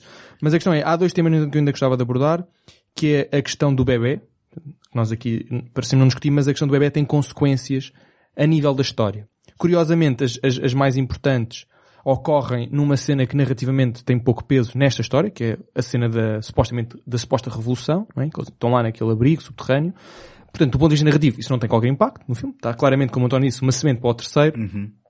Mas do ponto de vista da história, ahm, tem algumas implicações bastante grandes, nomeadamente esta implicação que reforça a ideia de individualidade, mas reforça também a ideia de uma certa independência. A, a líder da revolução, que é a Freisa, diz If a baby can come from one of us, that means we are our own, our own masters. Esta ideia de que o replicante, mesmo com atitudes humanas, continua a ser um escravo, por uma razão muito simples. Não é escravo por ter mestre, mas é escravo de si mesmo, porque não consegue reproduzir. Portanto, há aqui outra noção de até um outro nível, do que é constituir num um humano. nível diferente, que é mesmo o biológico, eh, antigamente, agora já não se faz assim por causa da, da, da genética, mas antigamente a definição clássica de, de, de, de espécie era eh, eh, os animais que Era- se conseguiam exato, era- cruzar entre si era- era aí e ter é- frutos Exato. férteis. A questão da procriação, portanto, a questão de que tudo o que andámos aqui a discutir do que é que constitui um humano é, era mais ou menos tangível, né? porque era uma questão de empatia emocional. No entanto, há uma questão que é muito tangível e que vai de encontro com essa noção clássica do humano, que é a questão de ser capaz de procriar. E era isso De que, espécie, não é de humano, é de é de espécie Sim, em de geral. espécie, e era sim, isso que espécie. quebraria o status quo que Ex- tanto preocupava Exatamente. E- eh, a chefe do Exatamente. E, portanto, eles ao serem capazes de procriar, são, de facto, Deixavam de ser utensílios e passavam Não, a e, ser... e mais que isso, e, a- parte e- da e a, espécie e a humana. personagem da Mackenzie Daisy responde imediatamente a seguir more human than humans. Porque eles, sim, agora seriam more human human. Porque não só tinham toda a componente da empatia, que foi vinda a ser provada ao longo destes Uhum. dois filmes, tinham a componente biológica para, para o fazer, portanto já não estavam dependentes de máquinas, portanto eram capazes de ser humanos também do ponto de vista da gênese. É já muito que até, até agora tivemos a discutir que a diferença entre eles era uma questão de gênese. Se isto a ser verdade, que é, segundo o filme, a questão de gênese também desaparecia. Sim. E como é que são more human than humans? Isso já é uma discussão mais intangível, mas pode ser tido em, vários, em várias frentes, nomeadamente se, se tem mais empatia ou menos empatia. Ah, mas há uma questão muito tangível. Eles são todos mais fortes, Sim, mais são rápidos, são sobre-humanos no ponto sim. de vista físico. E são perfeitos. Já o Roy Batty tinha essa capacidade né, de ser eh, um espécime perfeito. Acho que esta expressão é utilizada. Depois, a ideia humana é ainda reforçada neste contexto da revolução, ah, porque se, se a questão empática não chegasse para definir um humano, se a questão biológica não chegasse para definir um humano, há a questão do sacrifício, que claramente define um humano, segundo eh, esta malta revolução, e que diz Dying for the right cause is the most human thing we, replicants, can do. Isto coloca completamente o caixão ah, na questão que tem vindo a ser explanada no primeiro filme de, ah, da humanidade dos replicantes. Está aqui encerrada por estes três pontos. Empatia, biologia e sacrifício. Aqui o sacrifício está ligado à empatia, obviamente.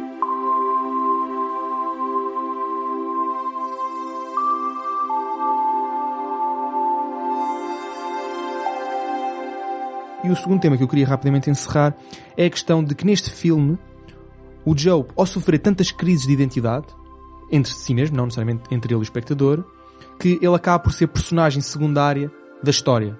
Ou seja, a história acaba por ser sobre um, um bebê milagre, que ele passa o filme todo a- entre sou ou não sou, quando ele claramente concede de que de facto ele não é, ganha uma certa melancolia, que é simultaneamente estética e, eh, portanto, da, da personagem, que é, hum, que é muito parecida com o último momento do Roy Batty. Portanto, há bocado, há bocado dizíamos que não havia o monólogo, e de facto não há o monólogo, e há bocado estava a estabelecer o, estabelece- Ah, ah. estava a estabelecer o paralelismo com a Love. Há a recuperação do Tears in Rain. Aqui exatamente. é Tears in Snow. Exatamente, que é Tears in the Snow, mas de facto o, o- o Roy parece que foi bifurcado neste filme. Uma parte é evidentemente a Love, por várias razões que eu já tentei explicar, e outra parte é que esta personagem do Joe, que depois dele se. Não é reconciliar, é resignar, é isso. Depois dele se resignar com o seu estatuto e com a sua situação, hum, tal como Roy Batty, ele, ele percebe que vai morrer e não há nada para fazer para mudar, tem uma atitude profundamente melancólica.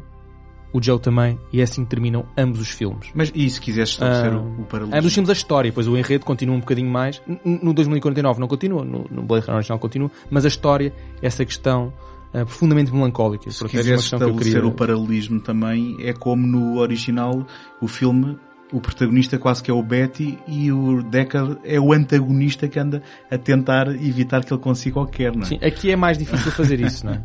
Porque Não, tu estavas, estavas a dizer que ele Não. ele não é o protagonista do Blade Runner 2049. O Ah, mas isso era uma questão de história na medida de identidade com o personagem, que ele, ele passa o tempo todo a pensar que é o grande herói da revolução, e depois ele, até a própria Face diz, pois, todos nós gostaríamos de ser esse milagre, o Mas herói. olha, eu, eu, e eu, eu acho que tu estás a dizer o mesmo que eu vou dizer, que é, eu gosto muito de que ele não seja o bebê. É, eu também. Pronto. Ah, Porque é, na verdade, é, eu acho quase, que isso é o ponto, dos pontos mais fortes do filme. pronto, é a antítese, é a antítese daquilo, da- daquilo que se faz, Do trope clássico. Aquilo que se passa no Spectre em que de repente o Blofeld, ah, é irmão do James Bond, assim, mas Sim. Estás a ver? E era aquilo Ah. que tu também sugerias nas tuas notas, de que hum, às vezes a história não quer saber de nós, não é? É isso, nós queremos ser os heróis da história, não é? Era o que ele... ele- Bom, ele na Nós verdade queria todos- ser, ele queria, ele queria ser um humano, um menino de real, queria ser um Pinóquio, mas depois queria aproveitar... Pronto, toda a gente queria uma certa grandeza associada, né? Queria ser o personagem principal, mas a Tem história... significado. Exatamente, queria ter significado. Sim, porque, mas a história eh, não é assim. Há, há- há aquele tropo também de que todos nós somos uh, os protagonistas da, da nossa, nossa história. Só que neste caso eu que também concordo contigo. Ele não é, nem, a da sua, nem da sua história. Que é a história, aquilo que é a história do Blade Runner 2049, ele é a força motriz, mas no fim a história não é sobre ele. Sim, Exatamente, e é isso que eu queria dizer. Pronto. Ah, e a que E tal... são, pontos- são os pontos fortes que estás a falar, não é? Sim, sim. E, que, e que a tal cena final Bem-vindo rima... ao clube E da, que a tal malta cena final adora. rima com, com, obviamente, a morte do Roy Batty. Bem-vindo ao clube Ah, daqueles que adoram o, o Blade Runner. Eu não, eu não adoro Barreira por várias questões. Quer dizer, tudo o que eu disse são questões bastante ascéticas do filme. Ou seja, são questões que eu consigo, do ponto objetivo, avaliar o filme e dar-lhe imenso mérito conceptual. Sim, porque Mas depois é depois um do- filme horrível de se olhar para ele. Não, e depois, e depois do ponto de vista plástico, há várias coisas que me irritam. E que me irritam... Não, ou seja, que me irritam o suficiente de, de eu ficar de pé atrás com o filme. O primeiro é, eu compreendo a razão pela qual existem cenas visuais que vão ligar com o primeiro. ok? A razão do ponto de vista enredo. Do ponto de vista espectador, não gosto. Ah, essa ligação demasiado próxima que eu diria, como eu há bocado estava a anunciar, em excesso com o primeiro filme. Não Eu, eu, acho, eu acho que é um equilíbrio Ah, que depois dificilmente eu, olha, eu- poderia ser eu- melhor. Eu acho que não, eu, eu, eu acho que isso é um problema porque linka-nos demasiado ao primeiro e depois eu sou linkado. Liga-nos, liga-nos. Pois, liga-nos, linka-nos, pois. ah, Interlinked. Interlinked, exatamente. Eu já, já estava a pensar noutra. Não, ou seja, liga-nos demasiado ao primeiro e depois há uma série de paralelismos que tu, conscientemente ou inconscientemente, eu, pelo menos, comecei a estabelecer. Por exemplo, o primeiro filme é um filme que surge incrivelmente limitado a nível de produção. Por exemplo, não havia uh, a, a democracia e a liberdade absoluta de efeitos especiais, de fazer o que queremos. Hoje em dia, os limites são financeiros. Não, não vais por aí. Calma. Não vais por aí. Não, não, não, não, não, Tu tens, tu tens não, não é um saldo... o produto final. Não, não, não é um saudosismo disso. Ou seja, eu vou, vou, vou começar por apresentar. Não, mas tu, tu, vai, tu vai, eu sei o que é que tu vais fazer. Vais enaltecer os méritos daquilo que foi conseguido com pouco no original contra aquilo que podia ter sido feito. não, não, não, não, não, não, não, não, não, ou No seja, 2049. não, eh, talvez um bocadinho isso, mas, mas não, mas, o- não, mas o que eu quero dizer é, o trabalho de câmara no primeiro filme é genial por obrigação, ou seja, havia uma certa limitação técnica de não poder fazer os planos como queríamos, porque se filmássemos um bocadinho mais assado, percebia-se que era uma miniatura.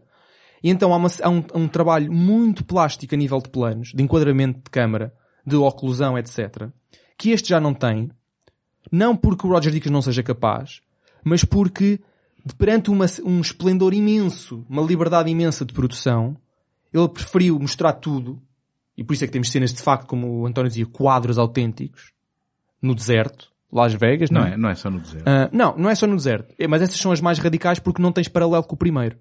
Olha, não há olha, cenas de forma- céu aberto, de paisagem no primeiro filme. É tudo muito concentrado. São planos muito fechados, a forma como ele pinta, pinta com a Ah. luz na, na, na cena em que a Joy sai para, para a chuva. Quer Não, dizer, não, atenção, há, há, coisa- há coisas brilhantes, claro. Ah, nada que, por exemplo, e é por isso que eu dizer, é, assim que ele introduz uma série de imagens do primeiro filme, é muito difícil para mim não estabelecer paralelismos. Sempre. É tudo muito bonito isso. Mas nada que o primeiro filme já não tivesse feito em termos de emoção e comoção. Por exemplo, aquela cena eh, em que a Rachel é apresentada, eu acho que a luz está muito mais eh, incrível em termos de qualidade e muito mais bem trabalhada e plástica. Tem contornos plásticos, ou seja, não é uma gimmick. Essa da Joy é uma gimmick.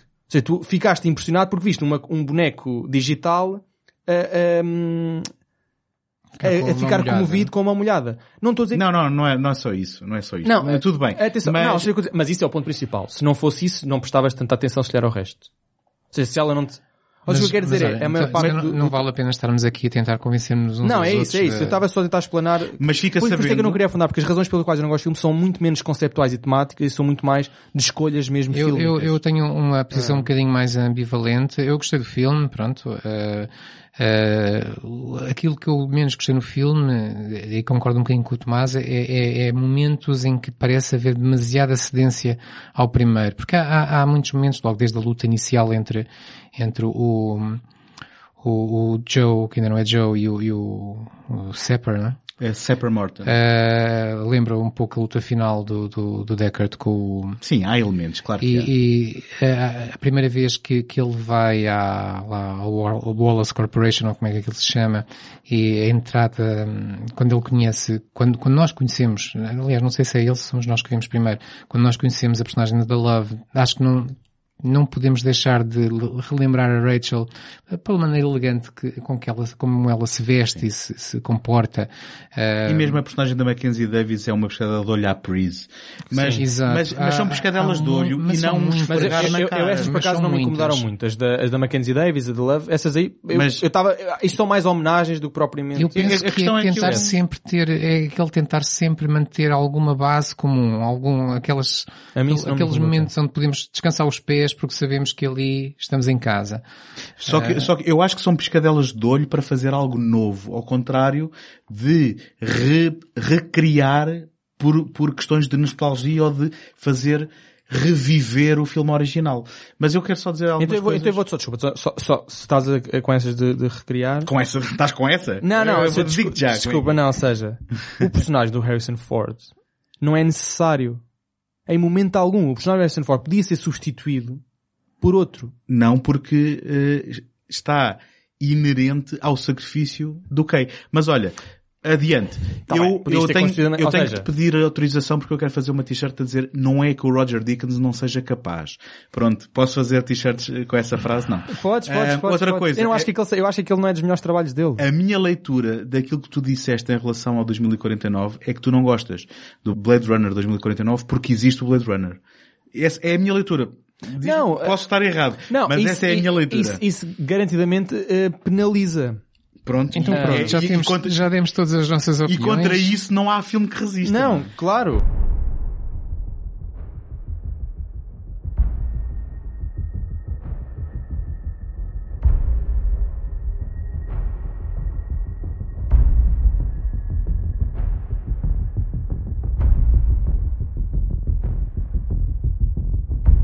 Dizer só mais uma coisa, vocês não falaram, prequelas. eh, há três prequelas. Sim. Sequelas, apontamentos. São, são pequenos trail, quase pequenos, pequenos trailers, pequenos Manobras filmes que de marketing. surgiram para, para anunciar o, o, o filme, não é? Eh, vocês viram? Eu, vi, eu vi os três. sim. Pronto. eh, Já agora, originalmente onde é que se via isto? Era no YouTube? Onde é que. Eu acho que no YouTube. elas porque- agora estão no YouTube, sim. Não, é, é porque se foram manobras de marketing, eh, foi muito mal feito, porque isto não se viu em lado nenhum. Pois, não eu- foi eu anunciado em lado Não, nenhum. mas, foram, mas eram manobras de marketing. Mas, mas, mas onde é que se podiam ver? No Não- YouTube, no YouTube. No YouTube, ok, ok. Pronto. Mas na altura é, é esquisito, é manobra de marketing, mas toda a gente viu isto depois de ver o filme. Depois, quer dizer, eh, É esquisito. eh, Talvez não tenha corrido muito bem. Não, porque o filme foi um fracasso de bilheteira também. eh, Não, sei não, se tem noção pois- disso. Não, não sabia. Foi, foi. Foi uma desilusão financeira, mas... Mas Então, adiante, Não vai vamos- não vamos vai falar haver terceiro com a Revolução. As três curtas, há, há, uma curta que me interessa muito, e acho que é uma curta belíssima e muito bem feita em vários aspectos. Mas que não, para mim, eu sei de qual é que vais é falar. a curta de animação, não é? Pois, mas que para Claro. mim é mais Matrix do que outra coisa. Não, É, é Não, pelo bem, mesmo que fez o Animatrix, não é? bem, é um dos, que Sim. é o Watanabe, ah, que não fez só o mês, quer dizer, o é Não. muito conhecido por fazer o... Eu compreendo e eu reconheço a beleza, mas para mim é uma coisa que não é do espírito do Blade Runner. Ahm, é uma coisa muito mais aventureira, muito mais heroica. Ah, É muito mais, é muito mais, há, há bocado falámos que se calhar o Blade original faltava-lhe aquele elemento punk. Esta é, me parece muito mais punk, é revolucionária, é militante. ah, o, é um conjunto de ativistas a... o problema é que ela podia ter sido metida no Animatrix e eu não notaria muita diferença. Talvez, talvez.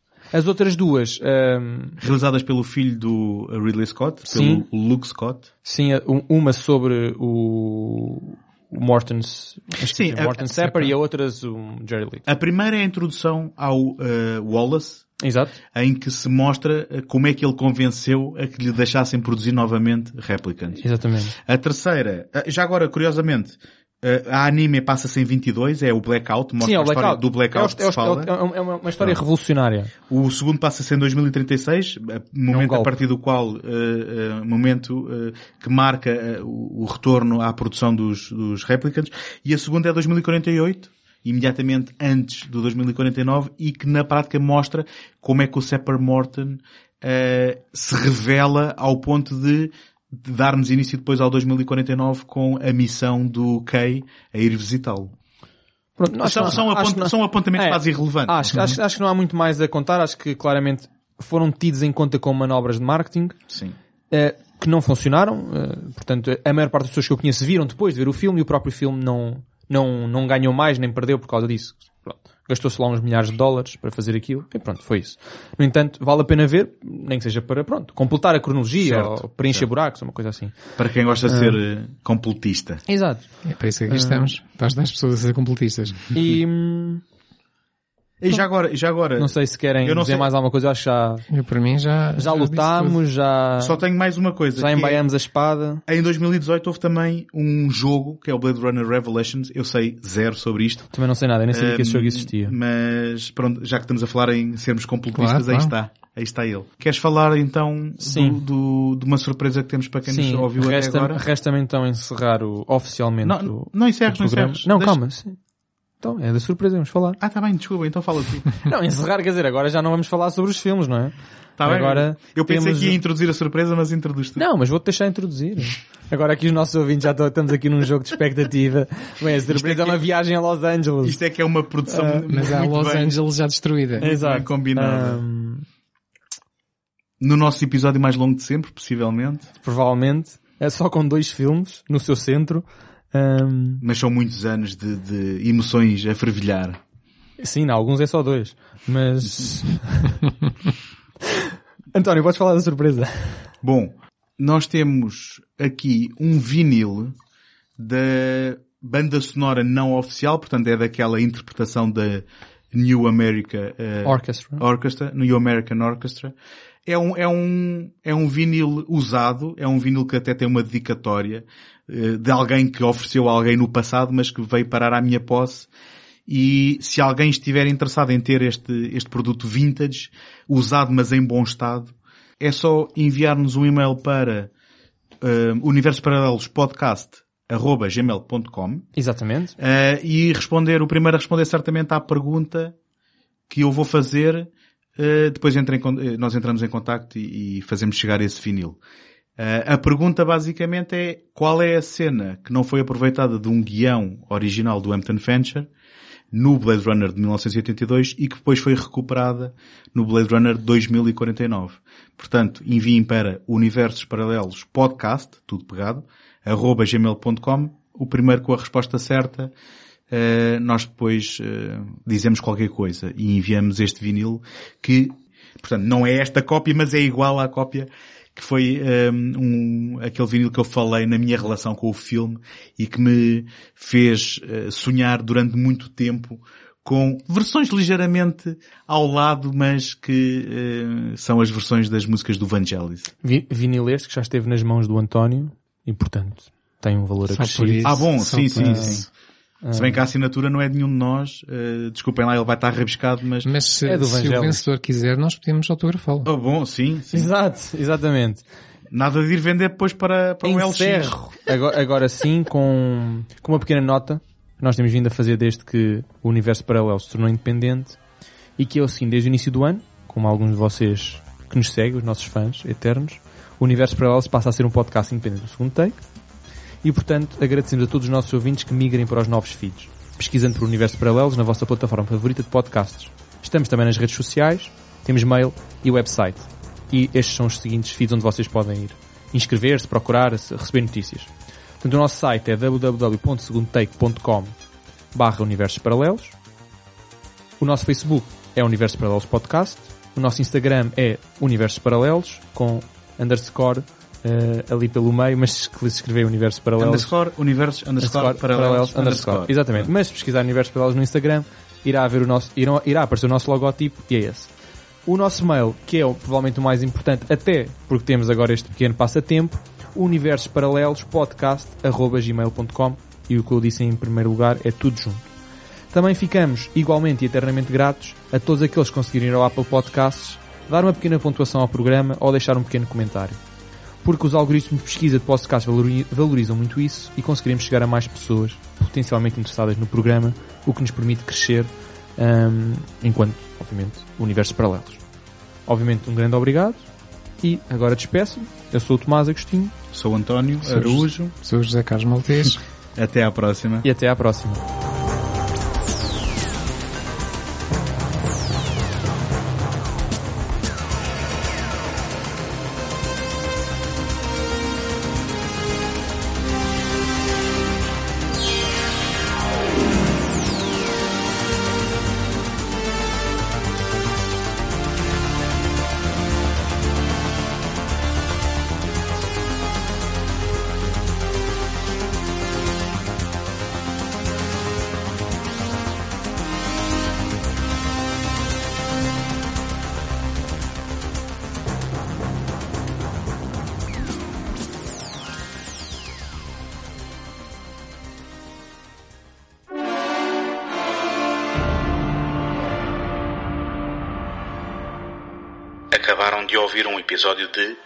Universos Paralelos.